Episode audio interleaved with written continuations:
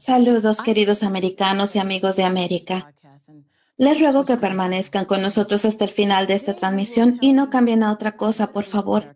Hoy les hablaremos de lo que le espera América en un futuro próximo. No estamos hablando de las elecciones de 2024, por cierto. Estamos hablando de algo mucho más valioso para ustedes que otras elecciones en nuestro país.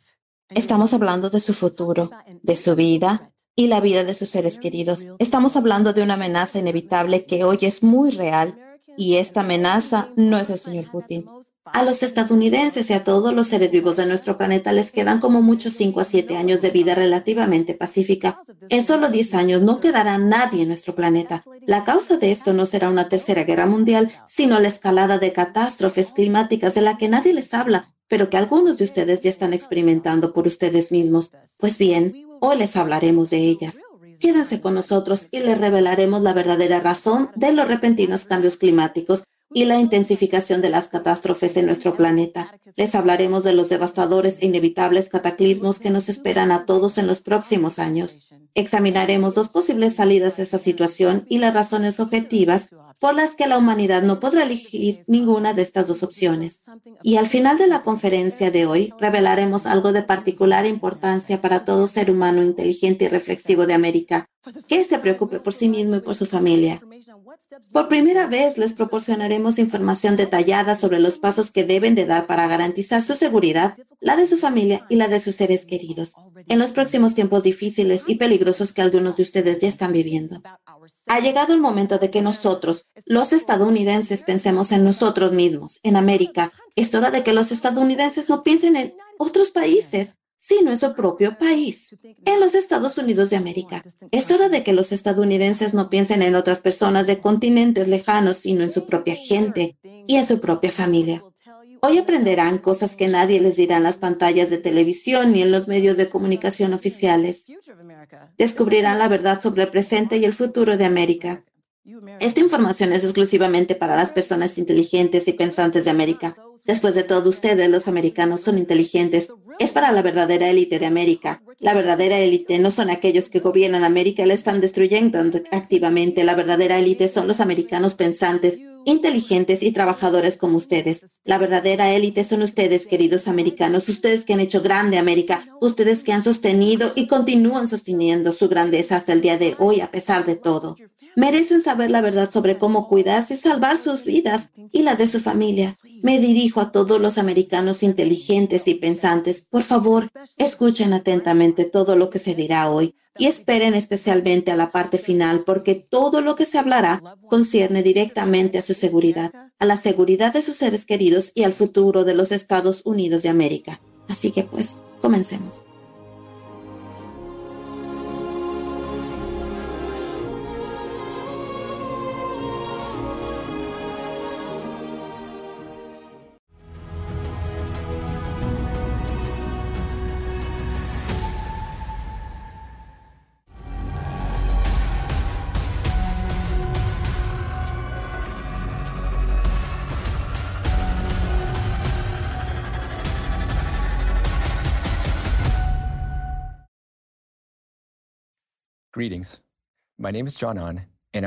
Saludos.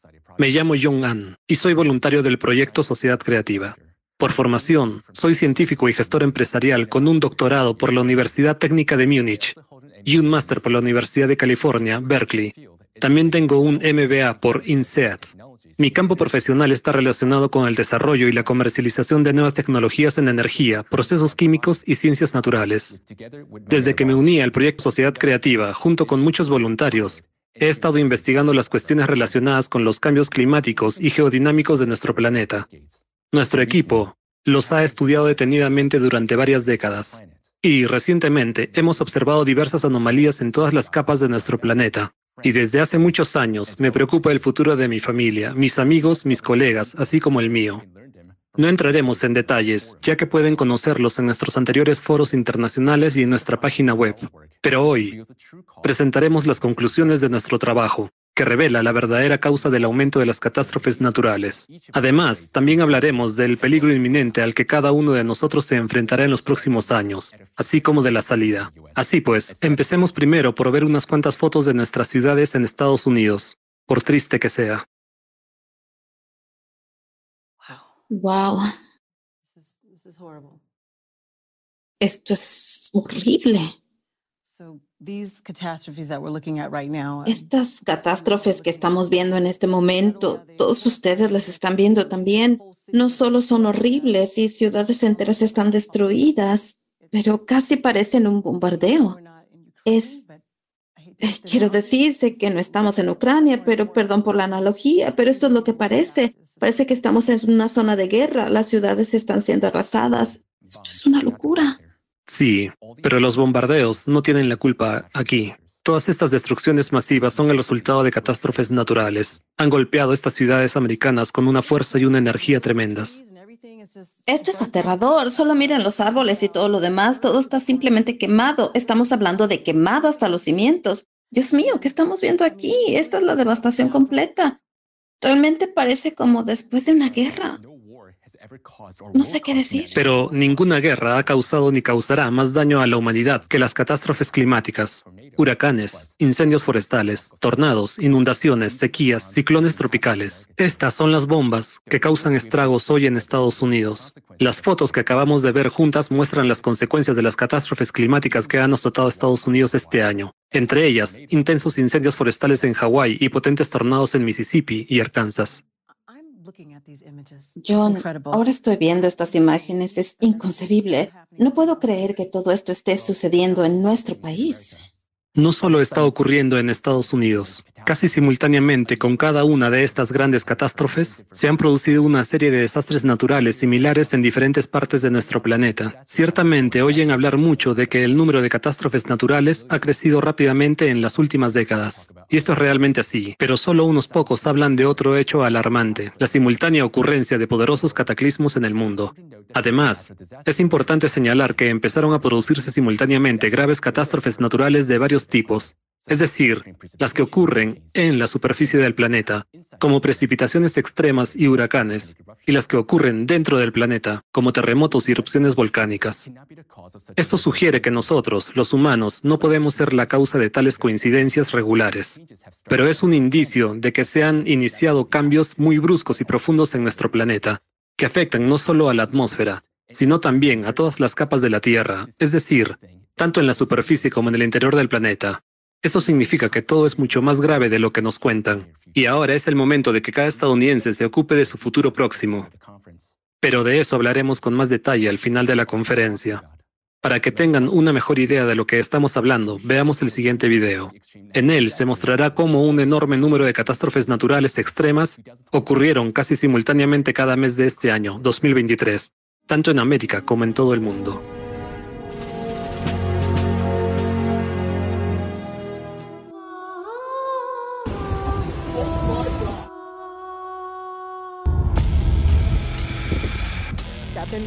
Llevo todo el día intentando salvar lo que puedo, pero es difícil.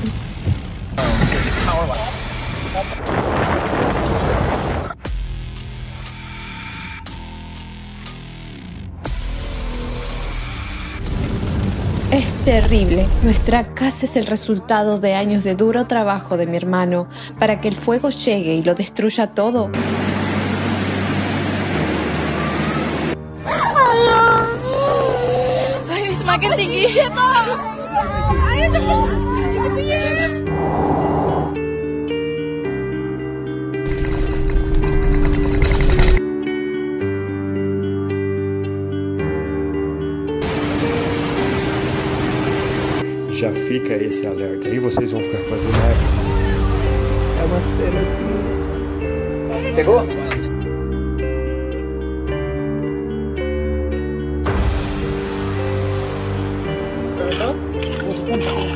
que... Pegou? No puedo expresar mis sentimientos. Estoy bajo los escombros, como pueden ver. Tal vez dos, tres o cuatro familias más, ¿Oyen los gritos de nuestros vecinos?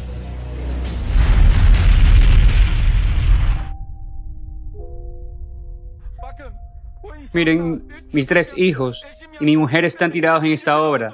En el tercer día del terremoto, mis hijos ya han muerto aquí de frío. ¿No es una pena que nadie escuche nuestra voz?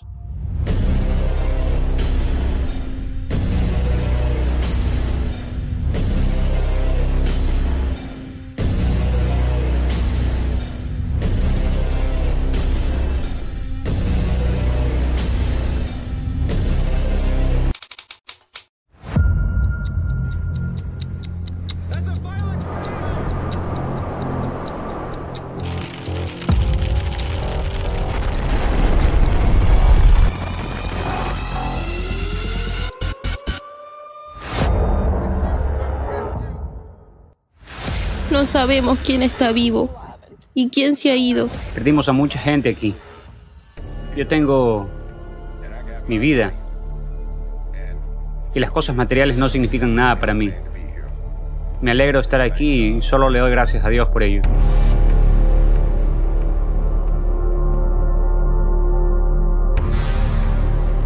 Mi hijo podría haber resultado herido si no lo hubiera sacado de ahí. ¿Quién vivía aquí? Mi mamá y mi papá se han ido.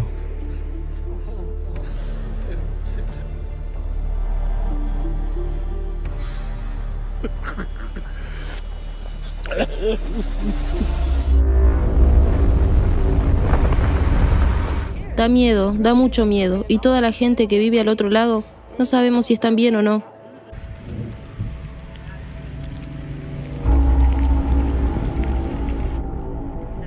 Creo que esto es Richwood. Aquí había una casa esquinera. Esta casa fue destruida. Esta es la casa de Lynn y Wood Bell. Tenían un hermoso paisaje.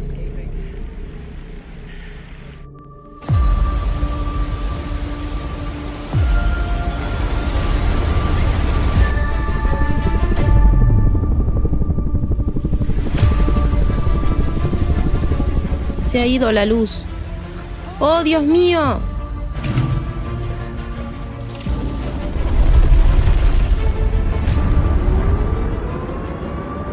Cristi, ve abajo.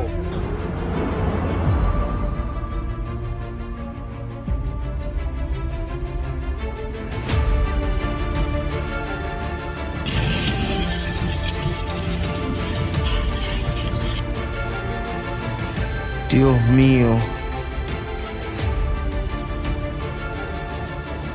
Dios mío, está justo enfrente. Dios mío.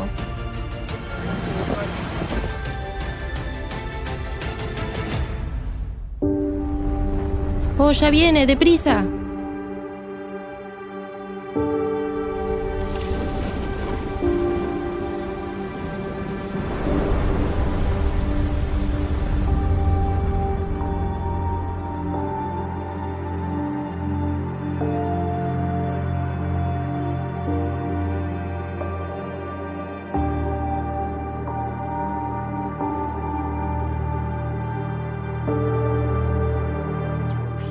Mucho peor, pero estamos vivos. Eso es lo principal.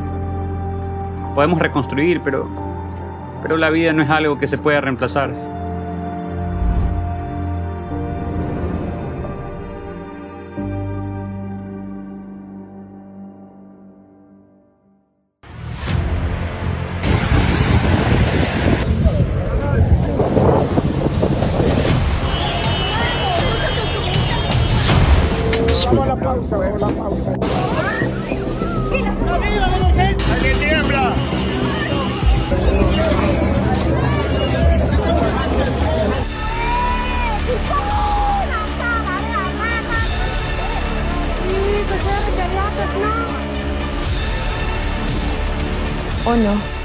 Nuestra casa se viene abajo. Oh Alá, que Alá nos ayude. Nuestro techo se ha caído.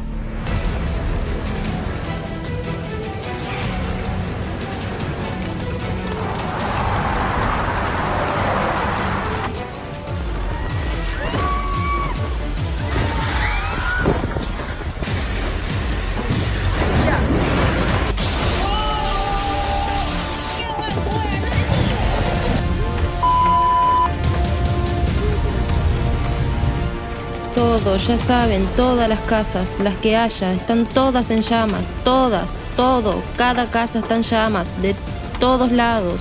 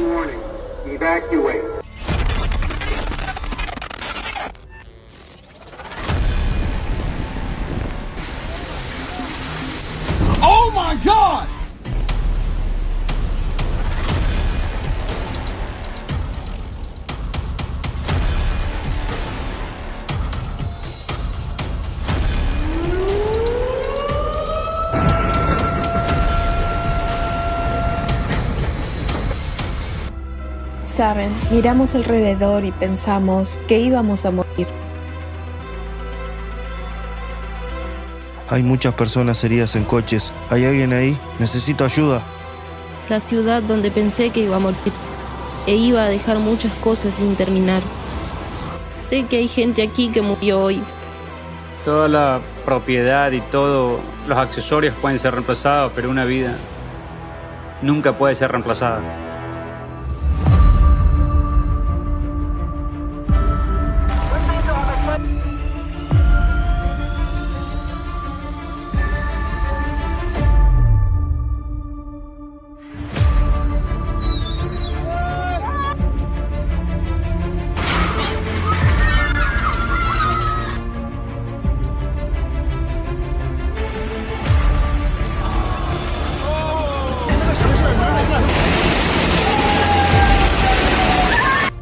39 años nunca había visto una inundación tan grave. Acabo de ver un niño.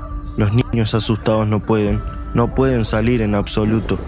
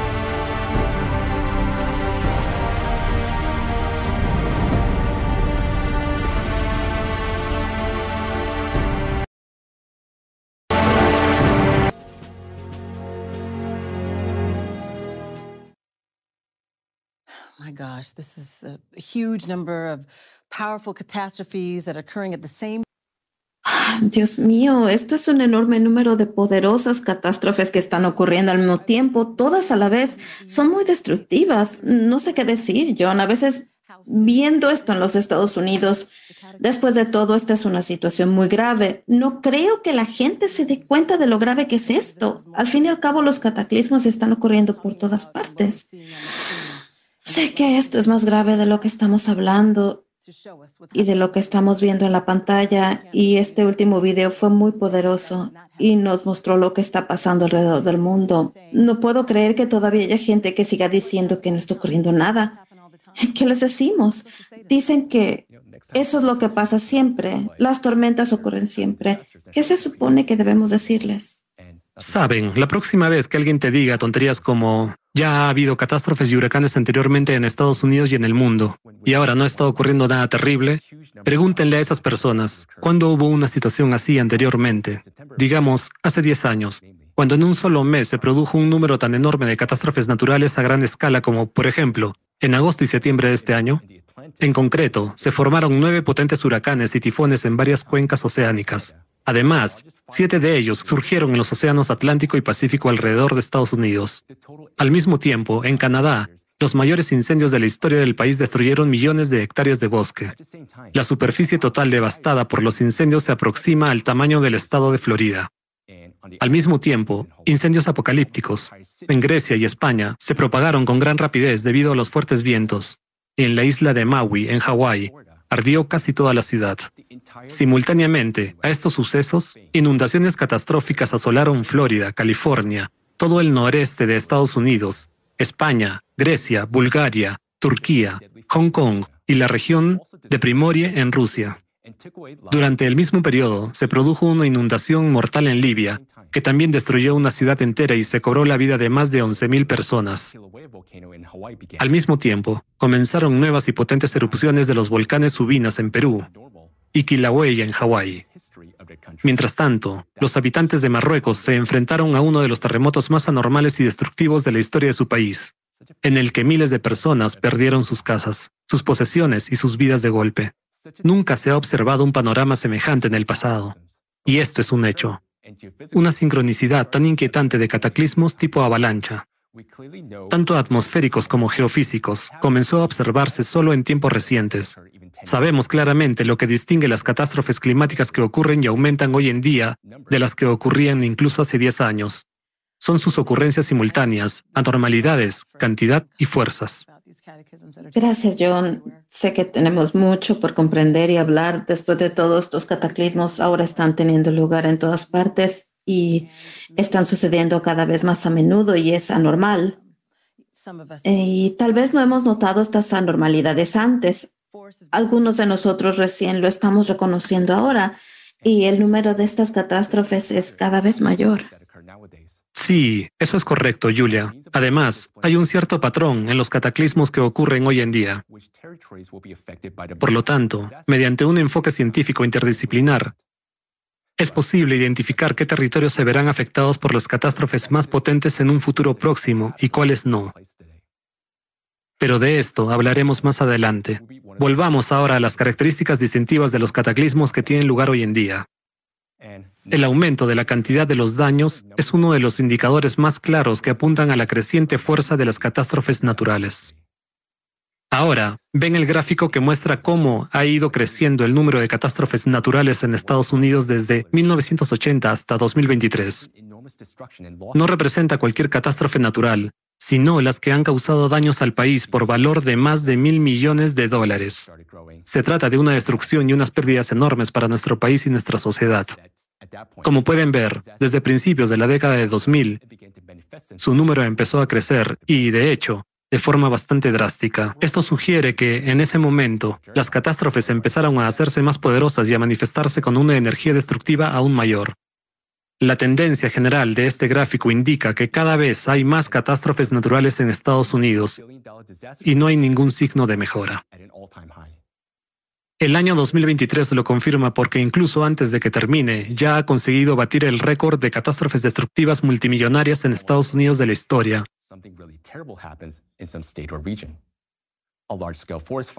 Esto significa que casi todas las semanas ocurre algo realmente terrible en algún estado o región. Un incendio forestal a gran escala, una gran inundación, un fuerte tornado, una sequía prolongada o un huracán devastador. Al mismo tiempo, el daño medio de cada uno de estos sucesos en 2023 ha ascendido a unos 2.500 millones de dólares.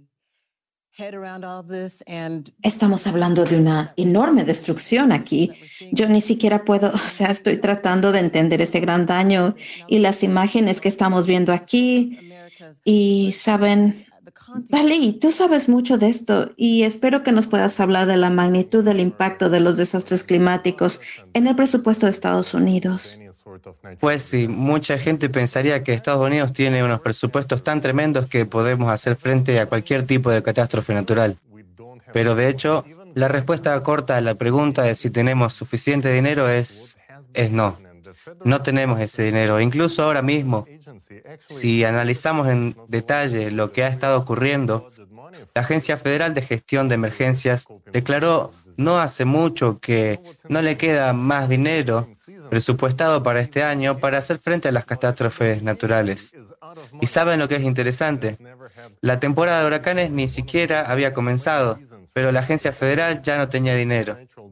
Es algo sin precedentes que nunca había ocurrido antes. Y una de las principales razones fue la magnitud de las catástrofes naturales. El momento en el que estaban tratando con enormes incendios forestales en Hawái, en Maui, fue justo el comienzo de la temporada de huracanes. Sabemos que el presidente Joe Biden tuvo que pedir entonces al Congreso 12 mil millones de dólares más de financiación para hacer frente a las catástrofes naturales, lo cual tampoco tiene precedentes. Siempre tenemos recursos suficientes para hacer frente a estas cosas, pero no este año. Y como pueden ver, una tremenda cantidad de nuestro dinero, nuestros impuestos, y pagamos muchos impuestos, que deberían destinarse a mejorar nuestra vida, ya saben, poner en marcha infraestructuras para ayudarnos con la atención médica y etcétera. Nada de ese dinero se destina a esas necesidades, nada de ese dinero se destina a mejorar nuestras vidas. La mayor parte del dinero de nuestro presupuesto se gasta ahora en estas catástrofes. Así que la cantidad de dinero que estamos gastando es tremenda, pero no es suficiente para hacer frente a todos los desastres climáticos. Solo en los últimos siete años, los cataclismos meteorológicos extremos han causado a nuestro país daños por valor de más de un billón de dólares. Piensen en esta cifra. La tendencia obvia muestra que esta cantidad solo va a aumentar. Y los cataclismos no solo están comiendo el dinero de nuestro presupuesto en estos momentos, sino que también están afectando directamente a los ciudadanos de Estados Unidos. Así que nuestras casas, nuestras ciudades, nuestras calles, todo está siendo dañado.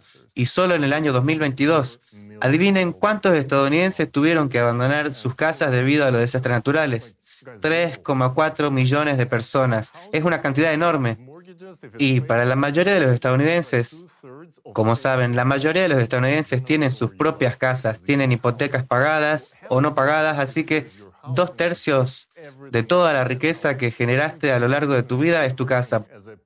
Por lo tanto, una inundación que destruye tu casa y todo lo que hay en ella significa que lo pierdes todo como persona, como ciudadano. Todo lo que has hecho en tu vida puede destruirse con una inundación. Además, si hablamos de negocios, en la zona de la catástrofe alrededor del 40% ni siquiera vuelven a abrir después de una inundación. El 90% de los negocios de la zona afectada por la inundación simplemente quiebra en dos años, porque toda la economía de la región queda destruida. Así que ahora pueden ver el gráfico en la pantalla que muestra más o menos lo que está sucediendo debido a los desastres. El azul claro muestra que el mayor daño causado a nuestra economía procede de las inundaciones, precisamente las inundaciones. Y el azul oscuro muestra la cantidad de dinero que nos ha costado hacer frente a estas catástrofes naturales. Se puede ver que esta tendencia va en aumento y no hay signos de que esta tendencia vaya a detenerse o a disminuir en el corto plazo. Entonces, Talí, creo que por eso muchas compañías de seguro han excluido de sus pólizas la indemnización por daños debidos a catástrofes naturales, ¿verdad? Ahora tenemos una mejor comprensión de eso. Gracias por eso.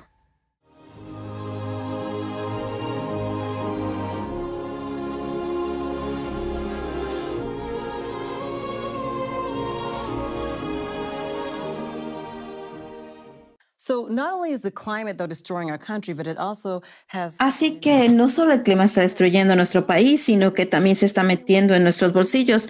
John, ¿va a seguir sucediendo esto? ¿Vamos a tener que seguir los americanos gastando dinero en catástrofes? Sí, eso creo. Y estoy más que seguro de que todos los estadounidenses que nos están viendo ahora mismo ya han sufrido catástrofes naturales de una forma u otra, o conocen a familiares, amigos o conocidos que lo han experimentado. Estoy seguro de que muchos probablemente se preguntan, ¿qué riesgos corro de perder mi casa, mi negocio o peor aún, a mis seres queridos y mi vida a causa de las catástrofes naturales? Y cuando la gente se hace esta pregunta, ¿Qué hacen muchas personas con falta de visión? Esperan. ¿A qué esperan? Esperan a que alguien de arriba les informe de los riesgos o peligros. Pero díganme, ¿fueron informados los residentes de La Jaina, en Hawái, sobre el riesgo y el peligro, donde miles de estadounidenses sufrieron un incendio forestal y toda la ciudad quedó destruida? Se informó a los residentes de Marrakech, en Marruecos, donde 3.000 personas murieron a causa del terremoto, y los habitantes de Libia, donde murieron más de 11.000 personas por las inundaciones y la rotura de dos presas. Hay que tener en cuenta que decenas de miles de personas siguen desaparecidas allí. Esto es puro horror. Simplemente estoy intentando entender lo que está sucediendo en nuestro mundo ahora mismo. Además, esto sucedió en la noche. Nadie le avisó a la gente. La gente no fue advertida. Así que, así es como va a suceder en el futuro, sin previo aviso, así nada más. Sí, creo que sí, por supuesto. Al igual que nadie advirtió a la gente en esta situación, así será en el futuro. Y seamos sinceros, es beneficioso para alguien de arriba advertirnos de los riesgos y gastar enormes cantidades de dinero en evacuarnos.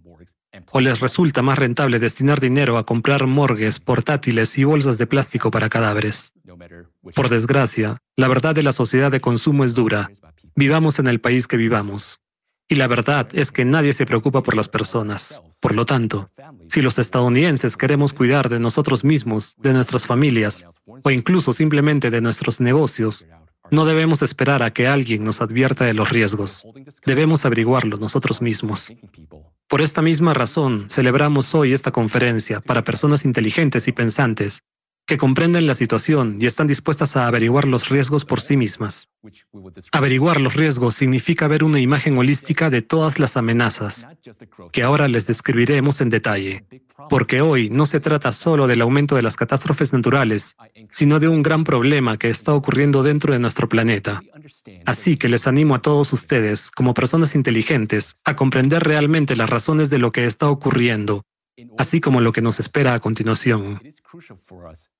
Para garantizar nuestra seguridad, es crucial que reconozcamos no solo la amenaza, sino también su magnitud.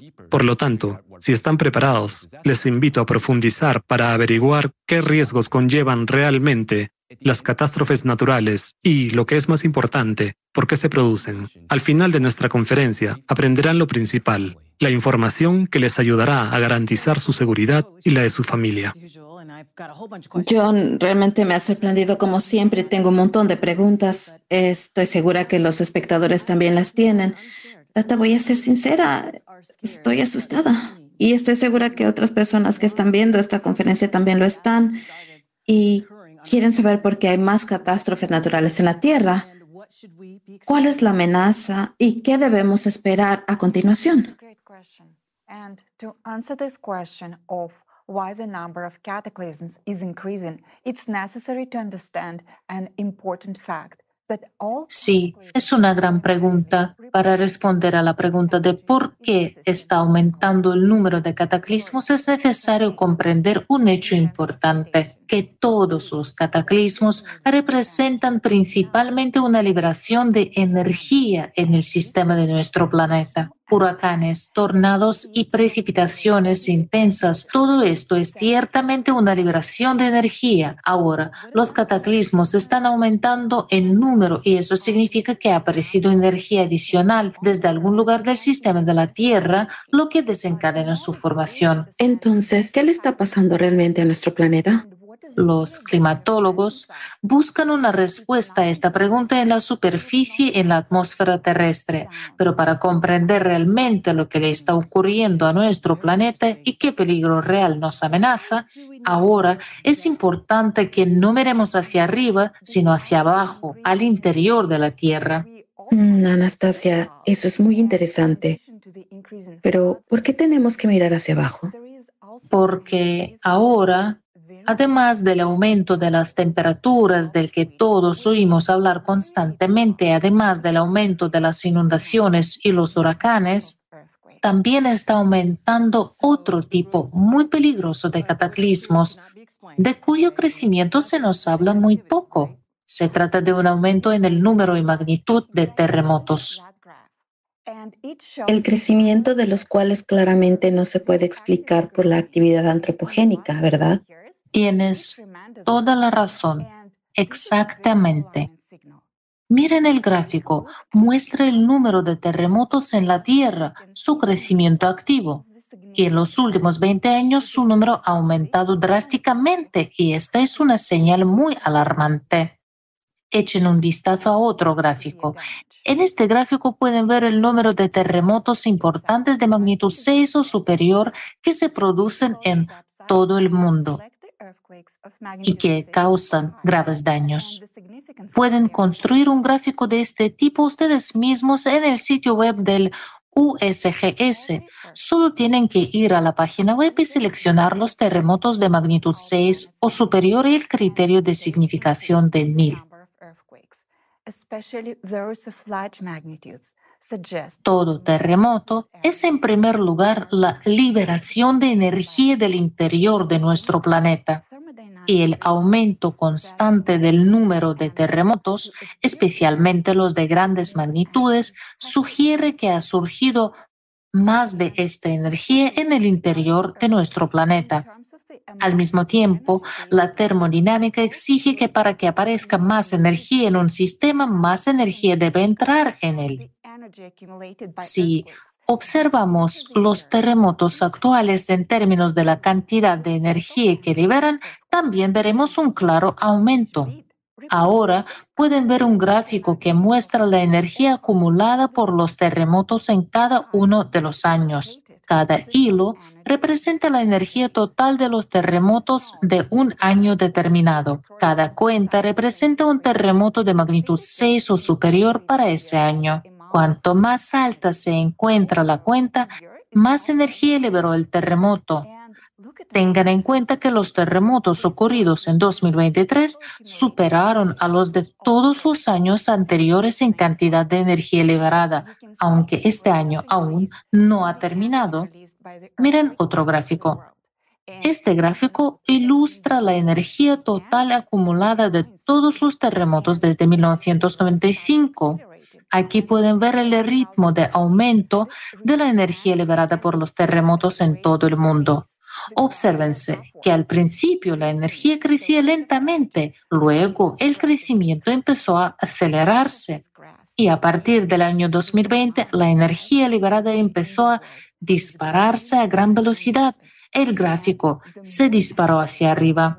Esto significa que el ritmo de liberación de energía está aumentando rápidamente. Ambos gráficos indican que la cantidad de energía sísmica en el mundo está creciendo enormemente.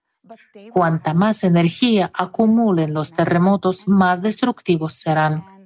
En otras palabras, estamos entrando en una era en la que los terremotos no solo se producirán con más frecuencia, sino que tendrá magnitudes y destrucciones imprevisiblemente grandes. Ya se está produciendo una activación de aquellas placas tectónicas cuya actividad sísmica no se había observado anteriormente. Un ejemplo de ello es el terremoto de Marruecos, donde nadie esperaba que ocurriera algo así. Esto sugiere que los terremotos empezaron a aparecer en lugares inesperados. Entonces, Anastasia, ¿cuál es la amenaza para nosotros, los estadounidenses? Para América, esto significa que en un futuro próximo nos enfrentaremos a terremotos de gran magnitud en lugares inesperados. Echemos un vistazo al mapa de sismicidad de Estados Unidos. Todos sabemos que California es una de las regiones sísmicamente peligrosas de Estados Unidos y que se espera un fuerte terremoto en esta zona. Ya estamos presenciando un aumento de los terremotos. En el gráfico pueden ver que la actividad sísmica a lo largo del cinturón de fuego del Pacífico se está multiplicando por cinco, pero solo unos pocos conocen la zona sísmica de Nuevo Madrid y que en Estados Unidos es también una de las regiones sísmicamente peligrosas. En el pasado fue precisamente esta región la que experimentó cuatro de los mayores terremotos de Norteamérica en la historia de la humanidad, con una magnitud de 7 y superior. Ahora, teniendo en cuenta el aumento de la energía sísmica, la probabilidad de que se produzca un terremoto de magnitud superior a 7 en esta zona está aumentando enormemente. Este terremoto puede ser similar en potencia y destructividad a los ocurridos en Turquía y Siria este año. Y por supuesto, otra zona de enorme riesgo es el supervolcán de Yellowstone.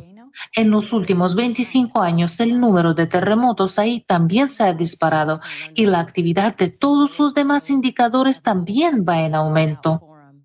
Todo ello indica que el volcán ya está preparado para su erupción. Me quedé helada cuando me enteré de esto en el video Yellowstone en el foro Crisis Global. Hay una salida. Por cierto, si aún no lo han visto, tienen que buscarlo.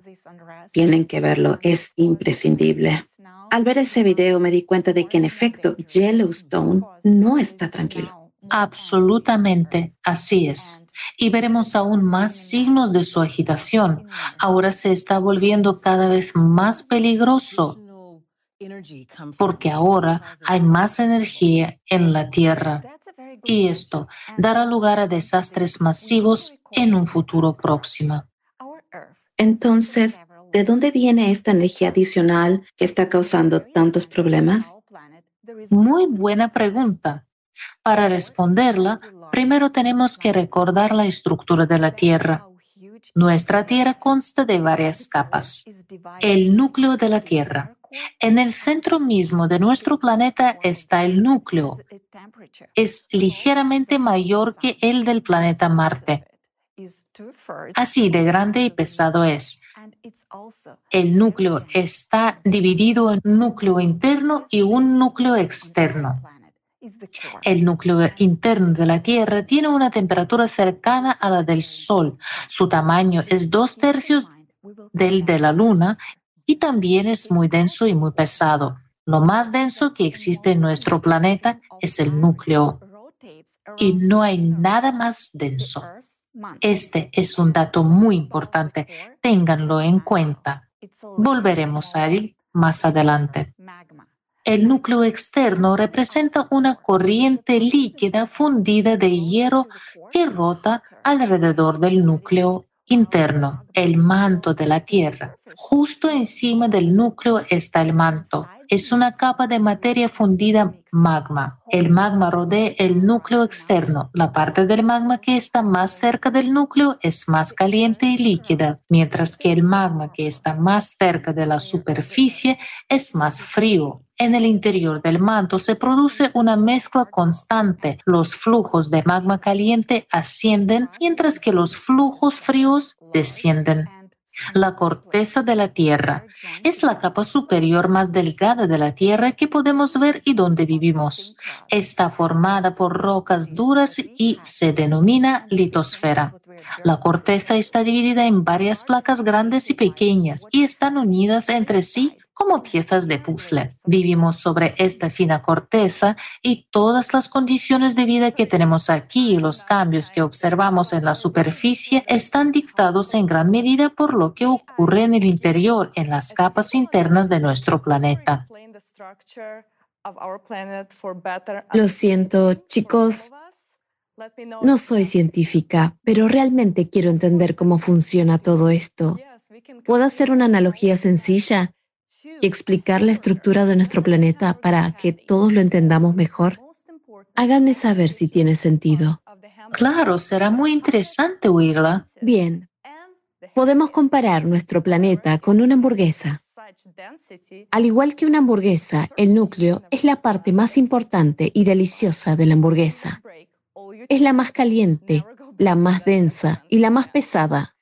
Sin embargo, si en un restaurante le sirvieran una hamburguesa de esa densidad e intentara darle un mordisco, se rompería todos los dientes y no volverían a ir a ese restaurante.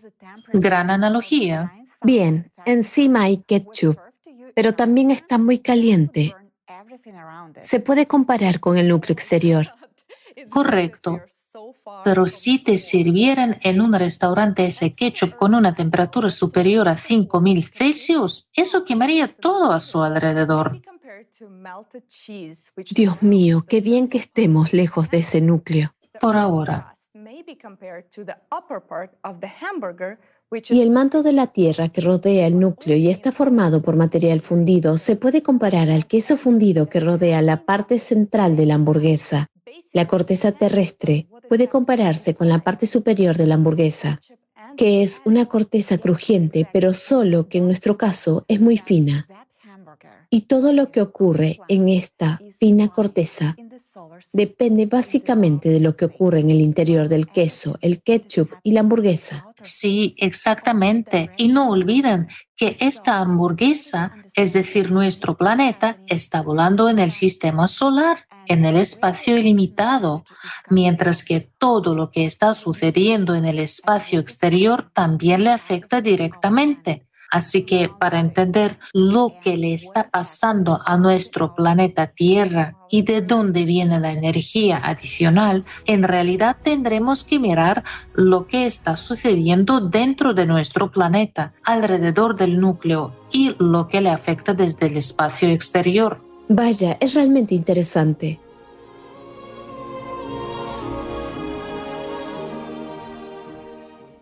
To begin with, para empezar, tienen que entender que los terremotos de los que hemos hablado antes ocurren solo en la litosfera de la Tierra, es decir, en la fina corteza de una hamburguesa en tu analogía. Debido al movimiento de las placas tectónicas, se acumula presión. Cuando la presión es demasiado alta, las placas empiezan a agrietarse y a desplazarse provocando un terremoto. Durante un terremoto se libera una enorme energía que se mide en magnitudes. Como hemos visto, el número de terremotos está aumentando en todo el planeta y por tanto la energía está aumentando en el interior del planeta. Pero ¿significa esto que actualmente la energía está aumentando normalmente solo en la litosfera? La respuesta es no. Fíjense bien en el siguiente gráfico. En este gráfico también pueden ver un aumento del número de terremotos, pero no de los que hemos hablado antes ni de los que se suelen leer en las noticias. Incluso los científicos se sorprendieron cuando conocieron este tipo de terremotos, porque esos terremotos aparecen no donde estamos acostumbrados a detectarlos, no en la corteza terrestre, sino donde no hay nada que romper y agrietar, en el manto de la Tierra. Se llaman terremotos de foco profundo y tienen lugar a una profundidad de 300 a 800 kilómetros en el manto o según tu analogía en el queso derretido. Entonces, ¿qué está temblando allí en este queso derretido? Esa es exactamente la cuestión. Se supone que ahí no tiembla nada. Los terremotos de foco profundo son causados por las poderosas explosiones dentro del magma. Estas explosiones son equivalentes a las explosiones de miles de bombas nucleares a gran profundidad. Para que quede más claro, aquí cómo es la explosión de una bomba nuclear y aquí están sus consecuencias. Y ahora imaginen mil bombas nucleares y esa es la potencia de la explosión que tiene lugar en el interior de nuestro planeta. En realidad es lo que causa los terremotos de foco profundo. Tengan en cuenta que antes del año 1995 el número de estos terremotos era relativamente estable y pequeño, pero después de 1995 su número aumentó drásticamente y sigue creciendo. ¿Qué indica esto? Esto indica que desde 1995 alguna fuerza dentro de la Tierra comenzó a desencadenar la ocurrencia de tales terremotos. ¿Quieres decir que desde 1995 se están produciendo más explosiones en el interior de nuestra Tierra? Sí. Closer to the core has become excessively heated. And when it collides with the magma closer to the surface, which is not as hot, such explosion occurs. For the quantity of hotter magma to increase, something must heat it up. And ¿Por qué se producen estas explosiones en el interior de nuestro planeta? Debido a que el magma más cercano al núcleo se ha calentado en exceso y cuando colisiona con el magma más cercano a la superficie, que no está tan caliente, se producen este tipo de explosiones. Para que aumente la cantidad de magma más caliente, algo debe calentarlo. ¿Y qué puede hacer que el magma de las profundidades de la Tierra esté más caliente? Solo el núcleo del planeta, o en tu analogía, la hamburguesa con ketchup alrededor. Así que aquí está la respuesta a por qué el magma se está calentando tanto. Recibe esta energía del núcleo porque el propio núcleo ha empezado a calentarse más. Y esto no solo lo indica el aumento de los terremotos de foco profundo, también podemos deducir su calentamiento a partir de otro factor, la activación de la actividad volcánica en la Tierra. Pueden ver gráficos que muestran cómo ha aumentado bruscamente la actividad de los volcanes en todo el mundo en los últimos años. Este año, el volcán Kilauea de Hawái ya ha entrado en erupción muchas veces. Cada vez vemos que entra en erupción con fuente. Normalmente, cuando un volcán entra en erupción, el magma sale de un depósito situado bajo el volcán conocido como cámara magmática, donde ha permanecido desde la última erupción. Pero ahora está ocurriendo algo extremadamente anormal. Los científicos registran cada vez más erupciones de magma procedentes de las capas profundas de la Tierra. Este magma tiene una composición diferente, es más caliente y más fluido. Esto ocurre debido al calentamiento del núcleo de la Tierra, que provoca el calentamiento del magma de las capas profundas. Su temperatura y presión aumentan hasta tal punto que el magma asciende desde las profundidades brotando directamente a la superficie desde el manto terrestre. ¿Se imaginan cuánta energía necesita el magma para recorrer una distancia tan vasta y ascender a la superficie? Además, con una presión tan intensa. Esta distancia es de aproximadamente 2.500 kilómetros. Eso significa que tiene la fuerza y la energía para semejante ascenso. Precisamente este magma profundo es el desencadenante de las erupciones de los supervolcanes. Sus signos ya se están documentando en volcanes en todo el planeta y esto es solo el principio. Pronto, las erupciones volcánicas en toda la Tierra serán más destructivas y catastróficas. Como resultado de esta mayor actividad magmática en la Tierra, también se están observando otros procesos volcánicos anómalos. Por ejemplo, en 2019 apareció un nuevo volcán submarino, Mayotte, frente a las costas de Madagascar, donde antes no había ninguno. Normalmente, la formación de un nuevo volcán puede llevar décadas o incluso siglos. Sin embargo, solo se necesitó un año para crear un nuevo canal de magma en la corteza de 80 kilómetros de espesor. Imaginen cuánta energía adicional se necesita para lograrlo. Se necesita para lograrlo.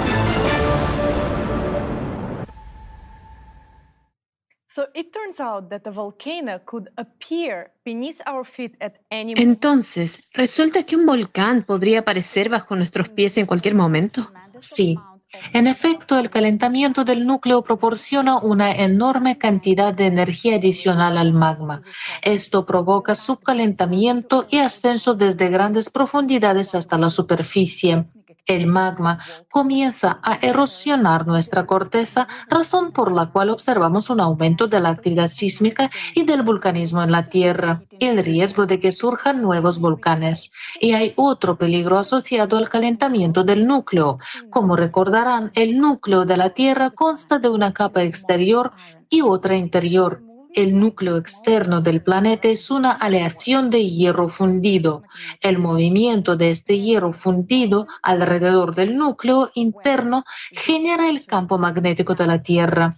Hemos comparado este hierro fundido con el ketchup. Pues bien, este ketchup se está sobrecalentando. Debido a este calentamiento, su movimiento se está acelerando, lo que resulta en un aumento significativo en el movimiento del polo magnético norte. Echen un vistazo al gráfico. Desde 1995 el polo magnético norte se ha estado moviendo 3,5 veces más rápido. Además, debido al calentamiento del núcleo exterior, el campo magnético de la Tierra ha empezado a debilitarse de forma catastrófica, sobre todo en los últimos 30 años. Como resultado, nuestra protección contra la radiación cósmica y solar está disminuyendo rápidamente. Seguramente habrán notado que el sol se ha vuelto mucho más agresivo con nuestra piel, incluso durante el invierno. Por eso me quemé tan rápido este verano y ni siquiera las cremas de protección solar me ayudaron. Así que ni siquiera se trata del sol, sino del calentamiento del núcleo.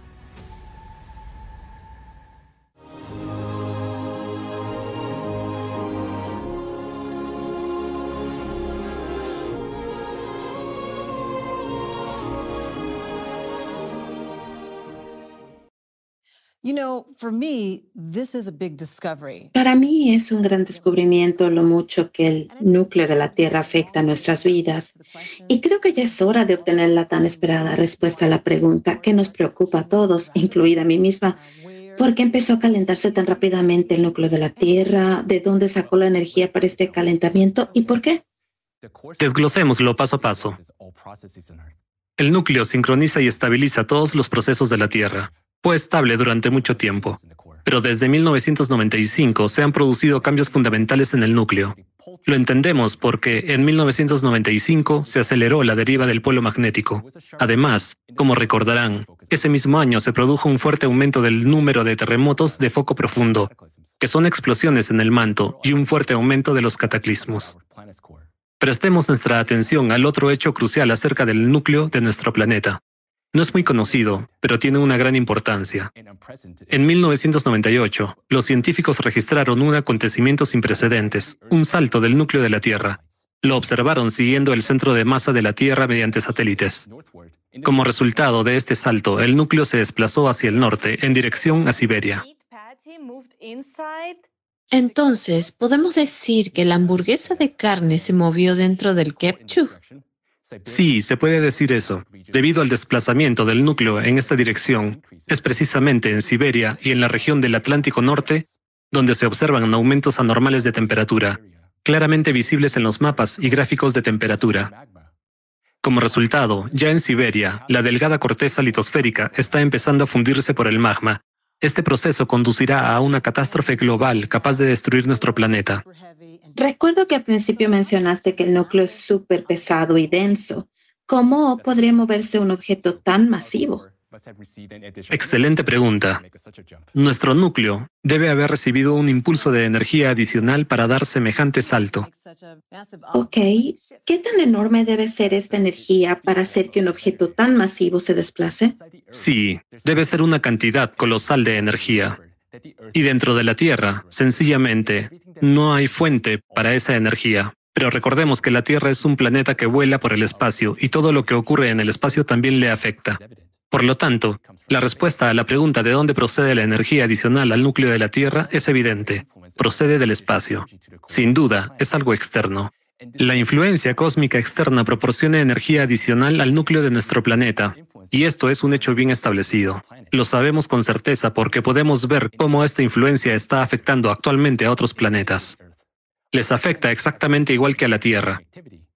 en sincronía con la Tierra. Otros planetas han experimentado en las últimas décadas un aumento de la actividad sísmica, volcánica y cambios en los parámetros de sus campos magnéticos. En la pantalla se pueden ver numerosos estudios sobre estos cambios en otros planetas. Así pues, ahora comprendemos que lo que le está ocurriendo a la Tierra se debe a su explosión a la influencia cósmica a escala planetaria, que está intensificando las graves catástrofes naturales en nuestro planeta. Además, la energía de esta influencia es tan poderosa que incluso despierta planetas geológicamente muertos. Incluso en Marte se ha registrado un aumento de la actividad sísmica, a pesar de que se cree que tiene un núcleo inactivo. En agosto de 2021 se produjo un potente terremoto en Marte y fue cinco veces más fuerte que los registrados anteriormente.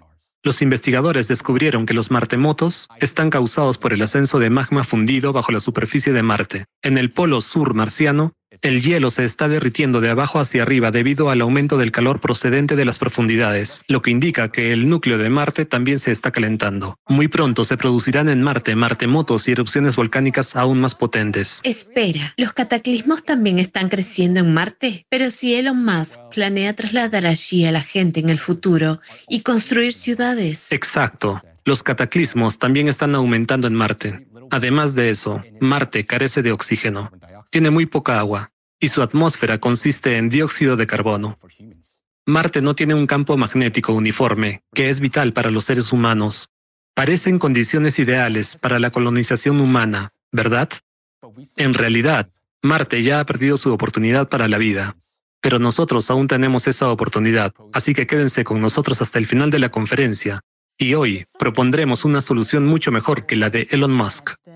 Si es una energía tan poderosa la que impulsa los núcleos de los planetas, entonces surge la pregunta, si es tan colosal, ¿por qué no hemos oído hablar de ella en ninguna parte? ¿Por qué nuestros dispositivos no la detectan? Porque no interactúa con nuestros dispositivos. Veamos el video que explica la naturaleza de esta influencia externa. Hoy, desde las profundidades del espacio, nuestro planeta está experimentando una corriente de influencia externa de alta energía que la ciencia moderna no había estudiado antes.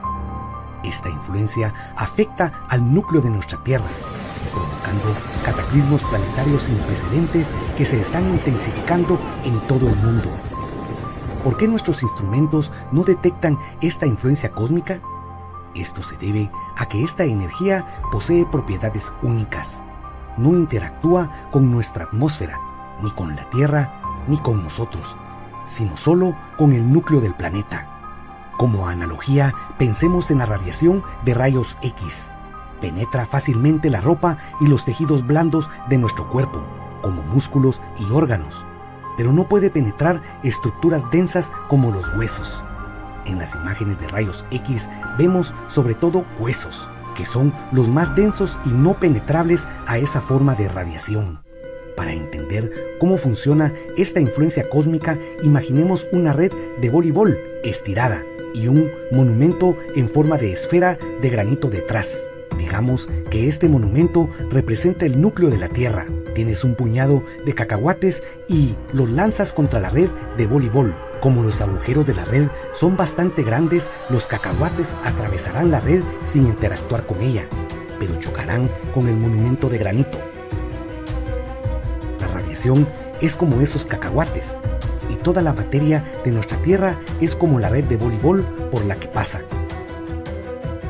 Y el núcleo de la Tierra, la sustancia más densa, es la esfera sólida con la que choca esta influencia. Esta influencia solo afecta al núcleo y no interactúa directamente con objetos en la Tierra, no podemos detectarla con nuestros instrumentos. Solo podemos rastrear sus efectos a través de los cambios en los parámetros de nuestro planeta y la creciente frecuencia de los cataclismos. Por lo tanto, la influencia cósmica externa solo afecta directamente al núcleo de la Tierra.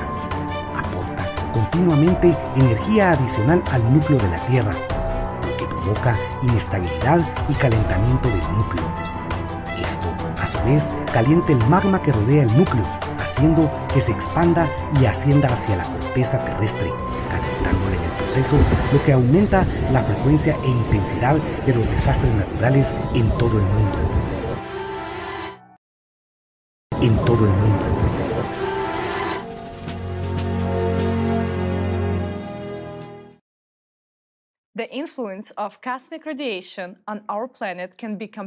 La influencia de la radiación cósmica en nuestro planeta puede compararse a la de poner una hamburguesa en el microondas. Las microondas solo afectan a la carne de la hamburguesa en sí. Al recibir energía de las microondas, la hamburguesa se calienta por sí sola y calienta toda la hamburguesa desde el interior. Pero si no apagamos el microondas a tiempo, será un desastre para la hamburguesa. Ese es el mismo tipo de desastre que le está ocurriendo a nuestro planeta ahora mismo. ¿No podemos apagar el microondas o protegernos de alguna manera de esta influencia para evitar estas catástrofes? Estaría bien que pudiéramos, es decir, encontrar una forma de protegernos de esta influencia. Hablaremos de cómo hacerlo un poco más adelante en nuestra conferencia. Pero también hablaremos de qué hacer si no lo logramos. Por lo tanto, insto a los telespectadores a que se aseguren de ver nuestra conferencia hasta el final. Compartiremos información que es crítica para su vida. Saben, tengo una pregunta aquí, incluso muchas preguntas. ¿Cuánto tiempo durará esta influencia cósmica que está causando consecuencias tan horribles en la Tierra? ¿Va a ser para siempre? Quiero decir, ¿va a acumularse? ¿Qué va a ocurrir con otros planetas? ¿Qué debemos esperar? Esperar cambios catastróficos globales. Para saber exactamente lo que ocurrirá en la Tierra en los próximos años, echemos un vistazo a lo que ocurrió en el pasado.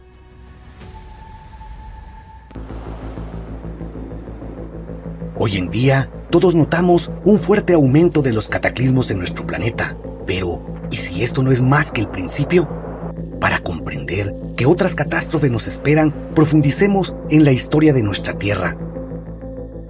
Los científicos modernos pueden reconstruir la historia de la Tierra estudiando antiguas capas de hielo conocidas como núcleos.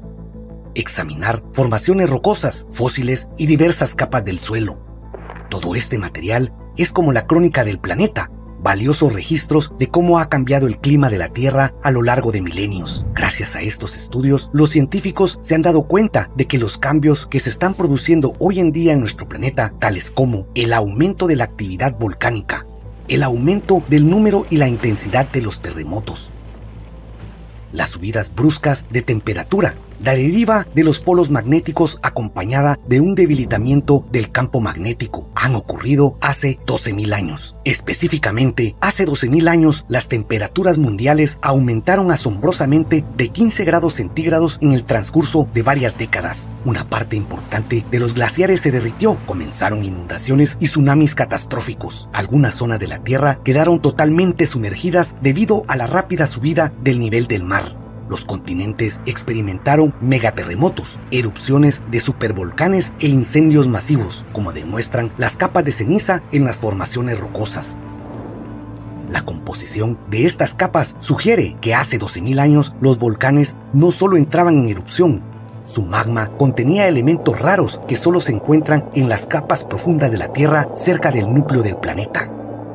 Esto indica que el magma se originó en capas más profundas, de forma muy parecida a lo que observamos hoy en día. La única causa de esto podía ser el sobrecalentamiento del núcleo de la Tierra.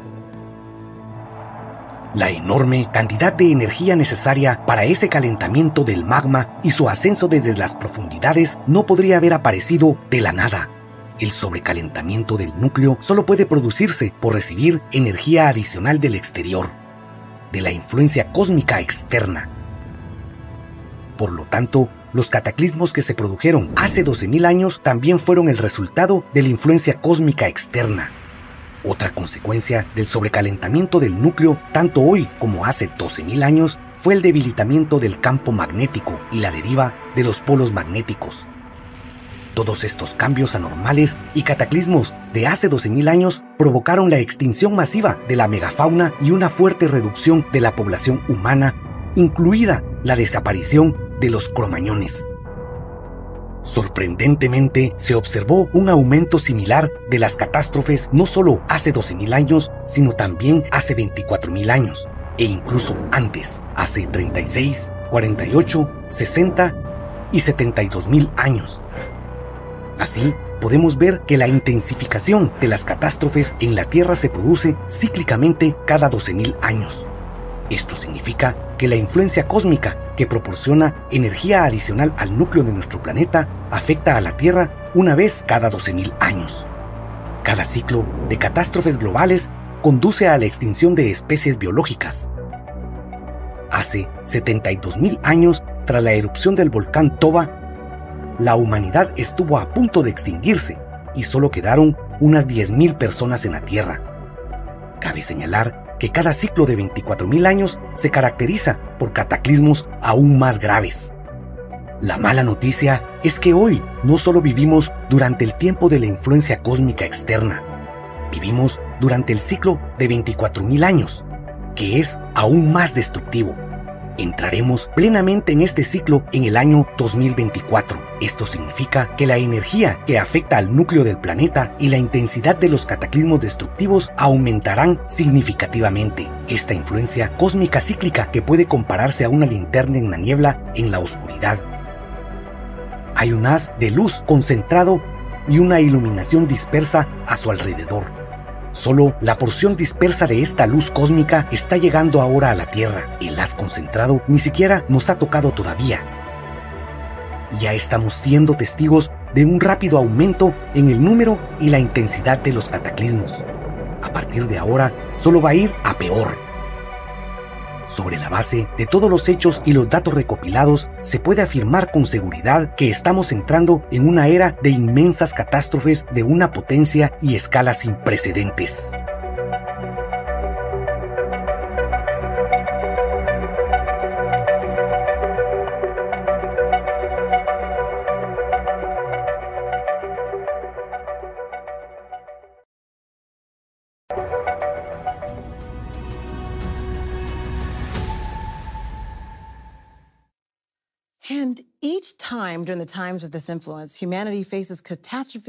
Y cada vez durante los tiempos de esta influencia, la humanidad se enfrenta a catástrofes de fuerza y escala sin precedentes. Pero, ¿qué significa esto para nosotros? ¿Con qué rapidez se desarrollará todo esto? Hay mucho en juego. ¿Están nuestras generaciones futuras destinadas a vivir esto o sucederá en nuestra época? La dinámica de catástrofes crecientes que estamos presenciando hoy en la Tierra indica que este no es un problema para las generaciones futuras.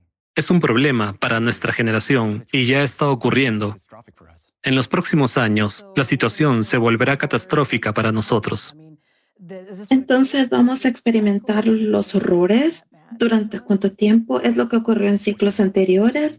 ¿Va a ser tan terrible, John? Desgraciadamente, será mucho peor y más horrible que en el pasado, porque estamos en una situación mucho peor que la gente que vivió entonces. Pero, ¿por qué es eso?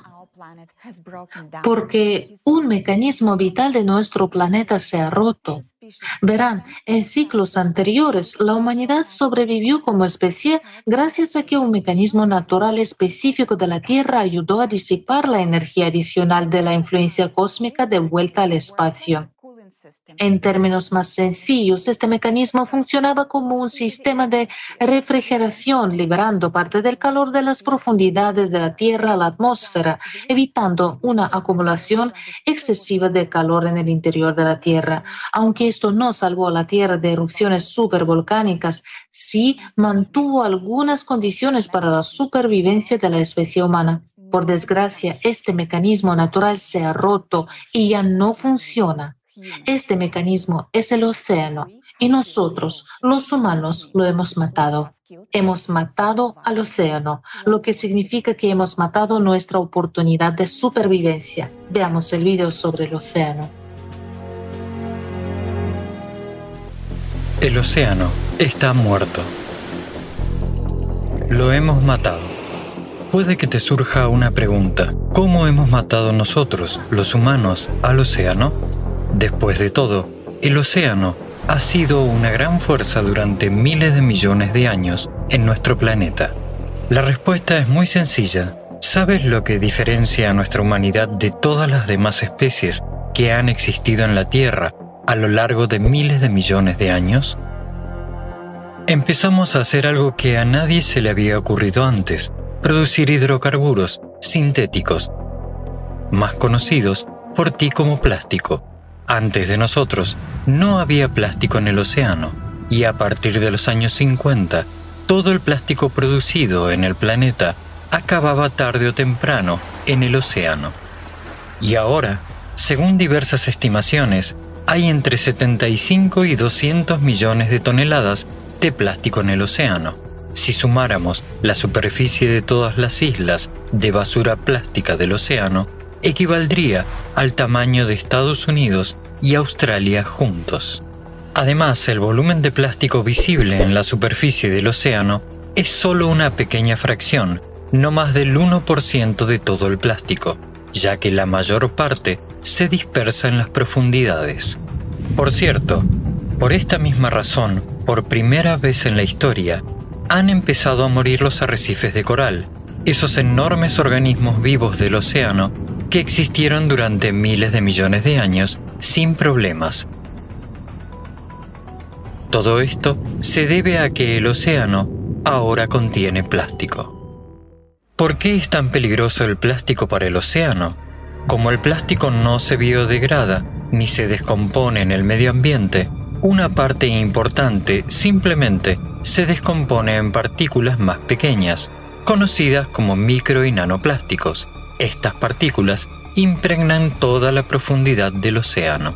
Prácticamente cada gota del océano contiene partículas nanoplásticas debido a su composición específica. Los microplásticos tienen una propiedad única, alteran la conductividad térmica del océano. Debido a la presencia de microplásticos, hoy en día el océano no puede disipar el exceso de calor del magma, que se está sobrecalentando debido a la energía adicional que se dirige hacia el núcleo del planeta por la influencia cósmica que se produce en un ciclo cada 12.000 años.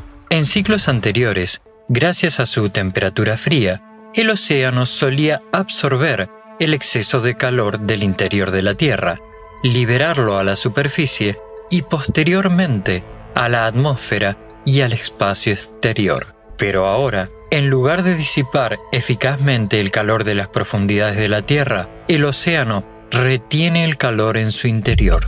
Imagina que el océano se ha convertido en una manta gruesa que retiene el calor y no lo deja escapar.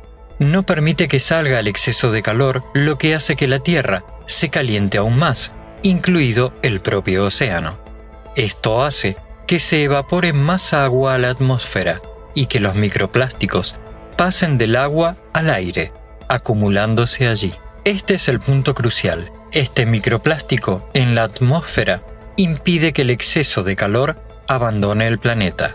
Al final, el exceso de energía procedente de la influencia cósmica se queda en la Tierra, lo que intensifica las catástrofes. Puedes imaginar este proceso como si metiéramos una hamburguesa en una bolsa de plástico y empezáramos a calentarla. La bolsa de plástico no permite que el calor se disipe, por lo que, en este caso, la hamburguesa se calienta mucho más, lo que significa que la carne, el ketchup y el queso se sobrecalientan aún más. Eso es exactamente lo que le está pasando a nuestro planeta, a su núcleo y al magma, se están calentando aún más porque el calor no se disipa y esto está sucediendo por primera vez en la historia.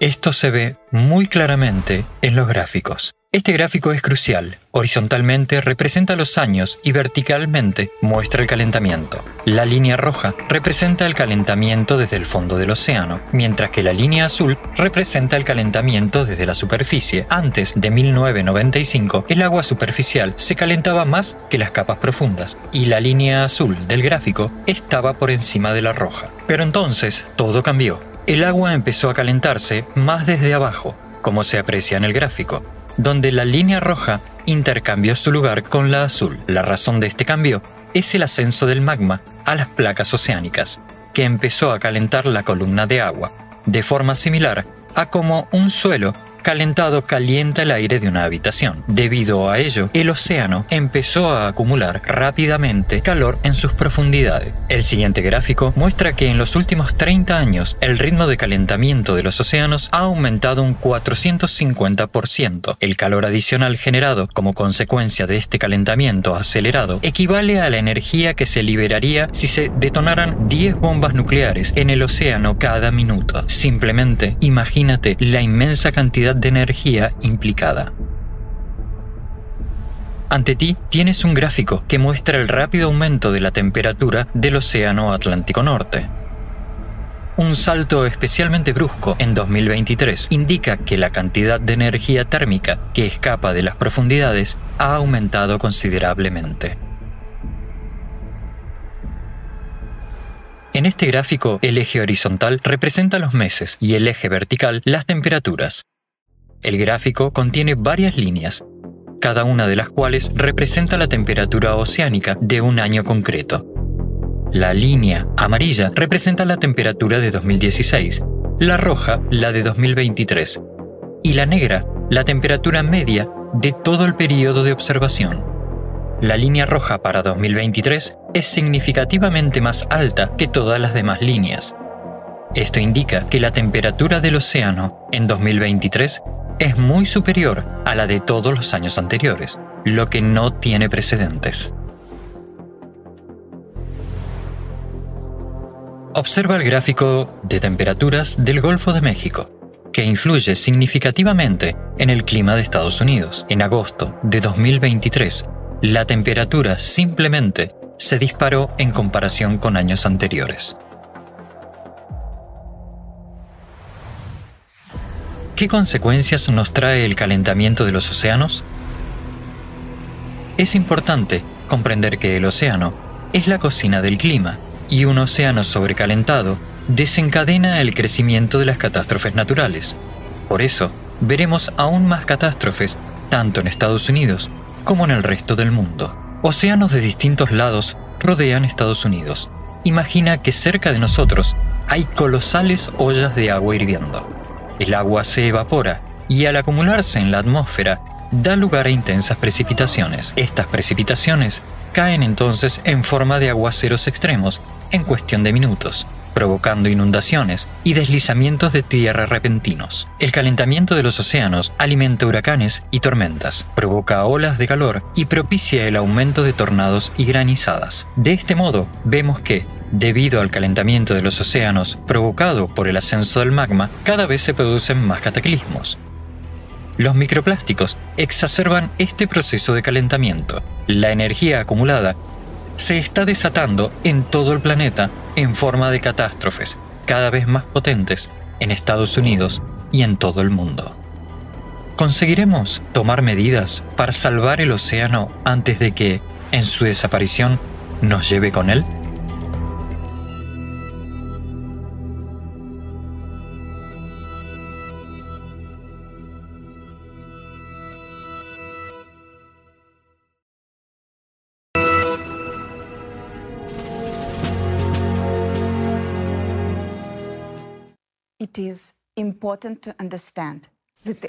Es importante entender que el océano es la cocina del clima y un océano sobrecalentado desencadena el crecimiento de los desastres naturales. Por eso habrá aún más catástrofes en Estados Unidos y en todo el mundo a causa de esto. ¿Cuánto aumenta esto la amenaza para Estados Unidos? Al fin y al cabo, nuestro país está rodeado de océanos por todos lados. Sí, en efecto. Nuestro país está rodeado por el océano y, por supuesto, como ya se ha mencionado, el calentamiento del océano es el combustible perfecto para los huracanes. La energía que se acumula hace que el agua se evapore, entonces los huracanes se hacen más largos, tienen más energía, cubren mayores distancias e incluso pueden ir a las ciudades del interior. Así, no solo las zonas costeras, sino también las del interior están siendo atacadas por estos huracanes. Y lo que hemos estado viendo hoy es que el área de las regiones afectadas se adentrará cada vez más hacia el interior. Y probablemente una de las cosas más aterradoras de esto es lo rápido que este huracán puede intensificarse y pasar de categoría 1 a categoría 4 en menos de 24 horas, como hizo el huracán Idalia. Fue un ejemplo perfecto. Creció de categoría 1 a categoría 4 en menos de 24 horas. Y pueden ver el resultado en sus pantallas ahora mismo. Florida fue golpeada por olas devastadoras de casi 9 pies de altura, parecidas a un tsunami, casas residenciales fueron simplemente destruidas, ahora son ruinas. Veamos qué ocurre en el continente durante tales acontecimientos. Cuando el interior de nuestro planeta se calienta debido al ascenso del magma, ¿y qué vemos en tal caso en la superficie? Una ola de calor mortal en el verano de 2023 en Estados Unidos. En pocos meses se batieron más de 6.500 récords de calor. En Arizona, las temperaturas en el asfalto, las aceras y el hormigón alcanzaron 82 grados centígrados. Los residentes sufrieron quemaduras con solo tocar el suelo. Según los datos de monitoreo de la NOAA, hay otro factor que influye. Se trata de los tornados. Así que los tornados se intensificaron y el callejón de los tornados, la región que solía verse afectada por los tornados, se está expandiendo. Y ahora se está produciendo tornados en partes de Estados Unidos que nunca antes habían sido azotadas por tornados. Así que esto es algo realmente anormal y estos tornados pronto pueden afectar a zonas en las que nunca esperarías verlos. Sé que los tuvimos en Los Ángeles. Sé, Julia, que tenías una historia, ¿verdad? Ah, sí, el hecho de que un tornado golpeara el Valle Central donde vivo fue completamente inesperado. No recibimos ninguna advertencia, nada vino en nuestros teléfonos hasta que realmente estaba sucediendo y el shock para nosotros fueron los vientos que se levantaron instantáneamente. Fue todo tan sorprendente que no tuvimos tiempo de prepararnos. El agua entraba por debajo de las puertas. Tenemos tres plantas en nuestra casa y entraba por todas las tres puertas. No recibí ninguna advertencia de las autoridades locales de mi ciudad, no recibí ninguna advertencia de ningún funcionario del gobierno. Fue shock para mí salir, lo grabé todo porque estaba tan conmocionada. No había nada, nada en el pronóstico del tiempo, nada que nos dijera que estaba a punto de suceder. Sí, sabes, en las redes sociales la gente hacía bromas al respecto. Bueno, por ahora aún pueden bromear. Antes decían que en Texas hay tornados, pero en California hay terremotos. Así que se iguala. No se puede decir eso hoy en día porque hay ambas cosas en todas partes. En lo que respecta a California, tuvimos tornados justo en Los Ángeles, pero eso ni siquiera es lo peor que nos puede afectar, porque las tormentas de granizo también están aumentando y el granizo se está volviendo anormalmente grande, literalmente de un tamaño enorme. Cada vez causan más daños. Por favor, presten atención al gráfico que pueden ver en pantalla ahora mismo. Se trata del aumento de las precipitaciones en Estados Unidos. Además, las tormentas convectivas se han ido intensificando y afectando a zonas más amplias de Estados Unidos. Estas traen consigo tormentas eléctricas y relámpagos anormales. Estos fenómenos no son solo peligrosos en sí mismos, sino que también sirven como señal de advertencia de cambios mayores en nuestro planeta.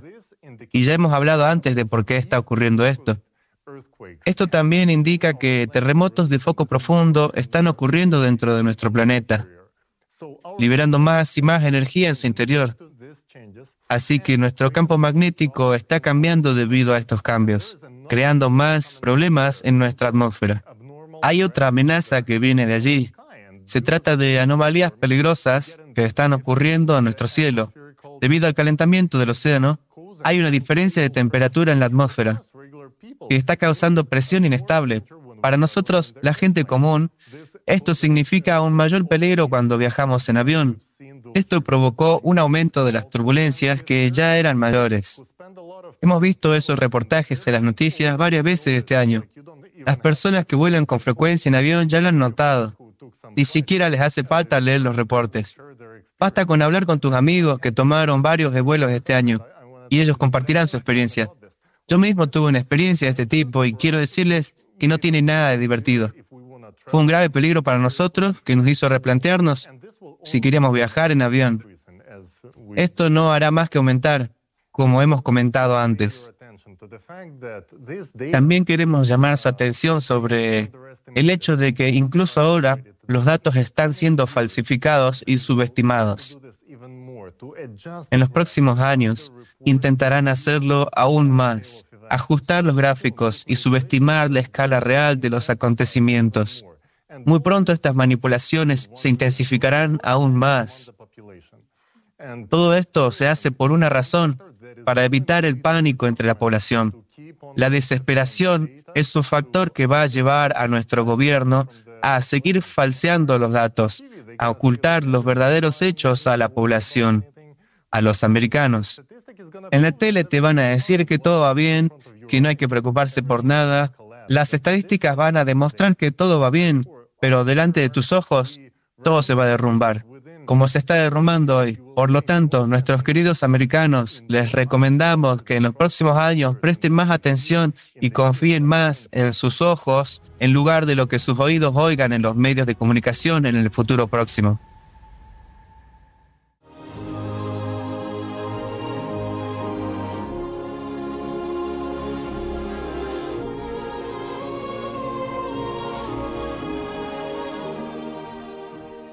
Let's summarize. So, in recent years, Hagamos un resumen. En los últimos años, hemos sido testigos de un aumento sin precedentes de catástrofes que han batido récords en los Estados Unidos y en todo el mundo. El aumento de las catástrofes climáticas demuestra el incremento de la energía que se acumula en las profundidades de la Tierra y se libera hacia la superficie. La causa de todas estas anomalías climáticas en nuestro planeta es la desestabilización del núcleo de la Tierra y el ascenso del magma caliente provocado por el impacto cósmico externo. Estos cambios se producen cíclicamente cada 12.000 años y tienen consecuencias destructivas masivas. Si echamos otro vistazo a los gráficos de la actividad sísmica, las temperaturas y todos los demás desastres naturales, veremos que su crecimiento no es lineal sino exponencial, como se muestra en la pantalla. ¿Qué es el crecimiento exponencial? Es cuando no solo el valor aumenta con el tiempo, sino que también se acelera su ritmo de crecimiento. Ilustremos el crecimiento exponencial utilizando los impuestos como ejemplo. Supongamos que hoy, el impuesto sobre su renta es solo del 1% y el crecimiento exponencial supone una condición, que este porcentaje se triplicará una vez al año puede parecer una condición aceptable. Primer año, el impuesto es solo del 1%, apenas perceptible. Segundo año, el impuesto del 1% se multiplica por 3, por lo que solo es del 3%. Tercer año, 3% por 3 igual 9%. Los impuestos han aumentado, pero siguen siendo manejables. Cuarto año, 9% por 3 igual 27%. Quinto año, 27% por 3, igual 81%. Las condiciones son realmente malas, pero sigues conservando algo de dinero. Sin embargo, en el sexto año, los impuestos aumentan hasta el 243%.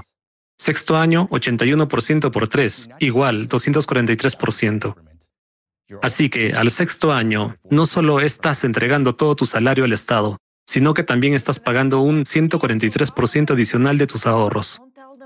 Es un plan excelente para nuestro gobierno. Eso sí, no se lo cuentes, porque quién sabe qué esperar de ellos. Así es exactamente el crecimiento exponencial. Al principio, todo va bien, las condiciones empeoran gradualmente, tenemos tiempo para acostumbrarnos. Pero luego, literalmente, en dos años, todo se derrumba. De una situación aceptable se pasa a una insoportable. Y esta es precisamente la situación en la que nos encontramos hoy en lo que respecta a los cataclismos. Estamos a un paso de que la situación se vuelva insoportable. Y ahora, lo verán por ustedes mismos. Tomemos los gráficos que muestran el crecimiento de los cataclismos y extendámoslos según la función exponencial y veamos qué valores obtendremos.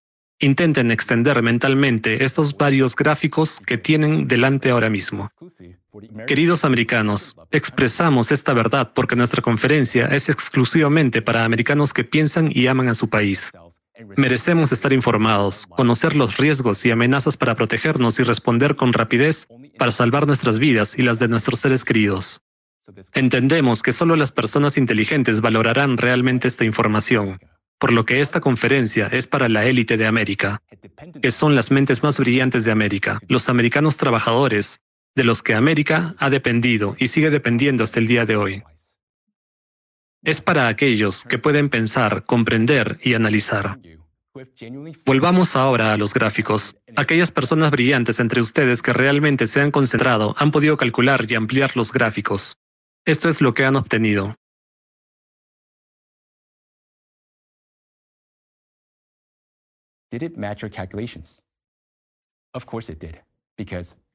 ¿Coincide con sus cálculos? Por supuesto que sí, porque es un patrón, son matemáticas. No puede ser de otra manera, pero ¿qué significa esto para nosotros? Para nosotros, como humanidad, esto no es solo un gráfico de eventos climáticos crecientes, es un veredicto. Como ven, Con semejante aumento de las catástrofes naturales, vivir se hará imposible. En solo cinco años, nuestras vidas podrían convertirse en una pesadilla. Solo cinco años. En lugar de vivir en una América hermosa y próspera, podríamos estar viviendo en un infierno puro si es que logramos sobrevivir a tales catástrofes. Observen la extensión exponencial del gráfico de terremotos de magnitud superior a 3. Observen cómo ha aumentado el número de terremotos. El aumento de su número sugiere que su magnitud también aumentará. Esto significa que el número de terremotos fuertes con magnitudes superiores a 6 también aumentarán. En solo cinco años, terremotos como los que hemos visto este año en Turquía se producirán prácticamente todos los días en distintas partes del planeta. ¿Cuántas ciudades creen que sobrevivirán? Cuantos más terremotos se producen, más energía se libera y las placas tectónicas sobre las que vivimos se vuelven más inestables. En consecuencia, los terremotos se producirán con más frecuencia y su intensidad no hará sino aumentar. En ese caso, nos daremos cuenta de que, para entonces, las condiciones en la Tierra serán totalmente incompatibles con la vida humana. Americanos, ustedes son gente inteligente. Saquen sus conclusiones. Mientras asimilan toda esta información, sabemos la pregunta que surge en su mente. Me anticiparé diciéndoles que obtendrán la respuesta al final de nuestra conferencia. Espérenla y comprenderán que ha merecido la pena. Ahora, me gustaría preguntar a los aquí presentes, ¿qué saben sobre el alcance de la destrucción que puede causar un huracán? Si es de categoría 5, esos son los más peligrosos. Esos huracanes suponen una amenaza vital para la vida humana, incluidas las personas que viven en las ciudades, porque podrían inundarse y, de hecho, las infraestructuras quedarían destruidas. Los huracanes de categoría 5 son los más peligrosos para la vida humana. Los daños causados por los huracanes, tal como los has descrito, están ocurriendo ahora. Pero dentro de unos años, los daños de los huracanes serán totalmente diferentes. Eso se debe a que, teniendo en cuenta la energía acumulada en el océano y en la atmósfera, la energía de los huracanes también crecerá exponencialmente. Nos enfrentaremos a huracanes similares a tornados. Tras el paso de un huracán de este tipo, decir que las ciudades quedarán destruidas es quedarse corto. Será un paisaje llano, nada podrá recuperarse porque no quedará nada. Los tornados pueden convertir rápidamente una gran ciudad, como Nueva York, en un campo liso, similar a un campo de béisbol, sin una sola brisna de hierba. Y los daños de los huracanes tipo tornado podrían ascender a absolutamente cero dólares. Eso es porque un huracán tipo super tornado puede convertir toda América en un campo de golf. Y no quedará nadie para pagar la reconstrucción, ya que no habrá América ni ningún otro continente. Ahora puede parecer imposible, pero pronto seremos testigos de esta realidad. En la historia de nuestro planeta, tales superhuracanes tipo tornados ocurrieron en cada ciclo de 24.000 años, igual que el que tenemos ahora, solo que esta vez habrá mucha más energía. Para entender cómo ocurre, imaginemos que un huracán tipo tornado nace en algún lugar del océano, a partir de una inmensa energía, su velocidad media es de 500 kilómetros por hora, es decir, el doble que la de un huracán de categoría 5. Al llegar al continente, un huracán de este tipo primero destroza nuestros rascacielos, haciéndolos añicos y chocando estos trozos con otros edificios, levantando por los aires coches y estructuras metálicas. Este flujo lleno de hierro tritura y simplemente arrasa todo lo que encuentra a su paso, convirtiéndolo en polvo, como una chorreadora de arena. La colisión de estos fragmentos de los edificios destruidos genera una enorme cantidad de energía, porque cualquier material, cuando se rompe, libera energía. Y aquí una enorme cantidad de material será objeto de destrucción y colisión.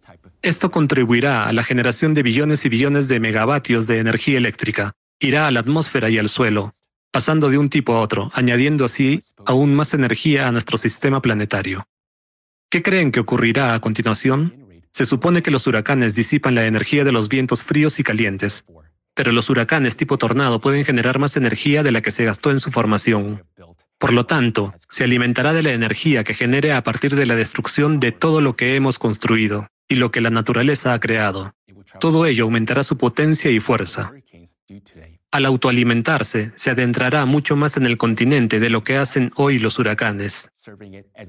Además, la energía se transferirá de él a la atmósfera y al suelo, sirviendo de semilla para los próximos huracanes tipo tornado y otras catástrofes climáticas. En el pasado, huracanes similares redujeron a polvo continentes enteros, borrando incluso montañas a su paso. Esta realidad nos espera en los próximos años debido a nuestra posición dentro del ciclo de influencia cósmica externa, que calienta nuestro núcleo y desencadena el crecimiento de cataclismos destructivos tipo avalancha. Podemos ver claramente que para cuando esta influencia disminuya, no quedará nada vivo en la Tierra, incluido el propio planeta. Todo lo que quedará de nuestro planeta azul será una réplica sin vida de Marte. John, estás contando cosas que dan miedo. Como periodista intento ser imparcial, pero tengo miedo. Estoy segura de que otros que están viendo esto tienen miedo de lo que estás contando. Si vamos a ser realistas sobre esta situación, basándonos en tu historia, deberíamos simplemente sentarnos y esperar a morir.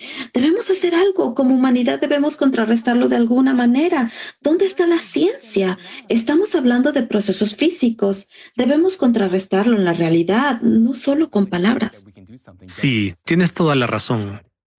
La probabilidad de que podamos hacer algo existe, por supuesto, pero existe de forma puramente hipotética, no práctica. Hoy en la conferencia hablaremos de las opciones existentes para la supervivencia de la humanidad. La información más importante les espera al final. Sin embargo, hay muchos factores diferentes que complican las condiciones para salvar nuestro planeta. El primero de ellos es la degradación de la ciencia. Para resolver cualquier problema es necesario comprender y abordar su causa.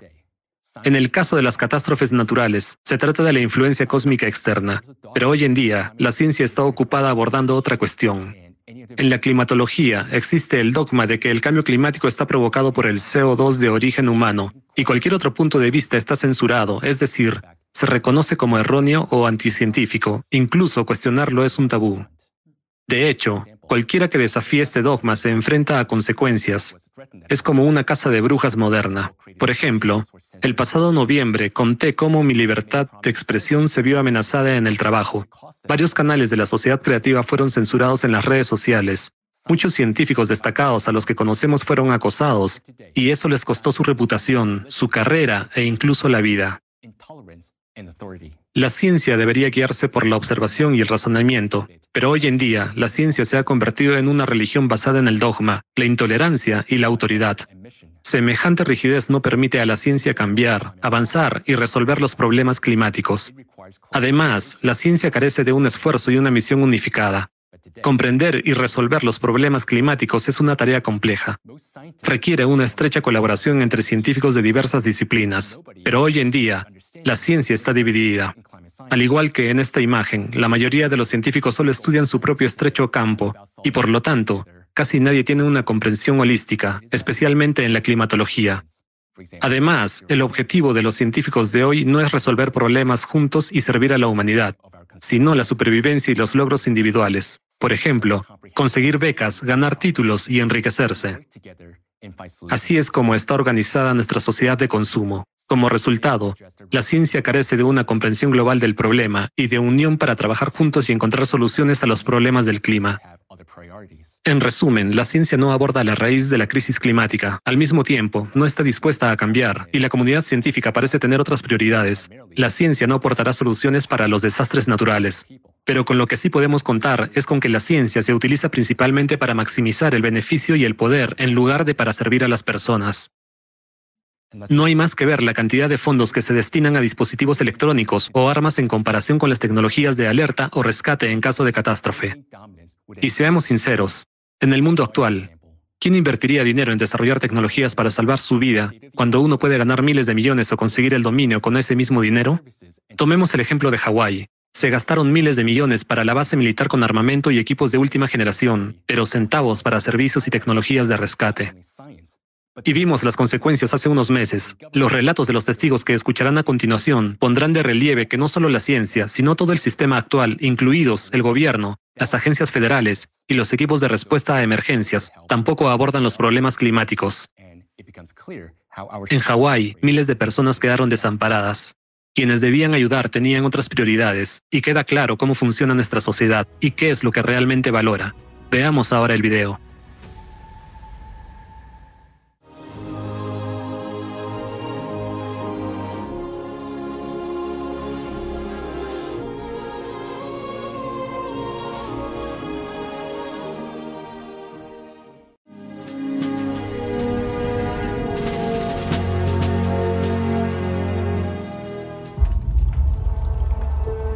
Estamos intentando, hombre. Date prisa, mierda. Nos vamos, hombre, nos vamos. ¿Qué mierda, hombre?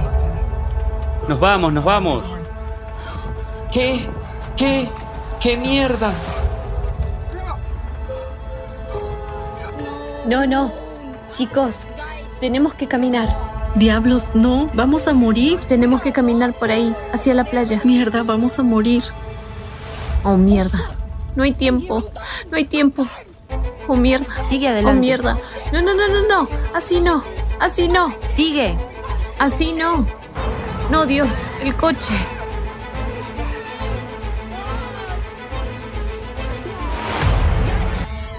La gente está encontrando familias enteras en los coches. Están simplemente carbonizados y fritos. Encontraron el coche, mamá y papá en el asiento delantero y tres niños en el trasero. El día que el fuego arrasó la Jaina, no había colegio, así que los padres estaban trabajando y todos los niños estaban en casa, por lo que hay una gran cantidad de niños que perecieron. Es, es difícil, es difícil especialmente cuando tienes hijos.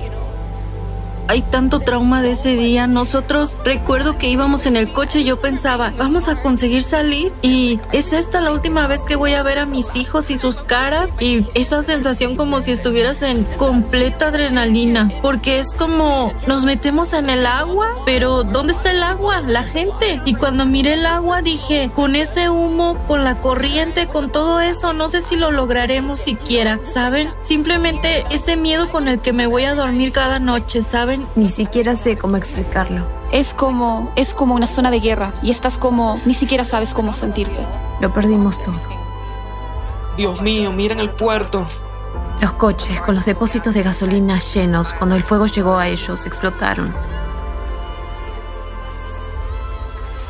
Seguimos escuchando explosiones. Estábamos escuchando gritos como en las películas de terror. Ya saben, llamé a la policía otra vez, no pudieron venir. La tercera vez que los llamé me dijeron tienen que meterse en el agua. Y les dije, quieren que saltemos en este horror. Es todo negro, saben, el océano nos estaba arrastrando. Al mismo tiempo estábamos intentando, teníamos escombros cayendo sobre nosotros. Estábamos intentando mojarnos y no quemarnos. No pensé, solo recé y dije, Dios, por favor, hoy no. Yo, yo no sabía qué decir. Yo estaba como, esto es todo. Ambos lados a la izquierda y a la derecha están ardiendo.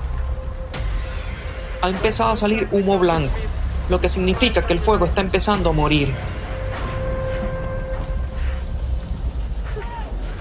Mierda, qué miedo.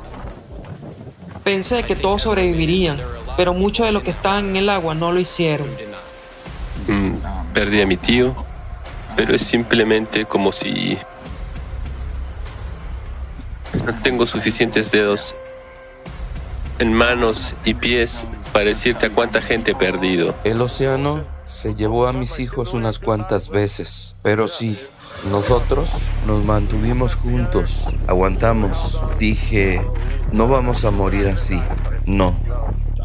Yo estaba en el incendio y vi con mis propios ojos a personas al principio del incendio, a plena luz del día, con cuerpos como los nuestros, allí sentados calcinados hasta la muerte, o quizás asfixiados por el humo. Y al final de la noche, esas personas estaban carbonizadas, materia negra carbonizada. Tres o cuatro días después del incendio, una topadora atravesó Lanjaina por Front Street y barrió todos los coches de la calle y luego hicieron que una barredora viniera y barriera las calles. No hay forma de que se sepa cuántas personas murieron en realidad. Estamos casi al final de la calle 1000. Estamos casi en la torre Smutestak. Oh, qué mierda. Oh, lo conseguimos. Encontramos el camino a la Jaina Luna bastante rápido. Ya casi llegamos.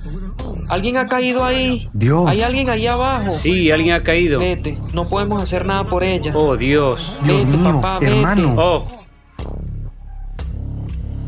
Al parecer, hay más de mil bolsas para cadáveres, colchonetas, contenedores y camiones frigoríficos al otro lado de la isla en este momento. El gobierno está tratando de culparlos. No hicieron sonar una sirena, no hubo helicópteros que vinieran, no hubo advertencia, no vinieron militares. Toda la comunidad está de luto por la muerte de más de 1.500 personas. Mataron a hombres, mujeres y niños inocentes por no ayudar, por no hacer sonar las alarmas. La gente dormía en sus casas con sus bebés y sus niños. ¿Se arrepiente de no haber hecho sonar las sirenas? Yo, yo no. No sé por qué no recibí ninguna advertencia. Las autoridades afirman que la sirena es solo para tsunamis. Pero muchas familias murieron porque estaban durmiendo. No lo sabían. No había mensajes de texto. Nada, absolutamente nada. Yo no tenía ni idea de lo que estaba pasando porque no teníamos servicio celular, ni televisión, ni internet. Todo lo que podíamos ver era el humo en el horizonte. No hubo alarmas. Absolutamente nada. Mm, Ningún policía pasó nunca por los barrios avisando a nadie. Nunca hubo sirenas. Y ni siquiera las hubo al día siguiente, ni el siguiente, ni el siguiente del siguiente día. Estábamos atrapados, ni siquiera había 911. Durante cinco días, los mensajes que oíamos eran no hay 911, no hay servicios de emergencia en la Jaina.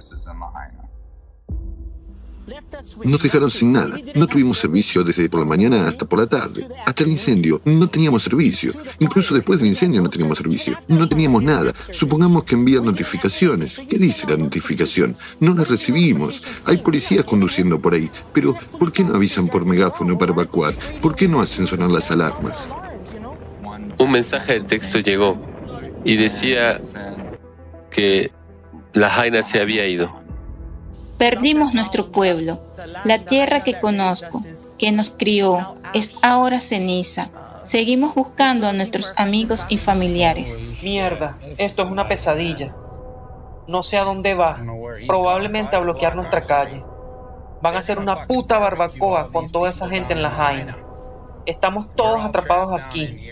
Están bloqueando todas las salidas. Y todo el mundo está atrapado, dando vueltas en círculo en un pozo de fuego. Pero, por desgracia, también cuando la gente estaba tratando de escapar, los hicieron regresar y bloquearon los agentes de policía que estaban más preocupados por las líneas eléctricas caídas, que no había tenido electricidad corriendo a través de ellos durante horas, que dejar que la gente pase. Así que fueron literalmente devueltos al fuego. Y en una historia en particular que he destacado, un adolescente de 19 años llamado Noah Tompkinson estaba con su hermano menor y su madre, y algunos de los videos que pudo grabar fueron de lo más desgarradores que he visto en mi vida. En uno de ellos no tenía nada que ver con el incendio en sí. Estaban intentando escapar de su barrio. Y ves y oyes lo estresados que están a medida que el fuego se acerca. Y luego su alegría cuando ven aparecer a los bomberos. Piensan que todo va a ir bien. Salen y en lugar de humo oscuro ven cielos azules sobre sus cabezas. Y en ese momento en el que oyes el alivio en su voz, los ingresan y terminan volviendo hacia Front Street y hacia el fuego. Al final sobrevivieron pasando cinco o seis horas en el Océano Pacífico. Así sobrevivieron al incendio y algunos de esos videos que Noé grabó dentro del agua cuando el humo estaba llegando y el viento se hace más fuerte y ves a la gente escapando de este infierno en el agua. Muchas personas con las que he hablado pudieron salvar sus vidas porque confiaron en su instinto, hicieron caso omiso de las órdenes, condujeron alrededor de las barricadas y es así como salvaron sus propias vidas. Sigue habiendo cadáveres en el agua flotando y en el dique. Llevan ahí desde anoche. Llevamos sacando a la gente desde anoche, intentando salvar sus vidas y siento que no estamos recibiendo la ayuda que necesitamos. El gobierno está obligado a hacer dos cosas, tomar su dinero duramente ganado, es decir, los impuestos, y proporcionar seguridad y protección. Han fallado en ambas cosas. Han dado el dinero de nuestros impuestos a la gente equivocada y no están proporcionando seguridad. Y puedo decir eso porque trabajo para el gobierno. Claro que yo estoy como abajo, en el fondo, comparado con los de arriba. Pero aún así, ¿cuánto más? ¿Por qué cada vez que hay un desastre en algún lugar de América, el jefe de gestión de emergencias dimite? ¿Saben por qué? Porque no hizo su maldito trabajo, no planificó, no preparó. Y cada vez ocurre lo mismo. Muéstreme por lo menos una catástrofe que hayamos tenido en la que alguien dijera, ese jefe de gestión de emergencias hizo todo lo que podía. Suelen ser los que corren por ahí intentando repartir botellas de agua a la gente, diciendo, oh, no sé qué más hacer, no estoy preparado para esto. Este es su trabajo, esta es su responsabilidad. No, todo lo contrario, es tuya. Planifica la logística, mitiga, prepara, Desgraciadamente, para ellos no eres más que un número. Realmente lo eres. No estamos bien. Hay más de 1.300 personas sin techo ahora mismo, yo incluida. Tengo la suerte de tener amigos, pero todos estamos jodidos. Nos están metiendo en hoteles por 30 días para encontrar casas a todo el mundo, pero en un lugar donde es bastante difícil encontrar vivienda y bastante difícil encontrar trabajo. Ahora que hay más gente buscando trabajo y hay menos casas disponibles en la isla, todo el mundo está jodido. Nunca he visto a tanta gente reunirse y ceder sus propias camas para que gente que acaba de perder sus casas... Pero ese es el problema. Es que nadie hace nada, nadie ayuda. Solo los residentes locales de Hawái. Son los únicos que ayudan en absoluto. Y eso no quiere decir que toda la gente del continente esté haciendo algo mal. No es culpa suya, pero el gobierno no ayuda en absoluto y nadie parece tener idea de lo que está pasando aquí. Este es el mayor desastre natural que ha causado más muertes en la historia de Estados Unidos. Nuestro sistema de alarma en esta isla es el más grande, es el más fuerte de toda la nación, creo que podría ser el más fuerte de todo el mundo, pero ni una puta sirena se activó. ¿Por qué esto no es una noticia más importante? Nuestro gobierno nos jodió. No nos dio ninguna advertencia. Tuvimos que huir de nuestras casas. Mierda, perdimos todo. Y nadie sabe. Ahora mismo hay 1.300 desplazados y cientos de muertos. Poder. Lo que no podía entender es que, ¿por qué teníamos que llevar suministros con los barcos? ¿Por qué teníamos que transportar suministros desde Mahalaya a Cana en barcos? Cuando todo estaba en camiones, esperando en el puesto de control para entrar. Cuando entregamos el día siguiente, esa noche recibí una llamada de mi amigo, como Ave Alcan. Él me dice que tiene nueve paletas de comida para llevar al Cana. Así que tomamos nueve paletas de comida, agua y suministros. ¿Dónde estaba el condado? ¿Dónde estaba el Estado? ¿Dónde estaba la Cruz Roja? No había ninguna ayuda para la gente. Primer día, segundo día, tercer día, nadie apareció. Durante cuatro días no trajeron comida, ni agua, ni suministros, ni ayuda. Lo que esperábamos que ocurriera dos o tres días después de la catástrofe está ocurriendo ahora, diez u once días después, y realmente parece que esto se hace principalmente solo para proteger al presidente. Parece definitivamente un poco desorganizado, un poco tarde a nivel gubernamental lo que está pasando, así como es bastante obvio que decenas de millones de dólares ya han sido gastados solo en esfuerzos para mantener a nuestro presidente a salvo y traerlo aquí. Hasta la fecha no he recibido ninguna ayuda monetaria. Nadie me devolvió la llamada. No he tenido nada. No tengo ni idea. Perdí mi casa. Perdí mi coche. Perdí mis animales. Quiero decir, vamos, hombre, no estamos recibiendo nada. Todavía no he recibido mis medicinas, todavía no puedo conseguir mis medicinas. Todas mis medicinas se quemaron en mi casa. El dinero del alquiler se quemó en mi casa. Ya no tengo más dinero. Creo que Joe Biden debería coger sus 700 dólares y volver a su avión e irse a casa. Eso es lo que pienso. Los 700 dólares comparados con todos los millones que ha dado a Ucrania. ¿Por qué? Nosotros los necesitamos. Por eso no entendemos por qué. Somos ciudadanos y no podemos recibir dinero, mientras que los no ciudadanos reciben cantidades gigantescas de dinero de Estados Unidos. Cuando el Pentágono dice, saben, accidentalmente gastamos 6 o 7 mil millones de dólares extra en Ucrania. Y, ups, nos equivocamos. Dicho esto, las estimaciones que he visto son de literalmente toda la infraestructura de la ciudad de La Jaina, podría haberse reconstruido y por menos dinero de que el Pentágono gastó accidentalmente en Ucrania como resultado de un error de contabilidad. ¿Qué dice eso? ¿Dónde está nuestro valor? ¿Qué es lo que valoramos? No hacen una mierda para ayudar a la gente aquí. En esta reunión no hubo ni una sola palabra sobre la gente. Y cuando ocurren catástrofes naturales como esta, cada hora cambian nuestras necesidades. No sabemos lo que necesitamos cada día. Es, estamos recibiendo nuevos suministros y las cosas cambian. Así que la situación cambia constantemente. Las necesidades cambian y evolucionan cada día.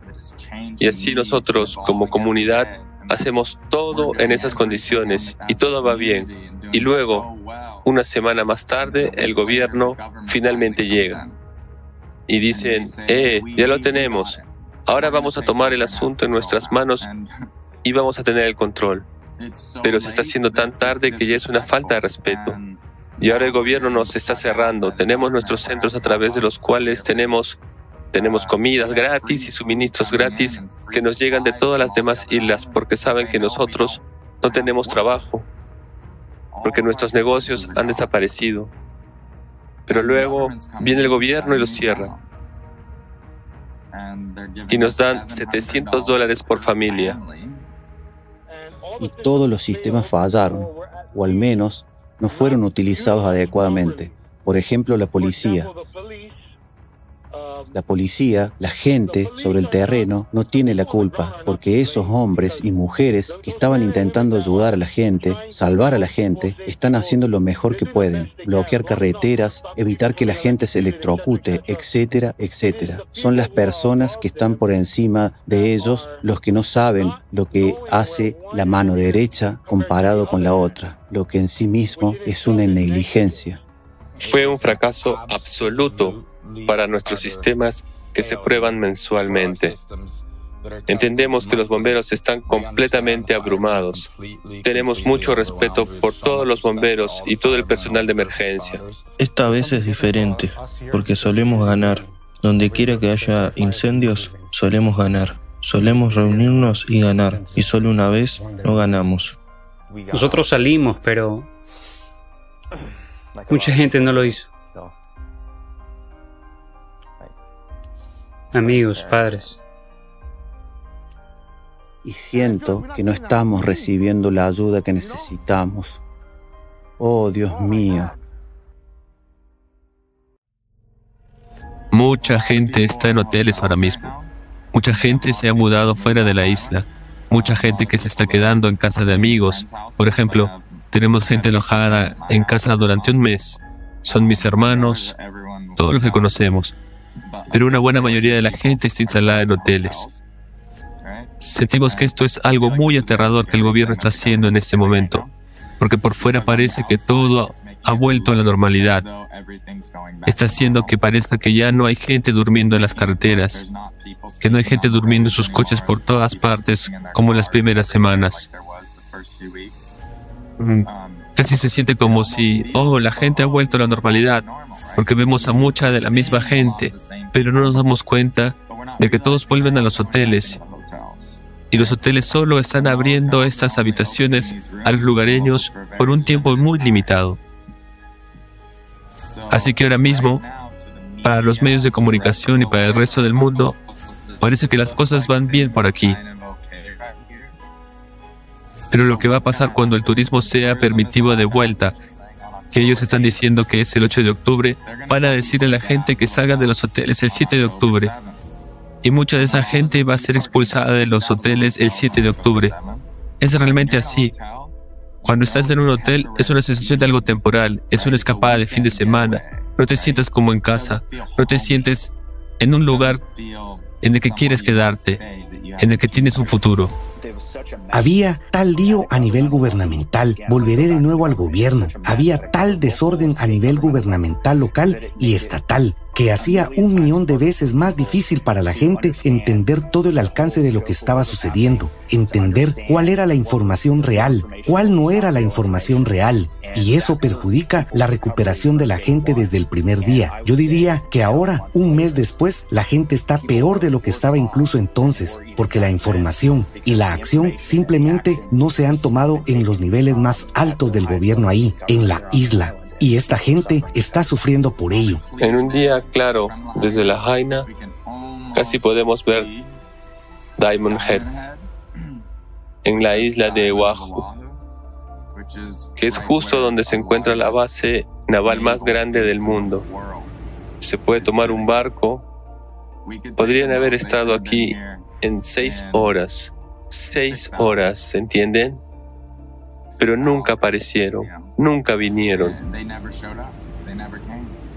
Esperábamos, sabíamos que los aviones no podrían aterrizar, sabíamos que iban a salir coches y esperábamos ver un gran buque de la Marina, un buque de la Marina de la Cruz Roja que podría ayudar, llevar a la gente y traer suministros, pero nunca apareció. En realidad tenemos recursos. Si hubiera una guerra, si alguien estuviera siendo atacado, habría estado aquí en tres horas, es decir, más rápido. Pero cuando se trata de algo como esto, es, esa es la cuestión.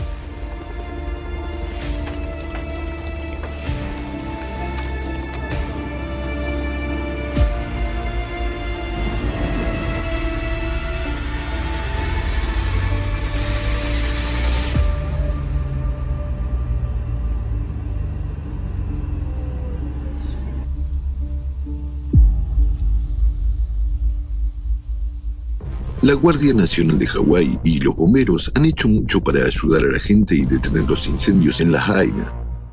Sin embargo, lo que han hecho ha sido insuficiente para evitar la pérdida masiva de vidas humanas. La magnitud de la tragedia era demasiado grande y los equipos de rescate necesitaban urgentemente ayuda profesional y técnica. Esta asistencia podría haber sido proporcionada por bases militares situadas a solo dos horas y media por mar o a 30 minutos de vuelo, a menos de 100 millas del incendio de la Jaina, donde perecieron americanos, se encuentra la base conjunta Pearl Harbor Hickam de la Marina estadounidense. También cerca se encuentra la base del Cuerpo de Marines de Hawái, si durante el incendio la base del Cuerpo de Marines de Hawái hubiera utilizado plenamente todos sus equipos y capacidades para ayudar a la gente y detener el fuego, podría haber tomado las siguientes medidas. Despliegue de medios de la estación aérea, como helicópteros y aviones, para misiones aéreas de extinción de incendios, lanzamiento de agua y evacuación. La base del Cuerpo de Marines de Hawái tiene una pista de 7.800 pies donde está estacionado el vigésimo cuarto Grupo Aéreo del Cuerpo de Marines, que opera varios tipos de aviones, como Super Stallion, Osprey, Venom, Viper y Hércules. Estos aviones especializados habrían sido inestimables en esta situación. Además, podrían haber movilizado fuerzas terrestres. El tercer regimiento litoral de marines podría haber utilizado sus vehículos anfibios, como el vehículo anfibio de asalto y el vehículo anfibio de combate para acceder a las zonas costeras de la Jaina, que quedaron aisladas por los incendios. El batallón logístico de Combate 3 podría haber proporcionado apoyo logístico, como combustible, agua, alimentos, suministros médicos y equipos de ingeniería. El tercer batallón de radio podría haber garantizado una comunicación eficaz entre los equipos de rescate y la población afectada.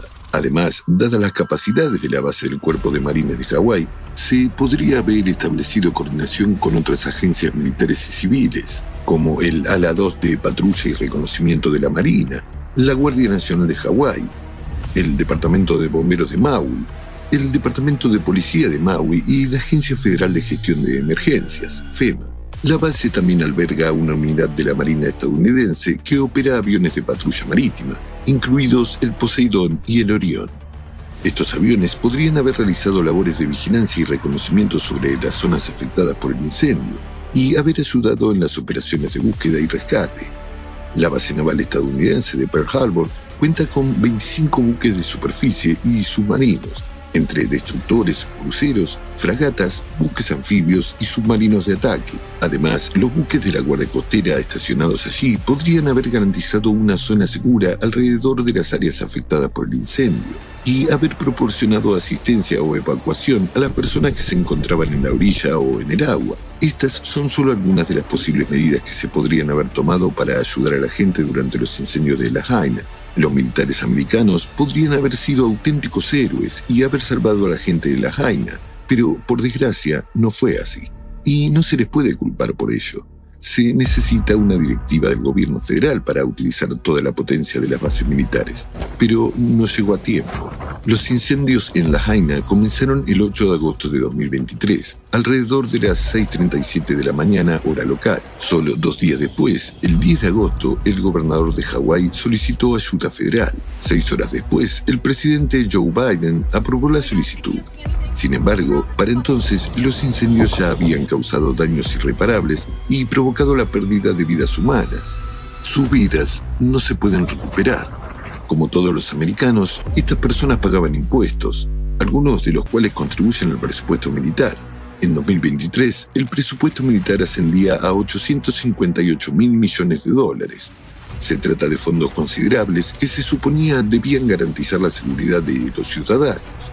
Pero en la práctica, eso no ocurrió. ¿Por qué necesitamos un ejército que no puede protegernos y ayudarnos en nuestros momentos más difíciles? Resulta que el ejército no está diseñado para salvar vidas, está diseñado para consumir nuestros impuestos y crear la ilusión de poder y fuerza.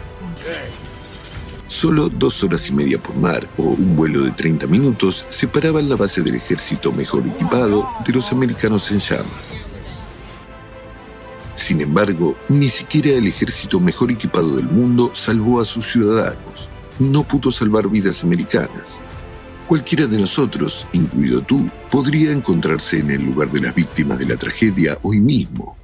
¿Te llegará la ayuda? Saca tus propias conclusiones.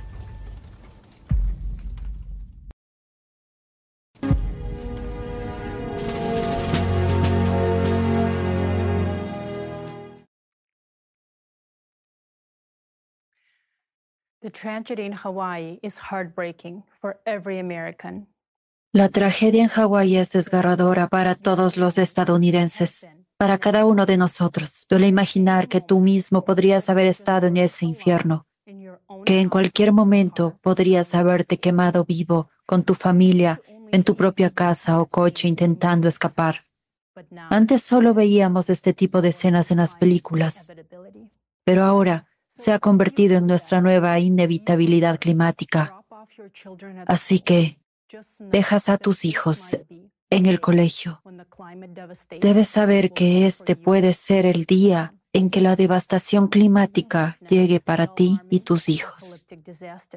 Ustedes han sido testigos de las alarmantes catástrofes apocalípticas que se están produciendo en América y de acontecimientos similares que están ocurriendo en otros continentes. Han visto que las catástrofes climáticas van en aumento y nosotros como humanidad ni siquiera estamos cerca de comprender cómo resolver esta crisis. ¿Qué estamos haciendo en su lugar? Seguimos luchando y destruyéndonos unos a otros aunque el clima ya lo está haciendo con más éxito. Está arrasando ciudades enteras y partes de continentes. Basta una inundación, un incendio forestal, un terremoto, para que en un instante perezcan decenas de miles de personas. ¿Y con qué tipo de ayuda podemos contar nosotros? Las personas acaban de oír a la gente compartir su experiencia de haber pasado por un infierno en el incendio de Hawái. Ni siquiera se encendieron las sirenas, ni se enviaron los barcos de la base militar para ayudarles, a pesar de que estaban cerca. Recuerden lo que ocurrió en Libia. ¿Avisaron a la gente de allí? ¿Acudieron en su ayuda? No, Solo vinieron a recoger cadáveres del mar y cuerpos en las calles. Miren lo que ocurrió recientemente durante la inundación en China. ¿Dónde estaba su alabado ejército cuando la gente necesitaba ayuda? ¿Dónde estaba la caballería? ¿Creen que los comunistas vinieron corriendo y se pusieron a salvar a todo el mundo? No, tanto en Libia como en China, llegaron más tarde, cuando ya no había necesidad de rescate. Tanto en Libia como en Hawái, la ayuda apareció solo para recoger los cadáveres. ¿Creen que nos evacuarán cuando se produzca la próxima catástrofe climática? ¿O cómo en casos anteriores vendrá el ejército solo cuando se haya calmado la situación? Solo para empaquetar los cadáveres en bolsas de plástico? Hoy en día es mucho más barato comprar bolsas para cadáveres u organizar crematorios móviles para evacuar a la gente. Pero antes de condenar a los ejércitos, piénsalo. ¿No es culpa nuestra haber creado y apoyado semejante formato de sociedad? Nadie enseñó a los militares a salvar a la gente. Solo se les enseñó a matar y a deshacerse de los cadáveres. Y piénsalo, ¿qué harías tú en una situación así? ¿Gastarías el dinero necesario para evacuar a personas que nunca has visto? Si parte de ese dinero pudieras tomarlo para ti, ¿qué elegirías? ¿Tomar ese dinero o salvar a la gente? Es lo mismo que en la guerra. Una cosa es disparar a alguien mientras le miras a los ojos y es completamente diferente cuando disparas a edificios residenciales desde un cañón. Nunca ves los ojos de los niños, mujeres y hombres que acabas de matar. Así es como vivimos nosotros, las personas, como en un juego de ordenador. El mundo en el que vivimos hoy es un lugar aterrador. Aprendimos a crear armas basadas en nuevos principios físicos. Aprendimos a crear iPhones y coches de lujo, pero nunca aprendimos a respetarnos los unos a los otros. Durante muchos años hemos estado divididos, lo que nos hace más fáciles de controlar. Como resultado, la sociedad moderna es una sociedad de tontos, egoístas, que valoran el poder y el beneficio por encima de todo lo demás. Y esto se extiende a todas las esferas de nuestra vida. Por ejemplo, nuestra ciencia ha estado tan ocupada en ganar dinero y servir a los intereses corporativos que no ha diagnosticado un problema crucial. Hemos contaminado críticamente el océano y ahora no podemos superar el ciclo climático de 24.000 años. Como ya hemos dicho, hay muchos institutos científicos diferentes y millones de científicos, incluso muy premiados, pero no colaboran entre sí. Es más, solo se preocupan del trabajo que da dinero. Toda nuestra ciencia, como cualquier empresa, se centra exclusivamente en ganar dinero, incluso hoy en día que estamos al borde de la destrucción. Como persona inteligente, pensarás que esto es absurdo. Parece obvio que necesitamos unificar todo el potencial humano y todos los recursos para sobrevivir. Comprendes que ni las armas ni las manipulaciones geopolíticas nos ayudarán a resolver este problema y que lo único que se interpone en nuestro camino es la falta de humanidad. Esta es la verdadera crisis a la que nos enfrentamos hoy. Somos buenos solucionadores de problemas, pero nos resulta difícil unirnos y ponernos de acuerdo sobre cómo sobrevivir. La pérdida del respeto mutuo, del amor y de la humanidad, como la muerte del océano, supone un peligro mortal para nosotros y no nos permitirá superar la inminente amenaza del apocalipsis climático.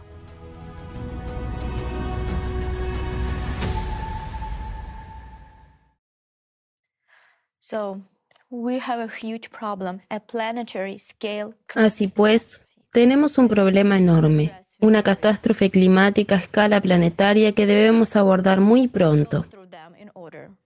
¿Qué opciones tenemos? Analicémoslas por orden. Existen dos soluciones posibles en el mundo, cuya aplicación garantizará nuestra supervivencia y la de nuestros seres queridos.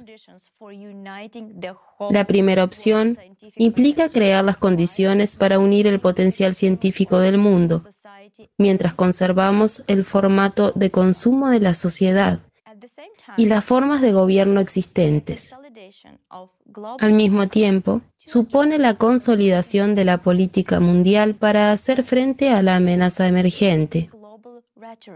También implica un cambio en la retórica mundial centrado en la mejora de las relaciones humanas y en garantizar la libertad de movimiento de todas las personas. Esto adquiere especial importancia teniendo en cuenta lo repentino de las catástrofes climáticas que pueden producirse en distintas regiones del planeta.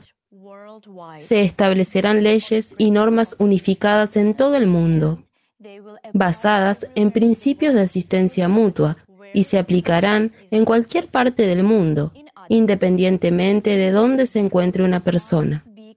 En otras palabras, nos convertiremos en una gran familia en la que cada uno conservará su independencia y autonomía. Y hay otra solución. Si la primera opción implica consolidar la política mundial, la segunda une a todos los habitantes del planeta. En este caso, la segunda opción puede crear condiciones en las que, si sobrevivimos, todos recibiremos los beneficios de los que actualmente no disponemos. Por ejemplo, atención médica, educación y electricidad gratuitas. Además, en la segunda opción, incluso tecnologías que hoy suenan a ciencia ficción o que no son rentables para las empresas y la economía moderna estarán disponibles. Un ejemplo es el generador sin combustible, GSC. La introducción del GSC significa que toda la energía será absolutamente gratuita para ti. Otro ejemplo de tecnología, la prolongación de la vida humana más allá del límite de la especie.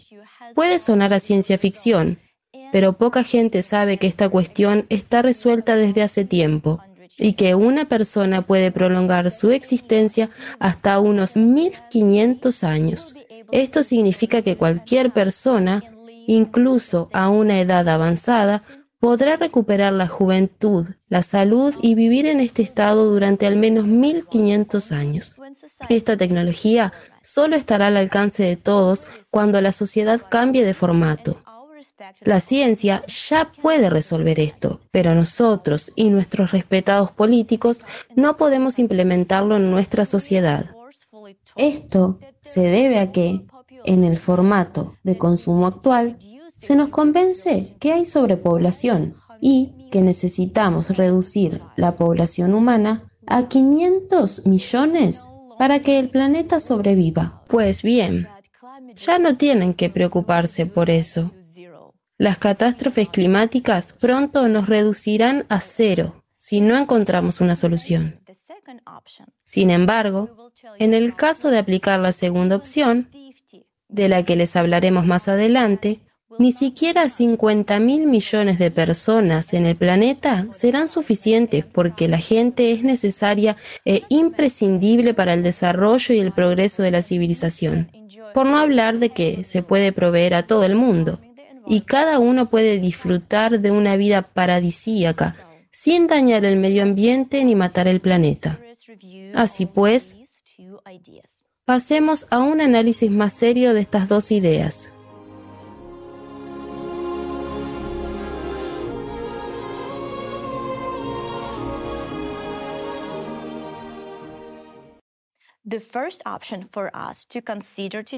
La primera opción que vamos a considerar hoy para hacer frente al colapso climático fue propuesta por nuestro científico estadounidense, el doctor Egon Cholakian. El doctor Cholakian es investigador independiente en la Universidad de Harvard, físico de partículas jubilado y profesional del derecho fiscal internacional y de la propiedad intelectual con experiencia en seguridad nacional. Al principio de su carrera, trabajó como analista fiscal legislativo, asignado a la Comisión Presidencial sobre Comercio Internacional y Política de Inversiones en la Casa Blanca, administraciones de Nixon y Ford. Y mientras estaba afiliado a la Oficina de Investigación Legislativa de Harvard, trabajó simultáneamente como analista fiscal legislativo adscrito a la Comisión Mixta de Impuestos de la Comisión de Medios y Arbitrios y de Finanzas de la Cámara de Representantes y del Senado de los Estados Unidos. Durante los primeros años de su carrera, el doctor Cholakian también trabajó en el gabinete de cocina de Reagan y en la Casa Blanca de Reagan como analista fiscal legislativo.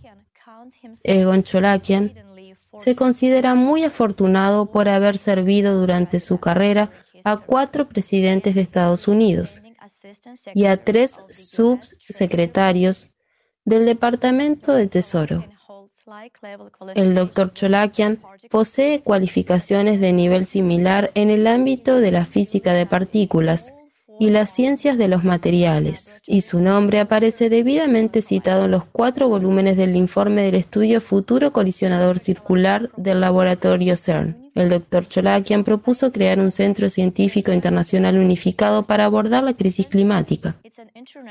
Esencialmente se trata de una alianza internacional e interdisciplinar de los mejores científicos del mundo de varios países.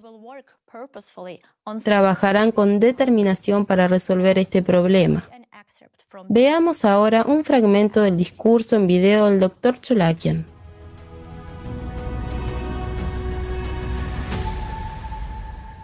Me llamo Egon Cholakian. En vista de la situación sumamente alarmante, la progresión sin precedentes de catástrofes climáticas destructivas en nuestro planeta, deseo hacer un llamado urgente a los tres líderes mundiales de quienes, en mi opinión, depende el futuro de toda la humanidad. Me dirijo al presidente de los Estados Unidos, señor Biden, al presidente de la República Popular China, señor Xi Jinping, y al presidente de la Federación Rusa, señor Putin.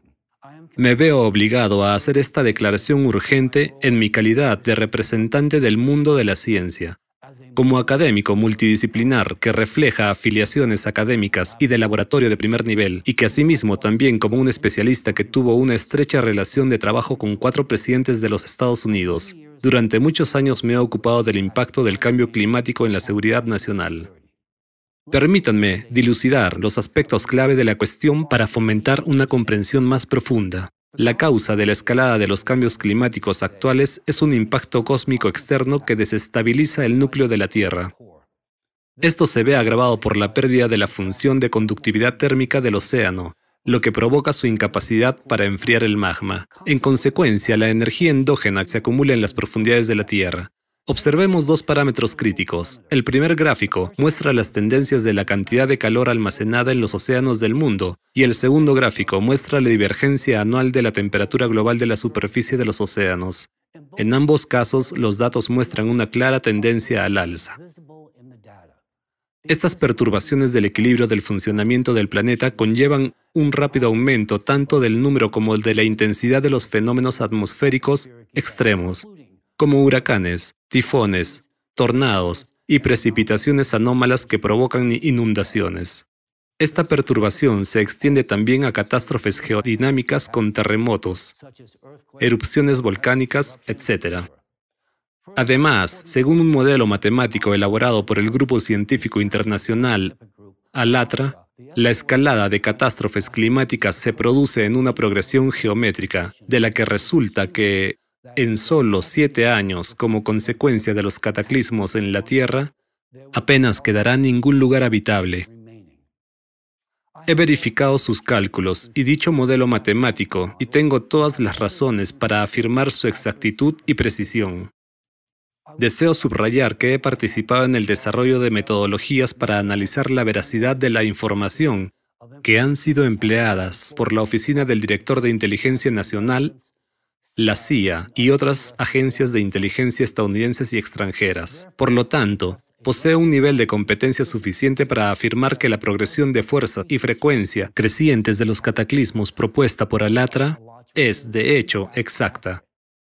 Indica la situación más peligrosa, la rápida intensificación de la fuerza de los cataclismos en los próximos años y un inminente colapso climático. La constatación de las anomalías y progresiones climáticas a las que me he referido significa que en un futuro inmediato nos enfrentaremos inevitablemente a magnitudes históricas de devastación por desastres climáticos, incurriendo en pérdidas materiales y financieras inconmensurables. Seremos testigos de un aumento sin precedentes del número de refugiados climáticos, agravado por la pérdida de un número masivo de vidas humanas. El 13 de agosto de 2023 hice un llamado imperioso a toda la humanidad, a la comunidad científica y a los líderes mundiales para que apoyaran la creación de un Centro Internacional Unificado de Investigación Científica. Este centro facilitaría una investigación rigurosa y exhaustiva de los polifacéticos aspectos del cambio climático y el desarrollo de soluciones eficaces y sostenibles. Inicié este concepto con el único objetivo de reunir a los principales expertos en investigación científica interdisciplinar y proporcionarles las condiciones óptimas para un trabajo productivo. Esto implica el acceso a todos los recursos científicos necesarios y a una financiación ilimitada, lo que solo puede lograrse con el respaldo y la cooperación uniforme de los Estados. En primer lugar, es necesario establecer un centro científico internacional unificado que reúna a las mejores mentes científicas de todo el mundo para abordar la cuestión del colapso climático. Para que funcione eficazmente, este centro debe tener acceso a todos los equipos, satélites, observatorios y estaciones de investigación necesarios en todo el planeta. Es crucial subrayar que una empresa así exigirá una financiación extraordinariamente ilimitada, ya que resolver una tarea de esta magnitud requerirá el compromiso dedicado de todos los laboratorios, centros de investigación, colisionadores y similares que existen en la actualidad. Tendremos que recoger y analizar continuamente datos de prácticamente todos los rincones de la Tierra, de todas sus capas, desde su núcleo hasta su entorno cercano al espacio. Solo a través de estos medios podremos establecer el control sobre los procesos que actualmente nos conducen hacia la destrucción y ponerles fin. En segundo lugar, es imperativo poner fin inmediatamente a todas las guerras, conflictos militares, desacuerdos y disputas geopolíticas. Es crucial detener la destrucción y fragmentación del mundo. Todos nos enfrentamos hoy a un enemigo común que amenaza a todos los países, el clima. Necesitamos consolidar nuestros recursos. Si se hubiera hecho caso a los científicos de Alatra hace una década, se podría haber evitado gran parte de lo que está ocurriendo ahora y de lo que ocurrirá en el futuro. Sin embargo, todo eso pertenece al pasado. Nosotros vivimos el presente. Nuestras decisiones en el presente determinan nuestro futuro. Señor Biden, señor Xi Jinping, señor Putin, me dirijo a ustedes a la luz de esta crítica situación. Es urgente transformar globalmente la política mundial y canalizar todos los esfuerzos hacia la consolidación. Los ejércitos del mundo deben modificar sus modos operativos, pasando de la destrucción de los enemigos a la salvación de las personas. Los seres humanos no somos enemigos los unos de los otros. Está exclusivamente dentro del poder de ustedes tres dar forma a una agenda internacional centrada en el hecho de que no somos adversarios. Nuestra Tierra es realmente pequeña y nuestro planeta es altamente vulnerable, tambaleándose al borde del abismo. Ya no hay razón para librar guerras y permanecer divididos. El único sentido reside en buscar formas de unirnos. Debemos reconocer que el desastre nunca golpea cuando es conveniente. Por lo tanto, debemos abordar la cuestión de la migración climática de inmediato, mientras aún tengamos la oportunidad de hacerlo en una situación relativamente estable. Deben establecerse ya las condiciones para la reubicación de las personas en nuevos territorios sobre la base de un enfoque democrático, sin coacciones, pero con la libre voluntad de los individuos, respetando todos los derechos humanos. Las personas deben sentirse seres humanos, deben sentir que sus vidas son valiosas, importantes y están protegidas, que reciben auténticos derechos y libertades. Debemos darnos cuenta ahora de que pronto no habrá nadie por delante ni por detrás en esta carrera. Por tanto, las fronteras de los países deberían estar ya abiertas a la libre circulación de todos. Soy plenamente consciente y reconozco que este movimiento sin restricciones conlleva la inevitable interacción de personas de diferentes culturas, tradiciones y costumbres. Esto hace necesario la formulación de medidas y normas unificadas que no vulneren los intereses ni de los migrantes ni de las comunidades de acogida. Estas normas deben basarse en la humanidad y en la necesidad de respetarse mutuamente y vivir en paz y armonía. Es vital que las personas no tengan motivos artificiales de conflicto, que no se atente contra su honor y dignidad y que preserven su identidad humana. Evidentemente, la reubicación a gran escala de personas conllevará la necesidad de reorganizar el sistema económico, Al tiempo que se mantienen las economías nacionales individuales, se requiere una economía internacional unificada y planificada para la distribución de productos y necesidades esenciales y para otros fines. Esta economía unificada debe centrarse en garantizar unas condiciones de vida dignas para todas las personas, independientemente de su lugar de residencia o de reubicación. En el epicentro de esta situación de emergencia donde todos nos encontramos hoy, todos los países experimentan ya el impacto del cambio climático. Muchos países ya han sufrido significativamente y pronto ningún país quedará indemne. Cada mes y cada día que pase, la situación alcanzará magnitudes aún más graves y severas. Pero por ahora, aún tenemos una oportunidad. Tenemos una oportunidad si nos escuchan. El mundo en el que vivíamos ayer ya no existe hoy. Puede que muchos no quieran aceptarlo, pero independientemente de nuestra actitud, el pasado no tiene marcha atrás. O construimos un nuevo formato de interrelaciones, cesamos en nuestras divisiones y protegemos este planeta o este proceso destructivo que ya se ha vuelto intratable e incontrolable, culminará en la consternación de toda la humanidad. Aún tenemos una oportunidad. Si no la aprovechamos, todas las guerras y la política carecerán de sentido. Todo será en vano. Todo será en vano.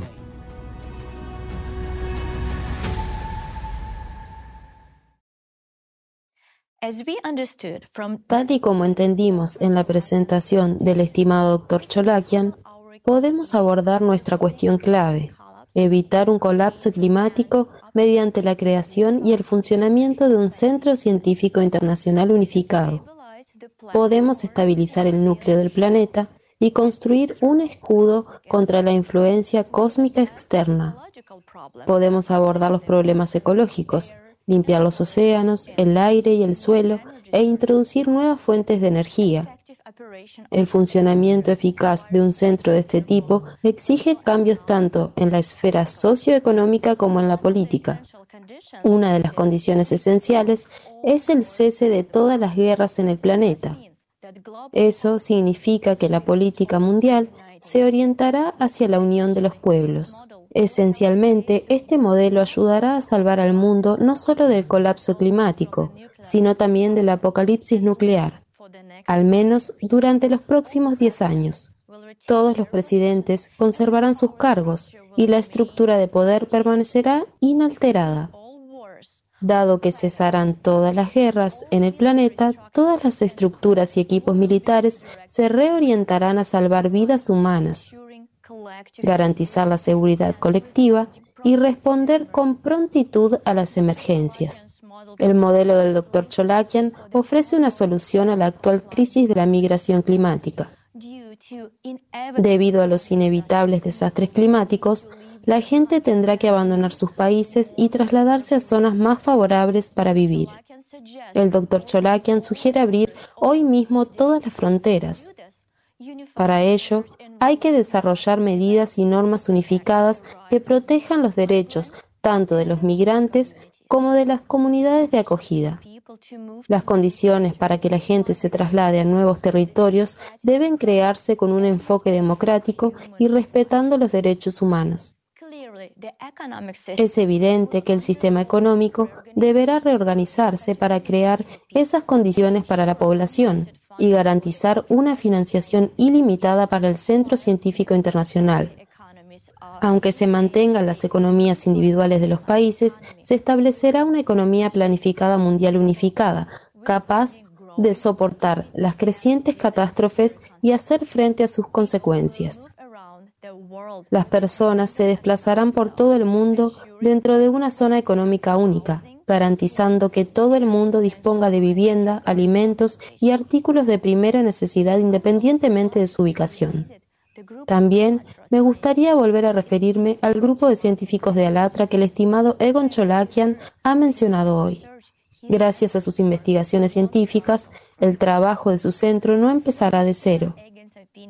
Comparto plenamente la opinión de Egon de que, gracias a los científicos de Alatra, la humanidad tiene una oportunidad de sobrevivir. Como él mismo señaló, el grupo científico Alatra está décadas por delante de la ciencia moderna y sus investigaciones van más allá de los logros contemporáneos con avances como los detectores portátiles de neutrinos que crearon hace 20 años para estudiar los procesos del cambio climático. Mientras la ciencia moderna aún intenta comprender la física cuántica, los científicos de Alatra ya trabajan en el nivel más allá del cuántico. Esto demuestra claramente que están a la vanguardia de la investigación científica. Sus descubrimientos de hace décadas acaban de ser confirmados por la ciencia moderna. Por lo tanto, se puede afirmar con seguridad que los avances científicos del grupo de científicos Alatra servirán de base sólida para crear nuevas tecnologías que sirvan de escudo contra la influencia cósmica externa y ayuden a salvar a toda la humanidad. Pero para lograrlo, hay que crear las condiciones específicas. Resumamos.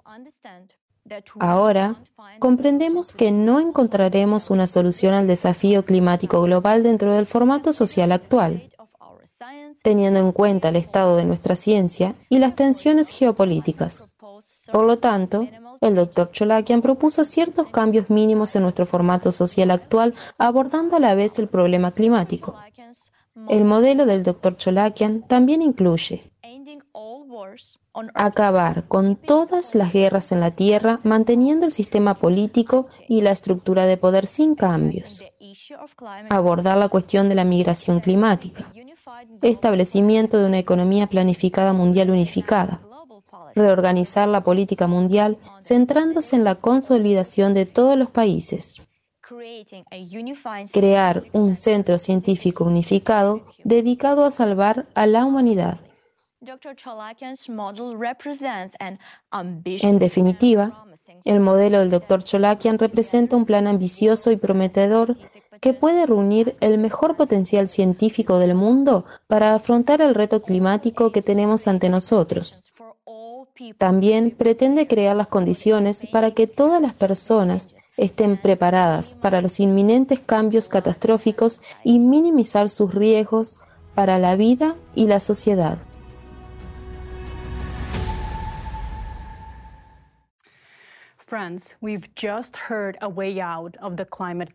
Amigos, acabamos de escuchar una salida al colapso climático propuesta por el estimado Dr. Cholakian.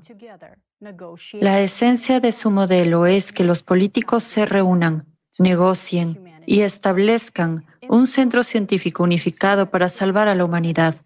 Al mismo tiempo, se mantiene el formato consumista de la sociedad moderna. Esto significa que se mantiene el poder de unos pocos sobre la mayoría, la desigualdad social y el dominio de unos grupos sobre otros. El objetivo de esta opción es un acuerdo temporal y la unificación de todos los países para evitar una catástrofe climática. Y en cuanto se encuentre la solución, todo volverá al estado anterior de nuestra sociedad. Esta es la primera opción de salida, pero hay otra solución que podría ayudar a la humanidad a hacer frente a la amenaza climática. Se trata de cambiar el actual formato consumista de la sociedad y desarrollar un formato totalmente nuevo, la sociedad creativa. Este modelo de sociedad creativa es similar al de Egon Cholakian en el sentido de que requiere crear las condiciones para unir a los mejores científicos y todo el potencial científico para desarrollar una nueva tecnología. Una que nos permita detener los efectos destructivos de la radiación cósmica en nuestro planeta. Esto, a su vez, estabilizará el núcleo de nuestro planeta y evitará la extinción de la humanidad. Sin embargo, este modelo es fundamentalmente diferente del modelo de Cholakian, porque en él no habrá poder de unos pocos individuos sobre la mayoría y no habrá desigualdad social.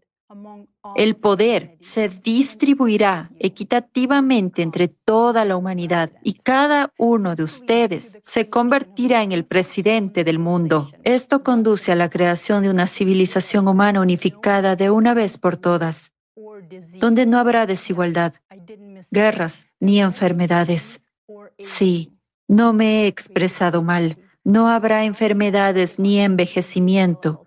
En la sociedad creativa, cada persona dispondrá de una cápsula de salud totalmente gratuita, capaz de prolongar la vida de una persona hasta al menos 1500 años, devolviendo la juventud y la salud, incluso a personas muy ancianas. En realidad, la ciencia ya puede resolver hoy la cuestión de prolongar la vida más allá del límite de la especie pero nunca será posible implementarlo en el formato consumista de la sociedad. También es imposible en la opción propuesta por Egon Cholakian, porque su opción mantiene el sistema consumista y para este formato, 8 mil millones de personas ya son demasiadas. Por eso no se puede hablar de prolongación de la vida. Ni siquiera podemos soñar con erradicar las enfermedades, ni siquiera las más básicas. Ninguna empresa farmacéutica lo permitirá, porque necesitan dominarnos, sacarnos dinero, mantenernos totalmente bajo control y manejarnos. El principal valor de la sociedad creativa es la vida humana, incluida la salud, la juventud y el bienestar, no el dinero y el poder. También quiero hacer hincapié en un punto importante relativo al tamaño de la población. Mientras que 8 mil millones de personas pueden ser demasiadas para el formato consumista, incluso 50 mil millones de personas serían muy pocas para la sociedad creativa. Y sin embargo, las necesidades esenciales de cada persona estarán cubiertas desde la comida, la ropa y la vivienda hasta lujos con los que hoy ni siquiera podemos soñar. Y todo esto estará disponible para todos, completamente gratis, y no habrá enfermedades ni envejecimiento. Aún más interesante es que los humanos vivirán en armonía con la naturaleza, nuestro medio ambiente prosperará y nuestros océanos se limpiarán. No necesitaremos matar animales para alimentarnos, ni siquiera necesitaremos arrancar fruta de los árboles, porque cada uno de nosotros tendrá un replicador de materia. Esta tecnología puede crear cualquier producto a nuestro gusto. Ya hemos hablado muchas veces de estas tecnologías y de los enormes beneficios de la sociedad creativa. Pueden obtener más información sobre la sociedad creativa en los foros anteriores. Crisis global, hay una salida y crisis global, nuestra salvación está en la unión. Pero ¿podemos construir realmente una sociedad así? Esa pregunta sigue abierta.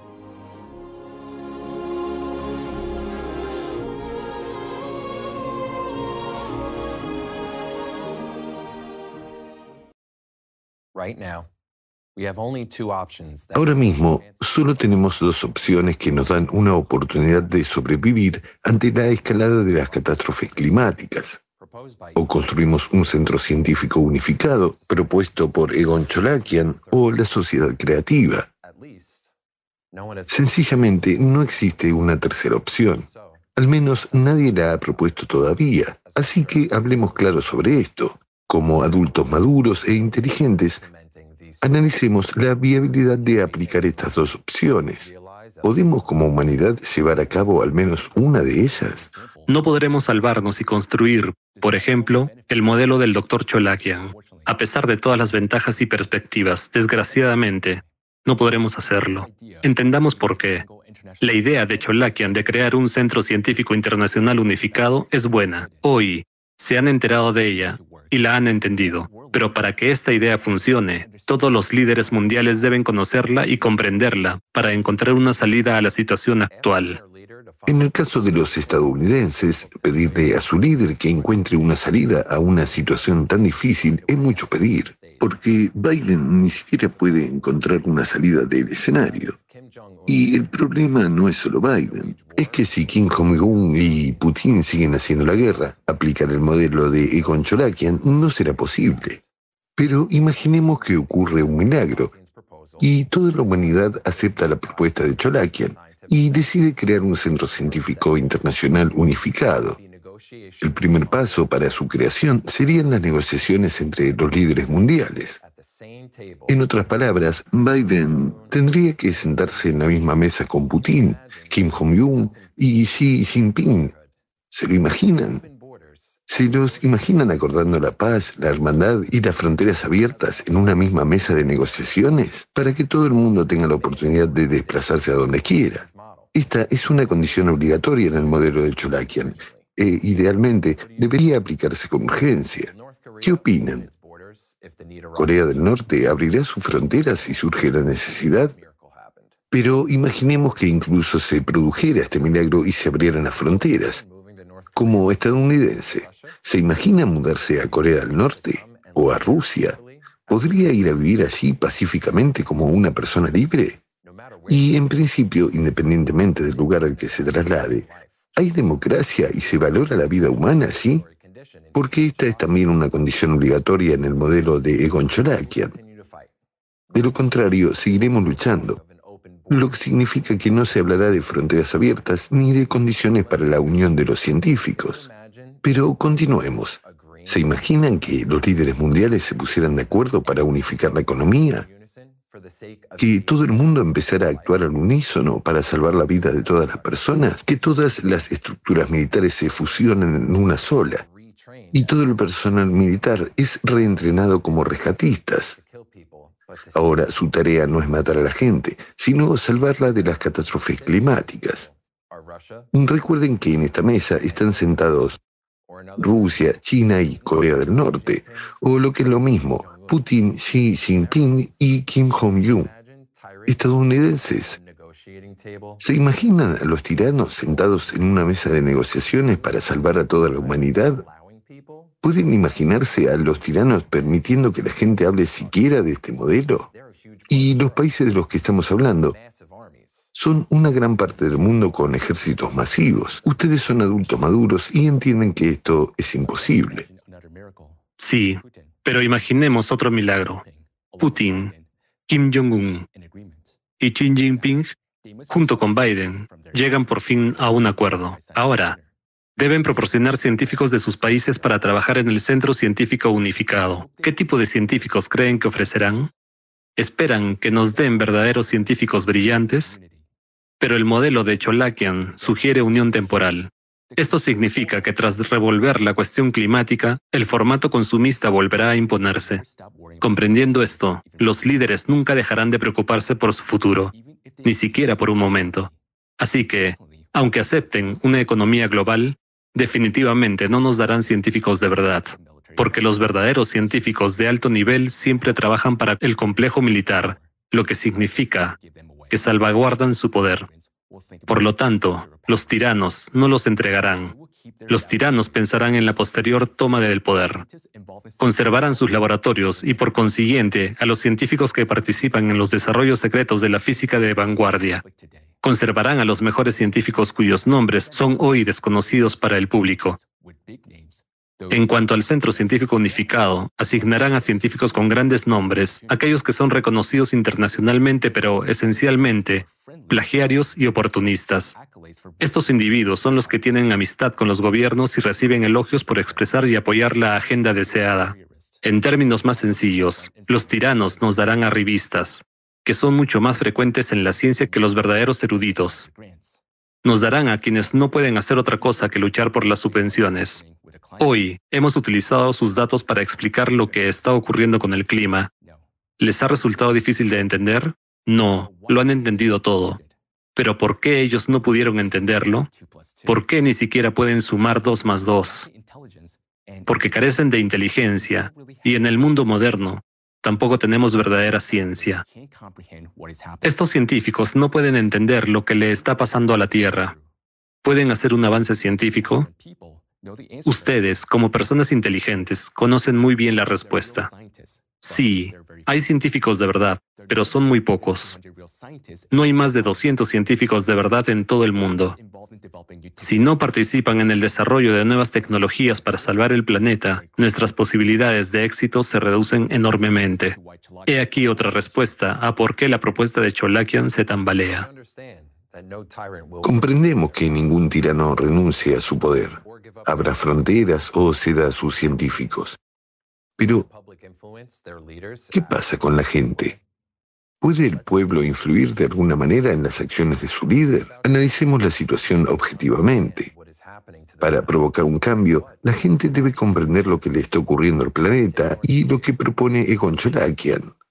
Tomemos el ejemplo de Corea del Norte. ¿Comprenderá la gente de allí la esencia de la idea de Cholakian si solo saben adorar a sus líderes como a un dios? O quizás los chinos, que han aprendido a trabajar como robots e idolatran a su líder. O incluso los rusos, que, aparte de beber vodka, parece que lo único que saben hacer es alabar a su Putin. Y miren lo que está pasando en Rusia ahora mismo. Ni siquiera hemos avanzado hacia la aplicación de ninguna de las dos opciones, en las que la condición obligatoria es la unión de las personas. En Rusia expulsaron a Alatra, como se expulsa del patio al perro pulgoso de otro. Como saben, gracias a los científicos de Alatra, la gente tiene ahora una oportunidad de sobrevivir.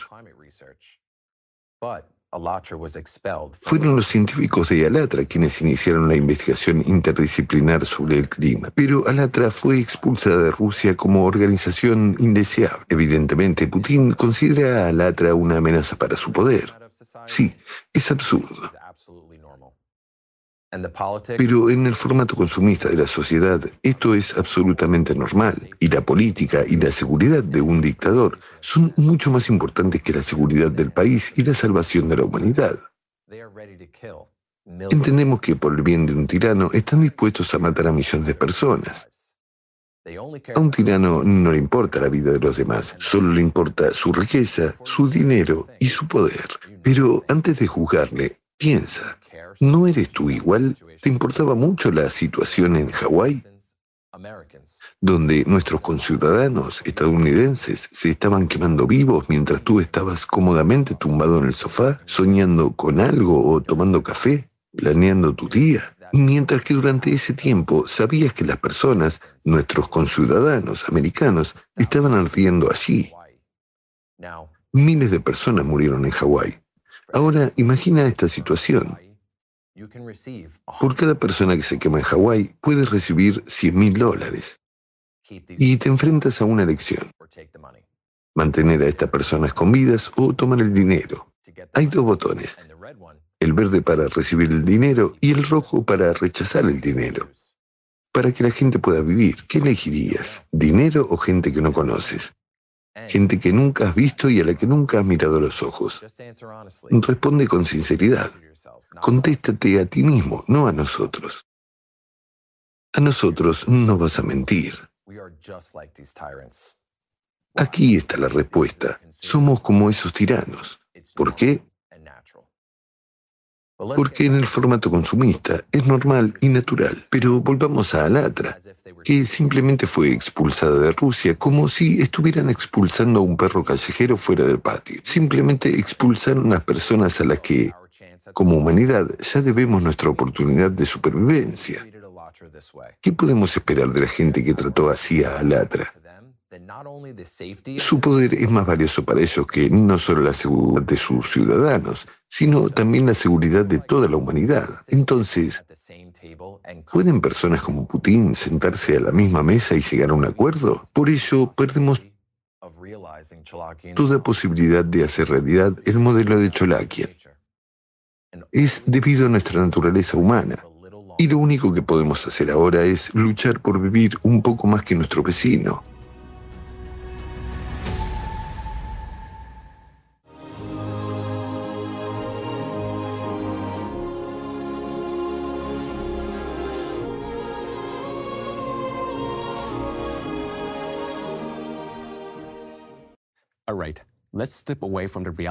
Muy bien, alejémonos de la realidad y fantaseemos. Imaginemos puramente que sí, ocurrió un milagro y los líderes se pusieron de acuerdo, aceptaron el modelo de Cholakian y los científicos se unieron, empezaron a trabajar y consiguieron salvar nuestro mundo. Y tenemos otros mil años de vida pacífica. Pero, ¿será realmente pacífica?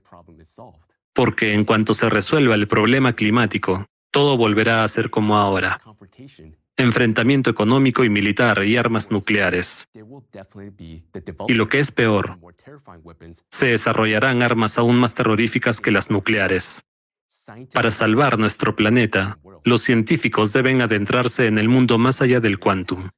Tendrán que abordar la tarea más seria de salvar el mundo. Sin embargo, también se verán obligados a explorar otro reino de la física, adentrándose en un mundo con el que aún no estamos familiarizados. Pero al hacerlo, contribuirán inevitablemente a la invención de nuevas armas, aún más temibles, basadas en nuevos principios.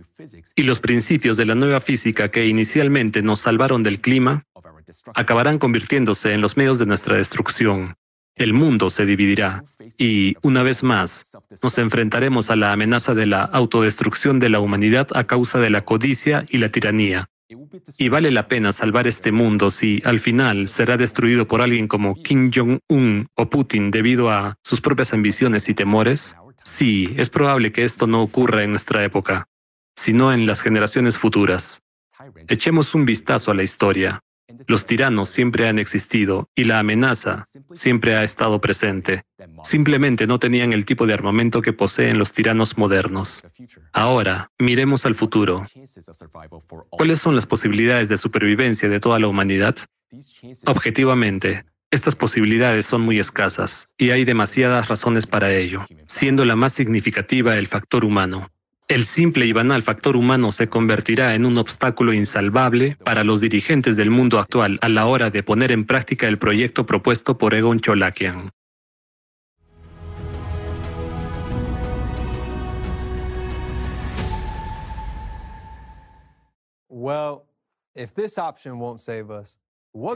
Bueno, si esta opción no nos salvará, ¿qué podemos decir de la opción de 2024? ¿Tampoco salvará a los americanos? ¿Qué quieres decir, hermano? ¿Qué es la opción 2024? ¿De qué estás hablando? Me refiero a las elecciones presidenciales de Estados Unidos, por supuesto. ¿Sabías que en 2024 habría elecciones, no solo en los Estados Unidos, sino también en Rusia? Por eso hablo de los presidentes del apocalipsis. El que elijamos se convertirá en el presidente del apocalipsis, tanto en Rusia como en América. Hermano, no solo el presidente del apocalipsis, a juzgar por la dirección que está tomando nuestro mundo, este presidente también podría convertirse en un nuevo jinete del apocalipsis. Entonces, ¿a quién elegiríamos para este papel crucial? Bueno, si elegimos a Biden, ciertamente no estará a la altura de ser un jinete del apocalipsis. Después de todo, según la Biblia, un jinete del apocalipsis debe montar a caballo. Y Sleepy Joe no es un buen jinete. Se cae hasta de una bicicleta. Pero como presidente del Apocalipsis, encarnaría perfectamente todas las características de nuestra ciencia moderna, al igual que Biden. La ciencia no parece encontrar una salida y lidia constantemente con una amenaza inexistente en forma del CO2. Al igual que Sleep Joe, interactúa regularmente con oponentes inexistentes. Son hechos, bro. Los científicos fingen que no hay progresión climática y nosotros fingiremos no ver su progresiva degradación mental. Es aterrador que no es solo su degradación mental, sino también la degradación de Estados Unidos como país. Por cierto, al elegir a Biden como presidente del apocalipsis, tenemos que considerar que definitivamente no seremos capaces de destituirlo. Incluso ahora intentaron destituirlo a Biden y hacer que se fuera. Tontos, ni siquiera sabe a dónde ir cuando abandona el escenario. ¿Cómo dejará la presidencia? No sabe a dónde ir. Bueno, está bien. Así que Biden no está hecho para ser el presidente del apocalipsis. Entonces, ¿Quién será el presidente del apocalipsis en los Estados Unidos en 2024? ¿Quién será el mejor lavándonos el cerebro? Piensen en ello. También tenemos a Trump y con él, desde luego, no nos aburriremos. Probablemente lanzará su propia marca, el último presidente del Apocalipsis 2024, y venderá mercancía por 7 millones de dólares en las primeras 24 horas. Bailará y dará discursos sobre lo enorme que es y lo importante que es para los Estados Unidos. Bromas aparte, hermano. Hablemos en serio. Si elegimos a Trump, nos ahogaremos todos juntos en un océano de mentiras. Pero al menos nos divertiremos, nos reiremos y veremos cómo destruye nuestras posibilidades de supervivencia. Nunca ha habido una persona más deshonesta. Este es el presidente que prometió hacer grande a Estados Unidos, pero luego lo hundió en la deuda. Y ahora es peor que el presidente de Ucrania. ¿Por qué dices eso? Hay mucha gente que apoya a Trump. Trump. Trump cada vez tiene más apoyo porque no tenemos inteligencia. He mencionado a Ucrania por una razón. ¿Recuerdan cómo Trump se jactó de suministrar armas a Ucrania? Yo soy el que dio a Ucrania armas ofensivas y asesinos de tanques. Obama no lo hizo. ¿Sabes lo que envió? Envió almohadas y mantas. Envió, almohadas y mantas. Miren lo orgulloso que estaba entonces. Pero ahora dice que en cuanto vuelva a ser presidente, acabará con la guerra de Ucrania en 24 horas. Y luego, inmediatamente, dice que enviará un nuevo lote de armas a Ucrania. Prepárense, estadounidenses. Es hora de abrir sus billeteras de nuevo.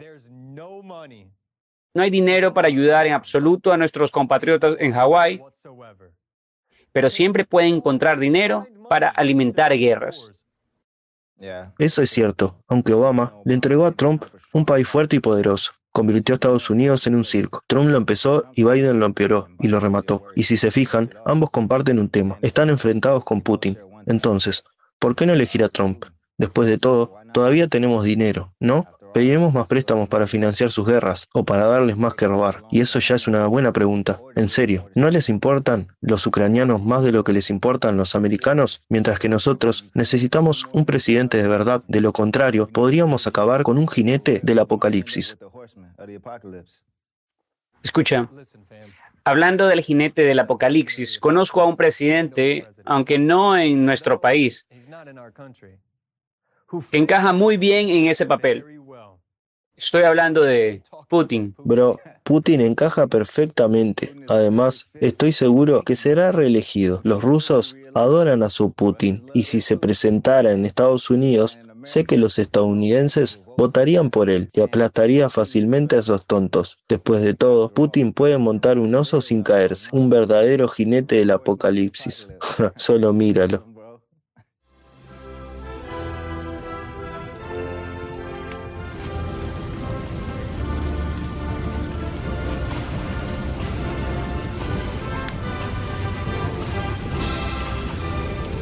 We're joking, of course. But in all seriousness, we have very big problems. Estamos bromeando, por supuesto, pero en serio, tenemos problemas muy grandes. Estamos todos en un profundo agujero de mierda. Y en realidad, nuestro futuro depende de los próximos presidentes. Necesitamos un presidente dispuesto a enfrentarse al clima. Sí, compatriotas, nuestra elección es limitada. O volvemos a preparar nuestras billeteras para que otro presidente se lleve el dinero, o empezamos a pensar en el futuro de Estados Unidos.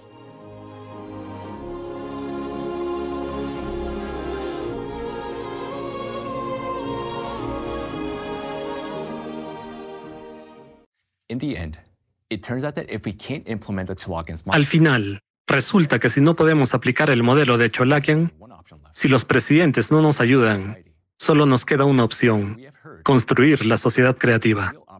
Como hemos oído, la sociedad creativa nos brinda una oportunidad real de salvar el planeta, nuestras vidas y crear condiciones que beneficien a todos. La sociedad creativa es una oportunidad maravillosa para cada uno de nosotros. Pero seamos realistas, ¿es posible construir la sociedad creativa en todo el mundo en las condiciones actuales? Lo más importante para implementar la sociedad creativa es la unión de todas las personas. A primera vista, esto parece posible. Pero seamos adultos maduros y racionales y enfrentemos nuestra realidad. Para que todos nos unamos, la gente de todo el mundo debe apoyar la sociedad creativa. Para conseguirlo, la gente tiene que conocer la sociedad creativa y todos los beneficios reales que cada persona de este planeta recibirá al implementar la sociedad creativa. Solo un tonto rechazaría esta oportunidad. Pero para aceptarla, la gente debe conocerla en todos los países, todos los 8 mil millones de personas. Es un buen momento para volver a nuestros héroes recientes. ¿Se imaginan a los tiranos permitiendo que la gente hable libremente de la sociedad creativa? Hablar de una sociedad que garantiza la realización de las libertades y derechos de cada persona. Una sociedad que libera para siempre a la gente. ¿Se imaginan a la gente de Corea del Norte conociendo la sociedad creativa y todos sus beneficios y cualidades? Lo único que les preocupa es adorar a su gobernante como a un dios. ¿Construirá la sociedad creativa para ellos? ¿Los salvará? Por otro lado, ¿salvará el Partido Comunista al pueblo chino?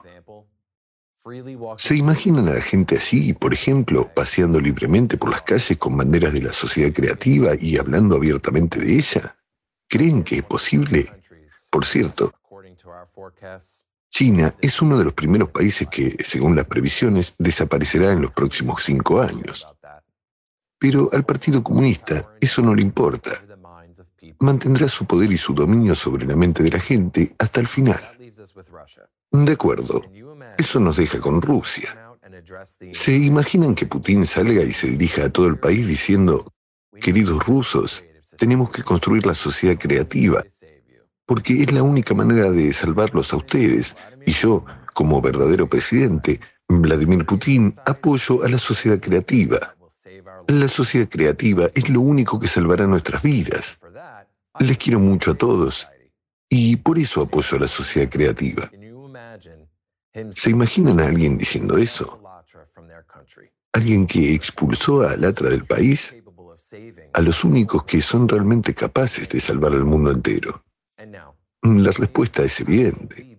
Y ahora díganme, ¿cómo vamos a construir la sociedad creativa sin Rusia, China ni Corea del Norte? Es imposible, porque la sociedad creativa solo puede construirse en todo el mundo. De lo contrario, no funcionará. Imaginen que mientras estamos construyendo la sociedad creativa en todo el mundo, ellos están preparando armas nucleares contra nosotros. Entonces no tendremos éxito. Porque significa que también tendremos que mantener ejércitos, armas y armamento nuclear. Y eso ya no es la sociedad creativa. Aquí tienen la respuesta. Pero no culpe solo a estos tres países y a sus satélites. No solo Putin, Xi Jinping, Kim Jong-un estarán en contra de la sociedad creativa. Biden tampoco renunciará a su poder, incluso antes de su muerte. Una vez que han probado el veneno del poder, no renunciarán a él. Porque para él y para todos los que han probado el poder, ahora es más preciado que el adrenocromo. Vemos cómo incluso los derechos de los americanos están siendo vulnerados aquí en Estados Unidos. Y eso dice mucho. Esto es verdaderamente el fin del mundo. A pesar de los beneficios que los líderes podrían obtener en la sociedad creativa, es más probable que destruyan el mundo entero antes que ceder su poder al pueblo. Pero olvidémonos de la realidad por un momento. Fantasemos e imaginemos que ha ocurrido un milagro. Putin, Kim Jong-un y Xi Jinping han abierto sus países y han empezado a decir a la gente, de acuerdo, vayan a la gente y hablen de la sociedad creativa. Y aquí llegamos a otro problema. Seamos sinceros, queridos telespectadores, los que están sentados y nos están viendo ahora mismo. Ya conocen el problema climático, conocen la sociedad creativa. Y son personas inteligentes porque siguen viéndonos. Pero díganme, ¿A cuánta gente están dispuestos a informar sobre la sociedad creativa? Antes hemos insistido en que, para ponerla en práctica, todo el mundo tiene que conocerla. ¿Y por qué ir tan lejos a otros países? Aquí, en Estados Unidos, tenemos que informar a toda la población, a todos los estadounidenses. Díganme, ¿a quién vas a informar tú personalmente? Lo máximo a quien informarás son a tus vecinos y amigos, pero no más allá. Ahora mismo, has escuchado la información de la conferencia. Lo entiendes todo y sabes qué hacer. Pero mañana, te levantarás por la mañana. Afuera brillará el sol. Un huracán no ha derribado tu casa. Todo parece ir bien. La vida es bonita y hay numerosas tareas cotidianas. Y ya lo habrás olvidado todo. Así es, cada persona. somos 8 mil millones y cada uno está ocupado con su propia vida. Si fuéramos diferentes, todo el mundo conocería ya la sociedad creativa, pero somos quienes somos. Somos iguales como tú, y somos nosotros, las personas, los que nos oponemos a la implementación de la sociedad creativa, nadie más. Aquí no podemos echar la culpa a Biden ni a Putin porque la sociedad creativa está en manos de la gente. Somos nosotros, las personas, que no podemos ponernos de acuerdo. No podemos explicárselos unos a otros y no queremos oír hablar de la sociedad creativa porque carecemos de la comprensión de sus beneficios para nosotros. Tienes toda la razón, John. Y esta falta de voluntad y de ser razonable y adecuado a veces cruza todos los límites de la idiotez. ¿Recuerdas cómo se indignó? ¿Cómo se atreven? Me robaron mis sueños y mi infancia con sus palabras vacías. Y sin embargo soy una de las afortunadas. Y sin embargo soy una de las afortunadas. Y sin embargo, muchas personas tienen una reacción similar ante la sociedad creativa. Estos inadecuados... Todo está mal. No debería estar aquí. Debería estar en el trabajo, trabajando como esclavo para mi jubilación y pagando mis facturas.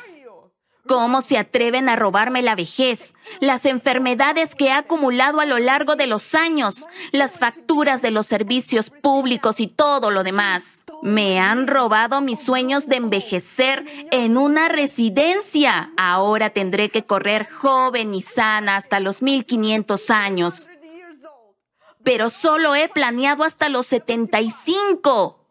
Y lo tengo todo planeado. Incluso tengo preparada una lista de enfermedades. Ya han irritado a todo el mundo con su sociedad creativa. Lo escucho en todas las cuentas de TikTok. Tengo suerte. Soy una persona consciente. Pero otros no lo son. Quieren todo lo que ofrece la sociedad creativa y las personas como yo entendemos lo que vamos a perder crisis, pobreza, guerras, violencia y una vida aburrida. Recuerden mis palabras, defensores de la sociedad creativa. Todos nuestros ojos estarán puestos en ustedes y en sus acciones. Y si siguen adelante con sus planes, no los perdonaremos nunca. Sus planes no los perdonaremos nunca.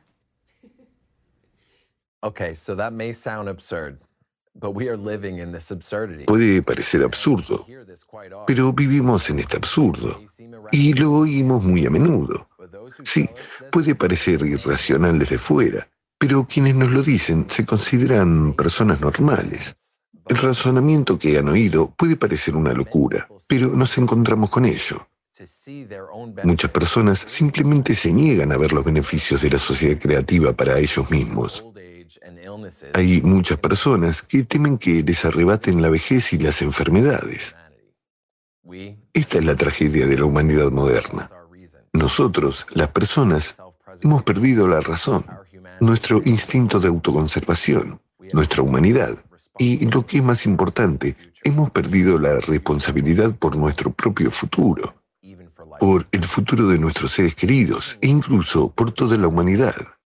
Incluso hemos perdido la responsabilidad sobre nosotros mismos, trasladando la responsabilidad de nuestras vidas a personas como Biden, Trump, Kim y otros.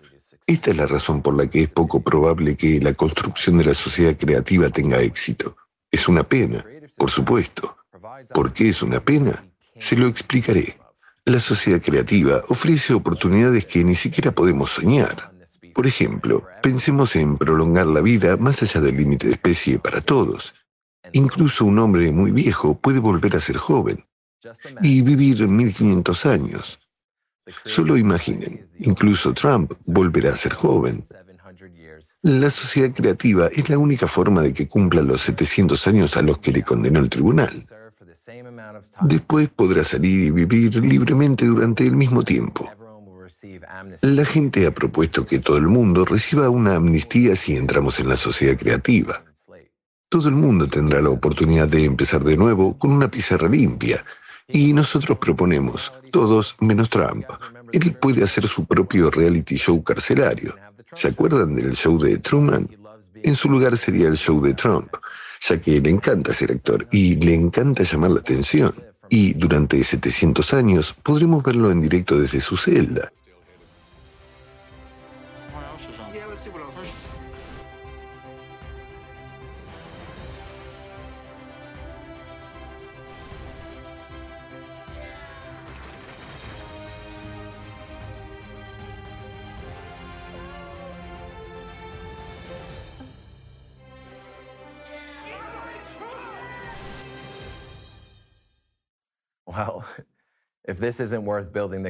¿No merece la pena construir la sociedad creativa?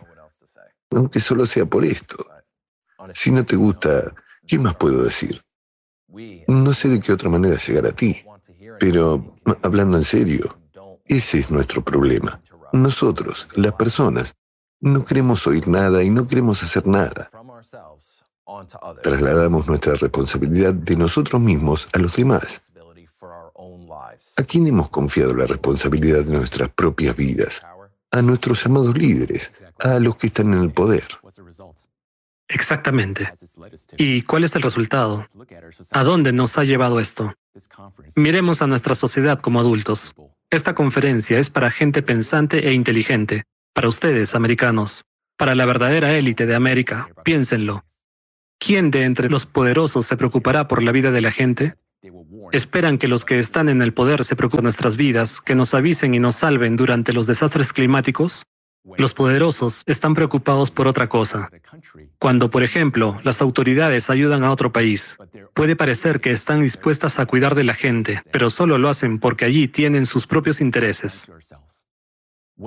Si dejamos de mentirnos a nosotros mismos, ¿qué esperamos? Si ocurren catástrofes climáticas, esperamos que nos salven. Esperamos que haya ayuda. Recuerden Hawái, la tragedia más terrible, esa pesadilla, gente abandonada y gritando en el fuego, y ninguna ayuda de las autoridades. Esa es nuestra realidad. Y no se trata solo de nuestro país. Recordemos la tormenta Daniel. El 10 de septiembre azotó Libia. Su marejada fue tan terrible que rompió inmediatamente dos enormes presas en la ciudad de Derna. Millones de toneladas de agua arrasaron todo a su paso. Zonas residenciales, carreteras, coches, todo desapareció para siempre. Barrios residenciales enteros de la ciudad de Derna fueron arrastrados al mar junto con sus habitantes. Una cuarta parte de la ciudad fue borrada de la faz de la tierra. Y aunque la tormenta terminó el 12 de septiembre, el número de víctimas sigue aumentando cada día. Al día de hoy, el recuento oficial es de unos 11.000 muertos. ¿Me oyen? 11.000. Y estos son solo los cuerpos encontrados. El mar sigue arrojando cadáveres a la orilla, pero además de ellos, más de 10.000 personas se consideran oficialmente desaparecidas. Los supervivientes dicen que nadie les advirtió de la fuerza de la tormenta. Aunque ambas presas necesitaban reparación desde hacía tiempo, nadie se preocupó de reforzarlas. Nadie advirtió a la población de que esta tormenta podría romper las presas. Nadie planeó siquiera una evacuación. Nadie salvó al pueblo de Libia de una trampa mortal. Miles y miles de personas, como nosotros, perecieron, y nadie les devolverá la vida.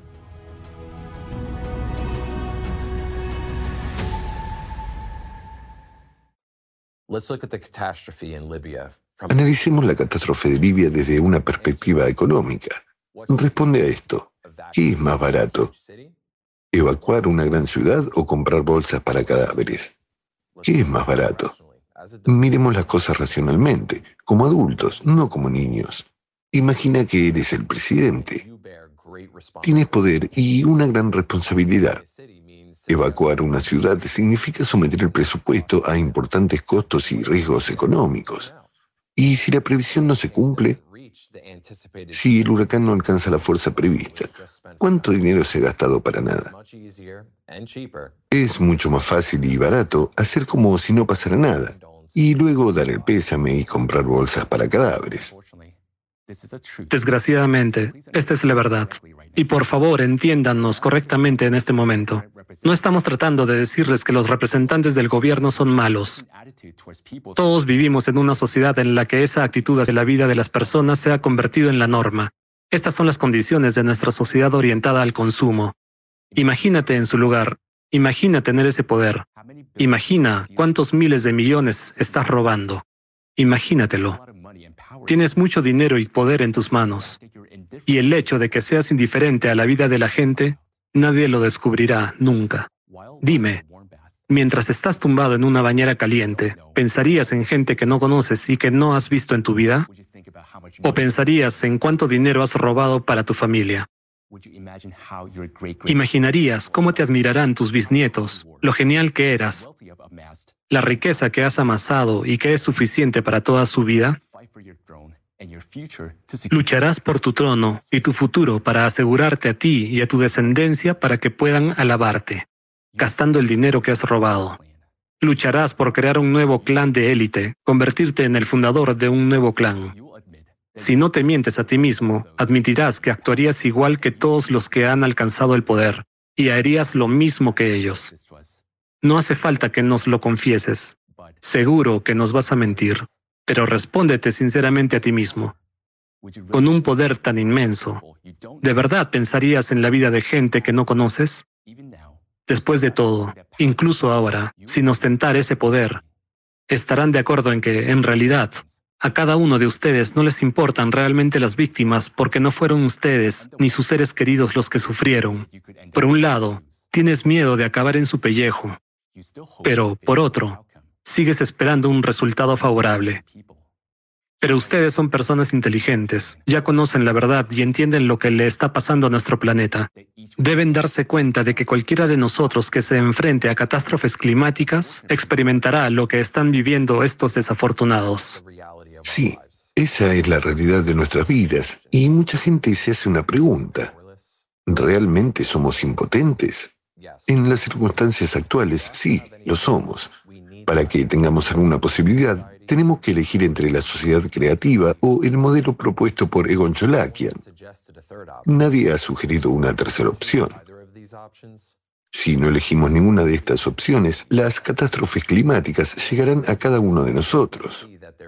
Ustedes se comprenden y ven que no hay ninguna tendencia a reducir las catástrofes. Pero si nos unimos y encontramos la fuerza dentro de nosotros mismos, entonces, naturalmente, podremos construir la sociedad creativa o poner en práctica lo que sugiere Egon Cholakian. Conservarás tu casa, la vida de tus hijos y padres, y podrás vivir en un mundo diferente, más humano y justo.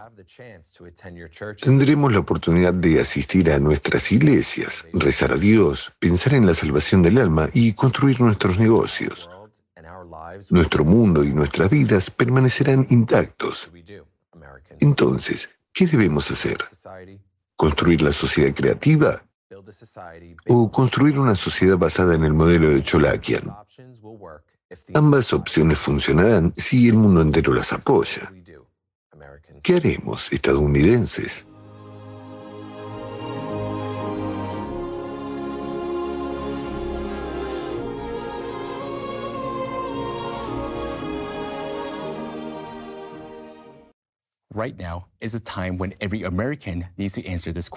Ahora mismo es el momento en que todos los estadounidenses deben responder a esta pregunta. La oportunidad de construir la sociedad creativa ciertamente existe. No estamos diciendo que no sea posible, es real. Hay un pequeño porcentaje de probabilidad, pero entienden perfectamente cuál es el mayor reto al que nos enfrentaremos. El mayor problema de supervivencia para la gente no es la cuestión climática, es el problema que llevamos dentro. El problema es la falta de humanidad en cada uno de nosotros. Personas de todo el mundo están comprometidas en la construcción de la sociedad creativa.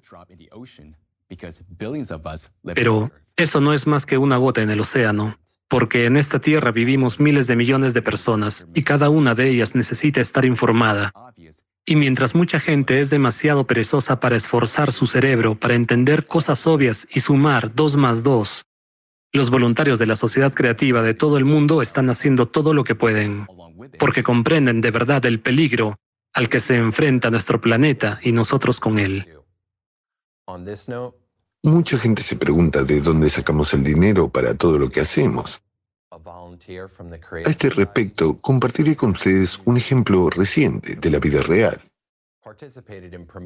No hace mucho, un voluntario de la sociedad creativa, un músico de talento llamado Gregory, de Georgia, participó en la promoción de esta conferencia. Escribió una canción sobre la sociedad creativa. Creó un video musical para ayudar a muchos estadounidenses a conocer la conferencia de hoy y a unirse a nosotros. Resultó que Gregory ni siquiera tenía dinero para venir a grabar el video. Nos enteramos hace poco, por pura casualidad. de que Gregory tuvo que donar su propia sangre para conseguir el dinero para la gasolina. Eso es lo que la gente hace para entregarles la verdad a tiempo, para que el mar no arrastre sus cuerpos sin vidas a la orilla, como hizo con los libios. Estos son los verdaderos héroes. De ahí saca la sociedad creativa su motivación para actuar.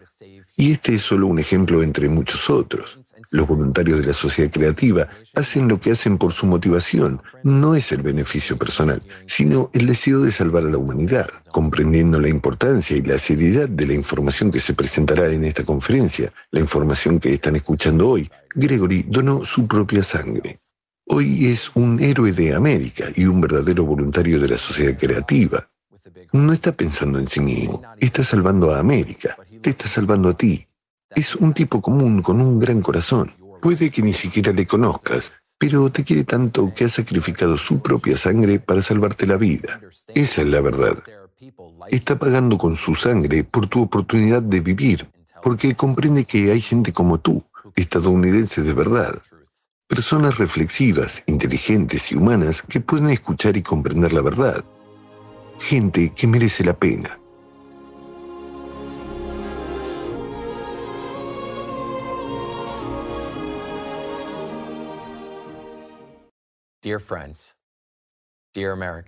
Queridos amigos, queridos americanos, ustedes siguen viendo esta conferencia y se quedan con nosotros porque son personas inteligentes que han captado la esencia de lo que hemos estado hablando hoy. Los tontos se han apagado esta transmisión para buscar entretenimiento en otra parte, ver reality shows o videos graciosos de gatos y perros Solo los inteligentes se han quedado con nosotros. Ustedes se han quedado. Y es para ustedes, para quienes representan la esperanza y el baluarte de toda América. Compartiremos ahora la información más crucial. Entendemos que las dos opciones para hacer frente al colapso climático del que hemos hablado son difíciles de aplicar. Por lo tanto, basándonos en todo lo mencionado anteriormente, queremos dirigirnos a ustedes, queridos americanos, nos hemos dado cuenta de que debemos salvar lo que realmente se puede salvar. Y lo más importante es salvar a la élite americana. No a la élite que gobierna, nos cuenta cuentos chinos por televisión, nos manipula y roba a nuestro país, sino a la verdadera élite. Ustedes, queridos americanos, los que piensan, los que tienen visión del futuro, los más trabajadores, los que construyeron América tal y como es, los que la han apoyado y la siguen apoyando hasta el día de hoy. Ustedes, los americanos pensantes, humanos y compasivos. Por eso compartiremos lo que oirán a continuación.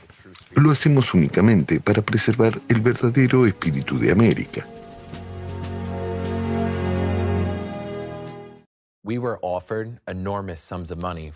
Nos ofrecieron enormes sumas de dinero por la información que vamos a compartir con ustedes un representante de dos corporaciones nos ofreció dos mil millones de dólares, mil millones de dólares de cada corporación para que esta información no se hiciera pública y fuera de conocimiento exclusivo de estas dos corporaciones. Sin duda, dos mil millones de dólares es una cantidad considerable de dinero.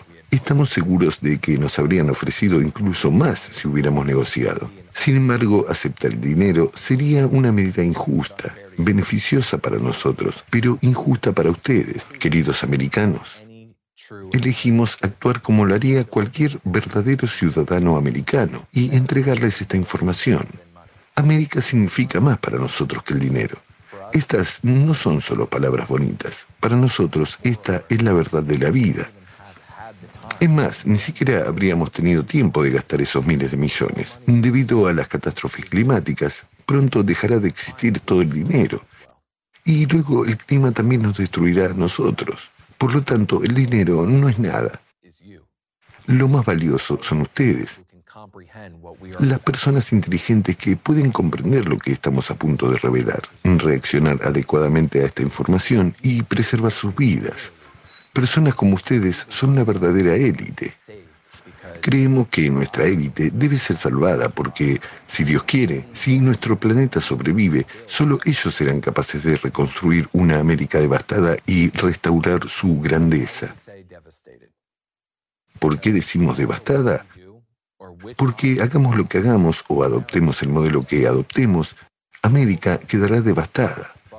Esperamos que no del todo, pero una parte significativa sufrirá de todos modos. ¿Por qué? Porque ya está sufriendo.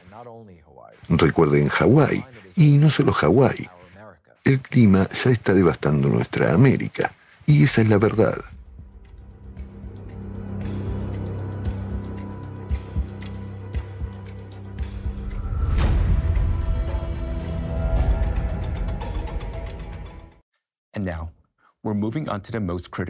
Y ahora, pasamos a la información más importante en la que hemos trabajado durante muchos años. Fíjense bien en el mapa de Estados Unidos. ¿Ven las zonas rojas, amarillas y verdes? Este mapa muestra lo pronto que las distintas zonas de nuestro país se verán sometidas a catástrofes climáticas devastadoras. Las zonas rojas representan zonas que serán destruidas por catástrofes y quedarán inhabitables, en primer lugar. Esto podría ocurrir en cualquier momento, pero no más tarde, de 5 a 7 años a partir de ahora. Las zonas amarillas son lugares que serán destruidos algo más tarde que las rojas. Las zonas verdes son territorios donde las condiciones de habitabilidad persistirán durante más tiempo. Queridos americanos, ustedes son personas maduras e inteligentes que pueden actuar como consideren oportuno. Sin embargo, Teniendo en cuenta la rápida intensificación de las catástrofes, recomendamos la siguiente línea de acción. Si vives en una zona roja o amarilla, vende tu casa o apartamento y trasládate a una zona verde. Mientras que no haya conmoción social y poca gente se dé cuenta de las catástrofes inminentes, tienes la oportunidad de vender tu propiedad a un buen precio. Es tu oportunidad de cuidar de ti mismo, de tus padres y de tus hijos, garantizando su seguridad. Si tienes un negocio, considera la posibilidad de trasladarlo o abrir uno nuevo en una zona verde. Sin embargo, a la hora de elegir un nuevo tipo de negocio, ten en cuenta que las condiciones climáticas cambian rápidamente y que tu vida, como la de toda la humanidad, ya no será la misma. Hablaremos más de negocios dentro de un rato. De momento, profundicemos en cómo debe ser tu nuevo hogar y dónde debe estar ubicado para aumentar tus posibilidades de supervivencia y las de los tuyos. Si vas a comprar una casa en una zona verde, debe ser un edificio de una sola planta, con robustos muros monolíticos de piedra. Los edificios altos son susceptibles de sufrir terremotos y tornados y pueden derrumbarse. Por lo tanto, nunca se deben comprar apartamentos en edificios altos, ni siquiera de dos plantas. Si decides construir una casa, asegúrate de que tenga como máximo una planta sobre el suelo y que todas las demás estén construidas bajo tierra. Refuerza los cimientos de la casa con hormigón y fortalece las paredes y el tejado. Compra o construye viviendas lejos de edificios altos. Recuerda que si hay rascacielos o incluso edificios de cinco plantas cerca de tu casa, pueden ser muy peligrosos. En los próximos años, se producirán en nuestro país huracanes similares a tornados con velocidades de hasta 500 kilómetros por hora. Tendrán una fuerza tremenda para romper en pedazos los edificios altos. Y estos fragmentos de edificios destruirán todo lo que encuentren a su paso, incluida tu casa. Dada la inevitabilidad de tales huracanes, evita adquirir un edificio situado en laderas desprotegidas del viento. Es mejor comprar o construir una casa entre las colinas, pero en ningún caso elijas una zona baja para evitar inundaciones. Estas acciones ayudarán a garantizar tu seguridad y la de tu familia. Aunque prolongue tu vida y la de tus seres queridos solo dos días más que la de tus vecinos, es significativo. Es vida y merece la pena. Como ya saben, a la humanidad le quedan como muchos 5 o 7 años relativamente tranquilos, pero eso no significa que te queden a ti 5 o 7 años, porque un desastre climático catastrófico puede ocurrir cualquier día, incluso hoy. Todos ustedes son personas adultas e inteligentes y comprenden que para salvarse a sí mismos y a sus seres queridos, deben actuar con mucha antelación antes de que inicie el pánico. Imagina lo que ocurriría si una catástrofe climática destruyera ahora mismo una sola región de nuestro país. ¿Y si fuera la región donde vives? Incluso si tienes la suerte de sobrevivir, a pesar de sobrevivir, tu casa quedará destruida, por lo que no podrás venderla, lo que significa que tampoco podrás comprar una casa en una zona más segura. Por lo tanto, actúa ahora mientras tengas la oportunidad. Como comprenderás, no hay indicios de que el clima vaya a empezar a calmarse y a mejorar. La situación no hará más que empeorar. Pasemos ahora al negocio. Este es un aspecto esencial porque, aunque te traslades a una zona segura, seguirás necesitando algo para vivir y alimentar a tu familia.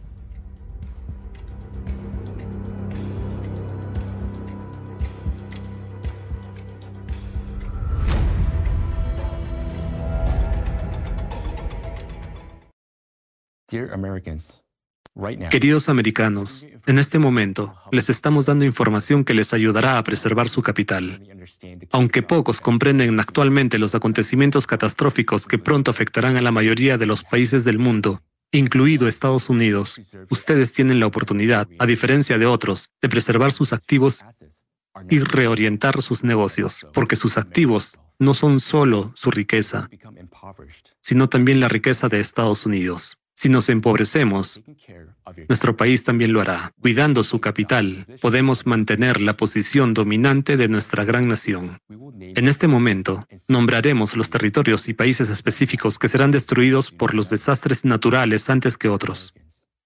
Queridos americanos, si trabajan, colaboran o su negocio depende de estos países, reconsideren sus relaciones con ellos, por muy ventajosas que parezcan. Los primeros países que dejarán de existir en los próximos 5 o 7 años son Japón, China, India, Italia, Reino Unido y los países de la península arábiga. Esto se debe a la estructura geológica de estos territorios y a su vulnerabilidad a los desastres climáticos. Todos los demás países sobrevivirán un poco más, pero al final correrán la misma suerte. En la actualidad, China es la segunda mayor entidad económica del mundo un importante miembro, productor e inversor en el actual sistema internacional. Debido al creciente crecimiento y frecuencia de los desastres climáticos, China se encuentra ya al borde de una crisis económica que podría tener consecuencias imprevisibles para toda la comunidad mundial. Si la economía y la industria china se hunden, el comercio y la producción mundiales se enfrentarán a importantes desafíos. En muchos sectores de la producción mundial se producirá un colapso. Por lo tanto, si tienen inversiones internacionales y acciones en empresas con producción ubicadas en China, Consideren la posibilidad de deshacerse de ellas. Ustedes son personas inteligentes y pueden ver lo que ya está sucediendo en China. Comprenden bien que pronto no habrá economía, ni industria, ni la propia China. En un futuro próximo, solo habrá dos pequeñas zonas verdes en China, donde podrá residir un número muy reducido de personas. Otro país que se verá devastado por los desastres climáticos en un futuro próximo son Emiratos Árabes Unidos. A pesar del papel vital que este país desempeña en el comercio internacional, el desarrollo de la ciencia y las tecnologías innovadoras, mantener allí sus activos será sencillamente poco rentable. Todo el territorio de los Emiratos Árabes Unidos se convertirá pronto en un desierto vacío. El mismo destino aguarda a todos los demás países de la península arábiga. Miren lo que ya está ocurriendo en esta región. Esta tendencia empeorará y pronto todo lo que surgió de la arena volverá a la arena. Dada la progresión geométrica de los desastres en esta región, que no hará sino empeorar, recomendaríamos retirar las inversiones de esta región y deshacerse de los bienes inmuebles mientras aún tengan valor. Queridos americanos, si su negocio depende de alguna manera de estos países, China, Japón, India, Italia, Reino Unido y los países de la península arábiga, terminen sus contratos o perderán sus inversiones e ingresos. Si valoran su dinero, desháganse de los bienes inmuebles en estos países mientras aún puedan venderse a un precio superior y mientras aún haya algo que vender. Es mejor desarrollar su negocio exclusivamente en las zonas verdes de Estados Unidos y otros países. Tales negocios sobrevivirán y seguirán generando beneficios ante el colapso climático. Incluso una producción a pequeña escala de bienes esenciales en una zona verde seguirá siendo relevante. Céntrense en negocios relacionados con bienes esenciales que serán necesarios en condiciones de supervivencia. Adquieran lo que no vayan a perder. Aunque poseas la corporación internacional más rica y prometedora del mundo, muy pronto no te servirá de nada. Es mejor poseer la producción de bienes esenciales en una zona verde que controlar ahora mismo todo el petróleo del mundo. Pronto, nadie lo necesitará.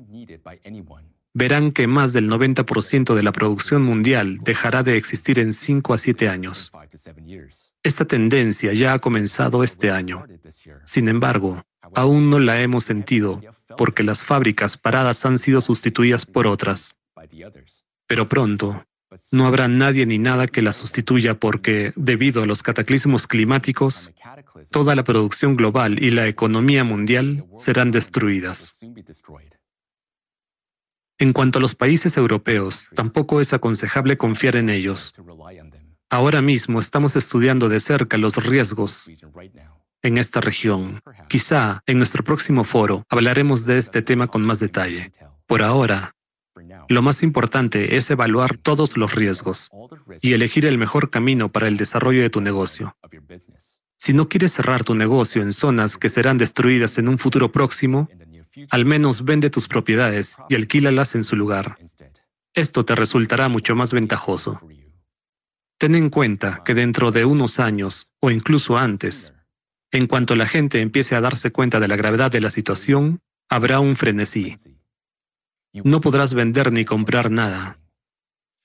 Pero por ahora, mientras muchos aún dudan o desconocen los cambios inminentes, tú puedes preservar fácilmente tus activos y reorientar tu negocio. A la hora de reorientar tu negocio, ten en cuenta que algunas industrias serán las primeras en derrumbarse. En primer lugar, recomendamos evitar los negocios relacionados con las tecnologías de la información, la electrónica, las telecomunicaciones, la televisión y los vehículos eléctricos. Estos sectores son especialmente vulnerables porque dependen de la electricidad. Ante los cataclismos que nos esperan, no habrá esperanza de tener electricidad. Ustedes son personas inteligentes y comprenden bien que los vehículos eléctricos también se convertirán en chatarra, sin valor en las condiciones que se avecinan. Por lo tanto, cualquier negocio relacionado con los vehículos eléctricos ya está condenado al fracaso. Entienden que cuantos más desastres climáticos ocurran, más gente abandonará activamente los coches eléctricos, al darse cuenta de su inviabilidad los precios de las acciones caerán en picada y las empresas se enfrentarán a la ruina. Por lo tanto, si tienes acciones en la fabricación de vehículos eléctricos, es mejor venderlas mientras sigan siendo valiosas para los ingenuos. Ustedes son personas avispadas y probablemente sepan que no hay nada más fiable que los motores de gasolina tradicionales. Los diésel son aún mejores. Con las líneas eléctricas interrumpidas, no tendrás electricidad suficiente para un coche. Sin embargo, si entierras un par de barriles de gasolina en tu jardín, podrás utilizarlos como combustible para tu vehículo. Podrás seguir moviéndote y desplazarte cuando lo necesites. No puedes verter electricidad en un bidón y la energía solar no será suficiente, sobre todo teniendo en cuenta el número limitado de días soleados. Por lo tanto, ahora es el momento de vender un negocio relacionado con estas industrias o acciones invertidas en ellas e invertir tus recursos en una empresa que prosperará en las condiciones más duras.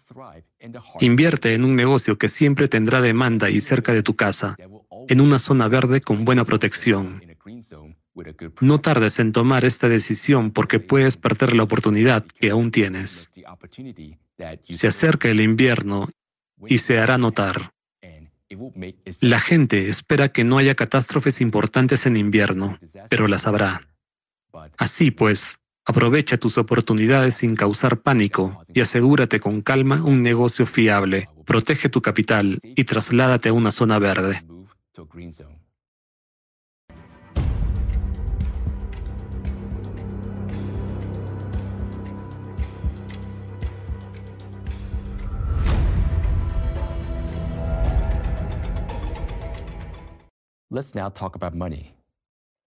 Hablemos ahora de dinero. ¿Cómo mantener a salvo tus finanzas en una economía en deterioro? En primer lugar, recuerda que todo el dinero que tú tengas en cuentas bancarias, almacenado como números digitales, puede dejar de ser tuyo en cualquier momento, lo que significa que podría volverse inaccesible para ti. Esto también se aplica a cualquier criptodivisa.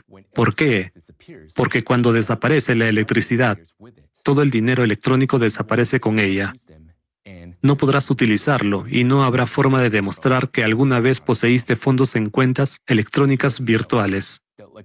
Como ya sabes, el campo electromagnético de nuestro planeta se está debilitando críticamente, lo que significa que nuestra protección frente a radiaciones peligrosas, como las procedentes del Sol, está disminuyendo. Todos los dispositivos electrónicos de la Tierra fallarán si se produce una erupción solar importante. Hoy no podemos decir cuándo ocurrirá exactamente, si este año, el próximo o dentro de cuatro. Pero estamos seguros de que ocurrirá. Sin electricidad no hay Internet, ni comunicaciones, ni siquiera por satélite. Y todos tus ahorros en cuentas bancarias, todo el dinero electrónico, todas tus acciones y valores perderán valor instantáneamente. ¿Tendrá valor el papel moneda en tales condiciones? La respuesta es no. Teniendo en cuenta la economía colapsada, los bancos destruidos y la ausencia de cualquier mecanismo de regulación financiera. Entonces, ¿Qué se valorará? Lo que puedas tener en tus manos, lo que puedas cambiar por comida, agua y artículos de primera necesidad. Aquello que no perderá su valor hasta el final. Y solo una cosa puede cumplir todos estos criterios, el oro. Históricamente, nuestra psicología está programada para valorar el oro. Es un hecho bien conocido. Cuando Cristóbal Colón se encontró por primera vez con los nativos americanos en América, estos no tenían dinero, pero por aquel entonces ya respetaban y valoraban el oro. Ya era una forma de comercio para ellos. No estaban familiarizados con la cultura europea, en la que el oro también tenía un valor significativo. Esto nos dice que, independientemente de la cultura, valorar el oro es inherente a nosotros como humanos, a nuestros genes. Por lo tanto, hasta el último aliento de la humanidad, el único metal valioso para el intercambio será probablemente el oro. Ni la plata, ni los diamantes, ni las gemas, ni los cuadros caros. Por favor, no caigas en estas baratijas. Hay demasiadas en el mundo y nadie las necesitará. Solo el oro será una moneda estable hasta el final. Entendiendo esto, lo primero que tienes que hacer ahora mismo es cambiar todas tus acciones, criptomonedas, depósitos electrónicos y ahorros por oro real y tangible lo antes posible. Porque si tienes oro, tendrás los medios para proveerte a ti y a tu familia de comida, agua y todo lo esencial. Ningún billete de papel, no importa a qué país pertenezca, te ayudará en esta situación. Solo el oro. Después de comprar oro, lo más importante es no guardarlo en la caja fuerte de ningún banco, especialmente en una zona roja o amarilla. De lo contrario, considera que ya no es tu oro. Tu oro es el que está guardado, como mínimo, en un banco situado en una zona verde. Mientras que la opción más segura es guardar el oro en una caja fuerte bien construida, enterrada a una profundidad de 6 a 7 metros en el sótano de tu propia casa, reforzada de forma segura y situada en una zona verde. Así podrás dormir tranquilo, sabiendo que tienes oro que te pertenece, que puedes alimentar a tu familia y alargar tu vida. Recuerda, solo lo que tienes a mano será verdaderamente tuyo.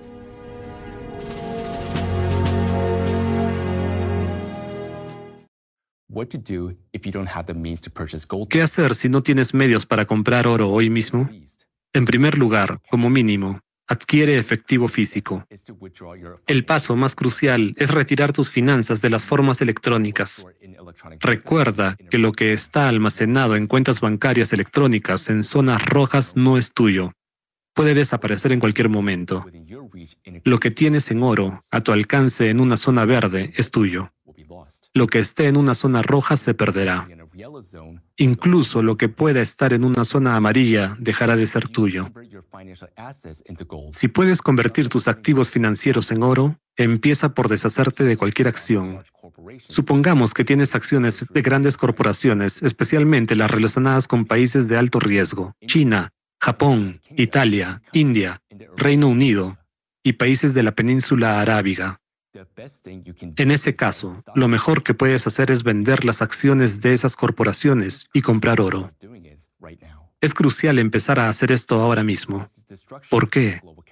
A medida que aumente la destrucción provocada por las catástrofes mundiales, un número cada vez mayor de personas llegará a entender y ver de lo que estamos hablando, reconociendo el verdadero colapso económico y evaluando los riesgos de pérdidas. Naturalmente, la gente empezará a vender acciones de todas las empresas y los precios caerán en picada. Al mismo tiempo, el oro experimentará una subida de precios colosal debido a la creciente demanda y al frenesí que lo rodea. Por lo tanto, en solo cinco años, tus acciones podrían permitirte comprar 100 veces menos oro del que puedes comprar hoy. Por eso insistimos en la necesidad de actuar de inmediato, mientras el público en general no haya captado plenamente la gravedad de la situación, mientras tus acciones sigan siendo valiosas y mientras el precio del oro aún no se haya disparado. Aprovecha este momento, vende tus acciones y compra oro. Es mejor tener 200 gramos de oro en el bolsillo o en la caja fuerte de la zona verde que incluso acciones millonarias de una empresa como Apple. Puede parecer un intercambio desigual, pero así puede parecer por ahora. Sin embargo, cuando Apple desaparezca en un futuro próximo, junto con todos sus activos y acciones millonarias, todo el mundo se dará cuenta de que era mucho mejor vender antes las acciones de Apple. Y si eres el CEO de Apple, es mejor abandonar el barco que se hunde, vender tus acciones y comprar oro de verdad y tierras en la zona verde con ese dinero. Mejor aún, adquiere un rebaño de vacas para poder comerciar con carne y leche. Dada la creciente progresión de las catástrofes climáticas, esta sería la mejor decisión por el momento. Pronto será mejor ser el propietario de un rebaño de vacas en la zona verde que el propietario de Apple o el jefe de JP Morgan en la zona roja, donde todo desaparecerá. Por lo tanto, queridos americanos, cuando consideren qué hacer con sus activos financieros, recuerden esto. Si les quedan 200 gramos de oro, es mucho mejor que miles de millones invertidos en grandes empresas de éxito. Eso es porque con oro en el bolsillo podrás comprar carne de vacuno a tu vecino, el antiguo jefe de Apple, que tuvo la sabiduría de conseguir tierras en la zona verde y un rebaño de vacas para vender carne y leche. Gracioso. Puede parecerlo ahora, pero en el futuro estará vivo, a diferencia del resto, porque es inteligente.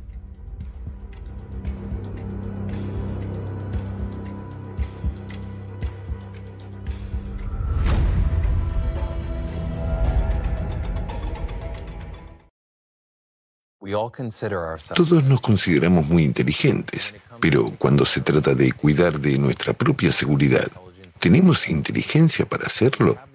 ¿Tenemos inteligencia para sobrevivir? Es una gran pregunta. Para responder a esto, pongamos un ejemplo ilustrativo. En septiembre de este año se produjeron unas terribles inundaciones en Libia, más de 11.000 muertos y decenas de miles de desaparecidos. Por la noche, mientras todo el mundo dormía, un potente huracán derribó dos represas y poderosas corrientes de agua se precipitaron sobre la ciudad con una fuerza tremenda.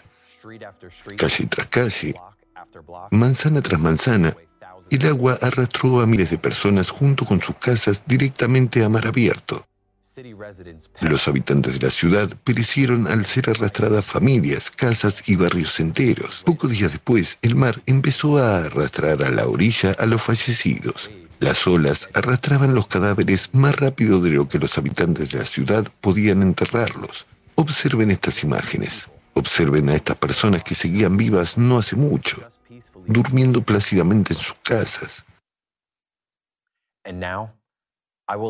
Y ahora les haré una pregunta.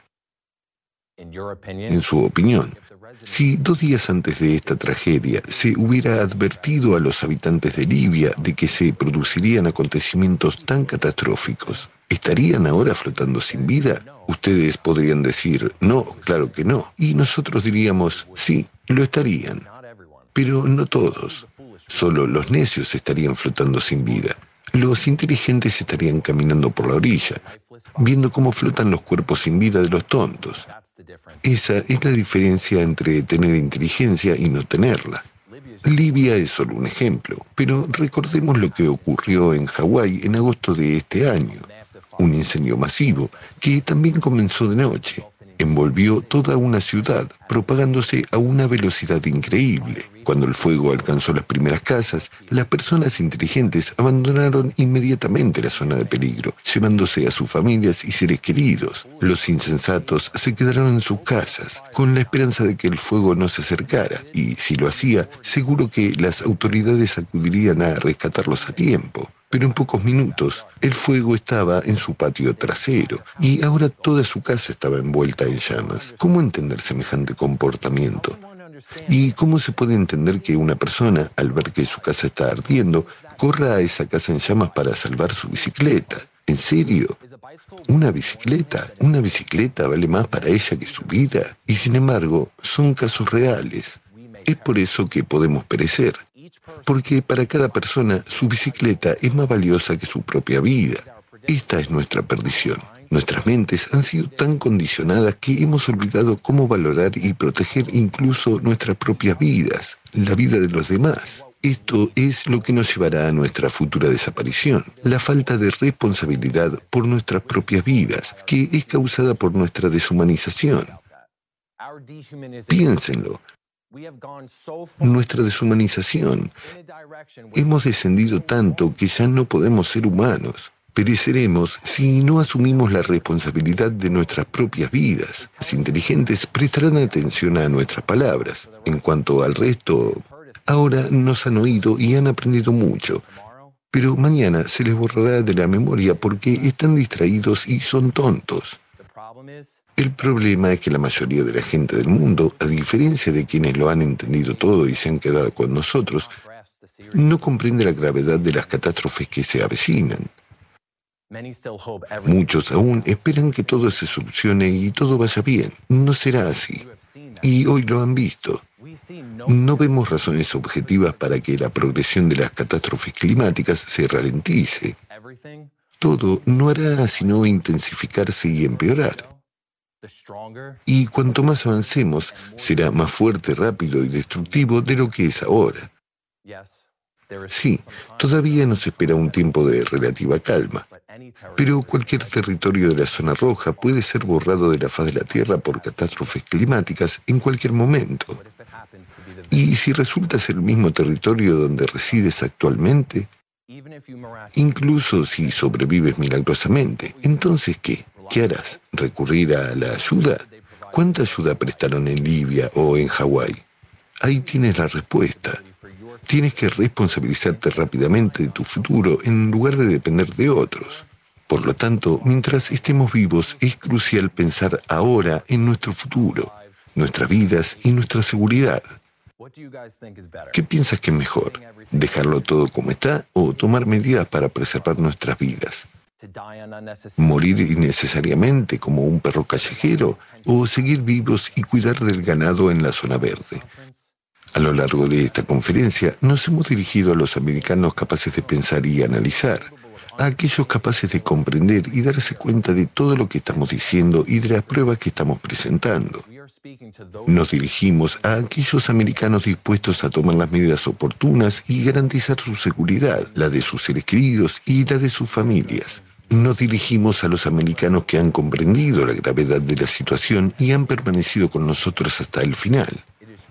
Es para ustedes, para quienes hemos mostrado el mapa de Estados Unidos con las zonas verdes y explicado lo que ocurrirá en los próximos años. Ahora nos dirigimos a ustedes, la verdadera élite, en la que Estados Unidos ha confiado y sigue confiando. Ustedes, la verdadera élite, son el activo más valioso de América.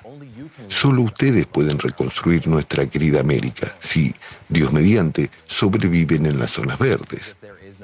Porque si no hay Estados Unidos, ¿de qué nos sirve este mundo? Que Dios nos ayude.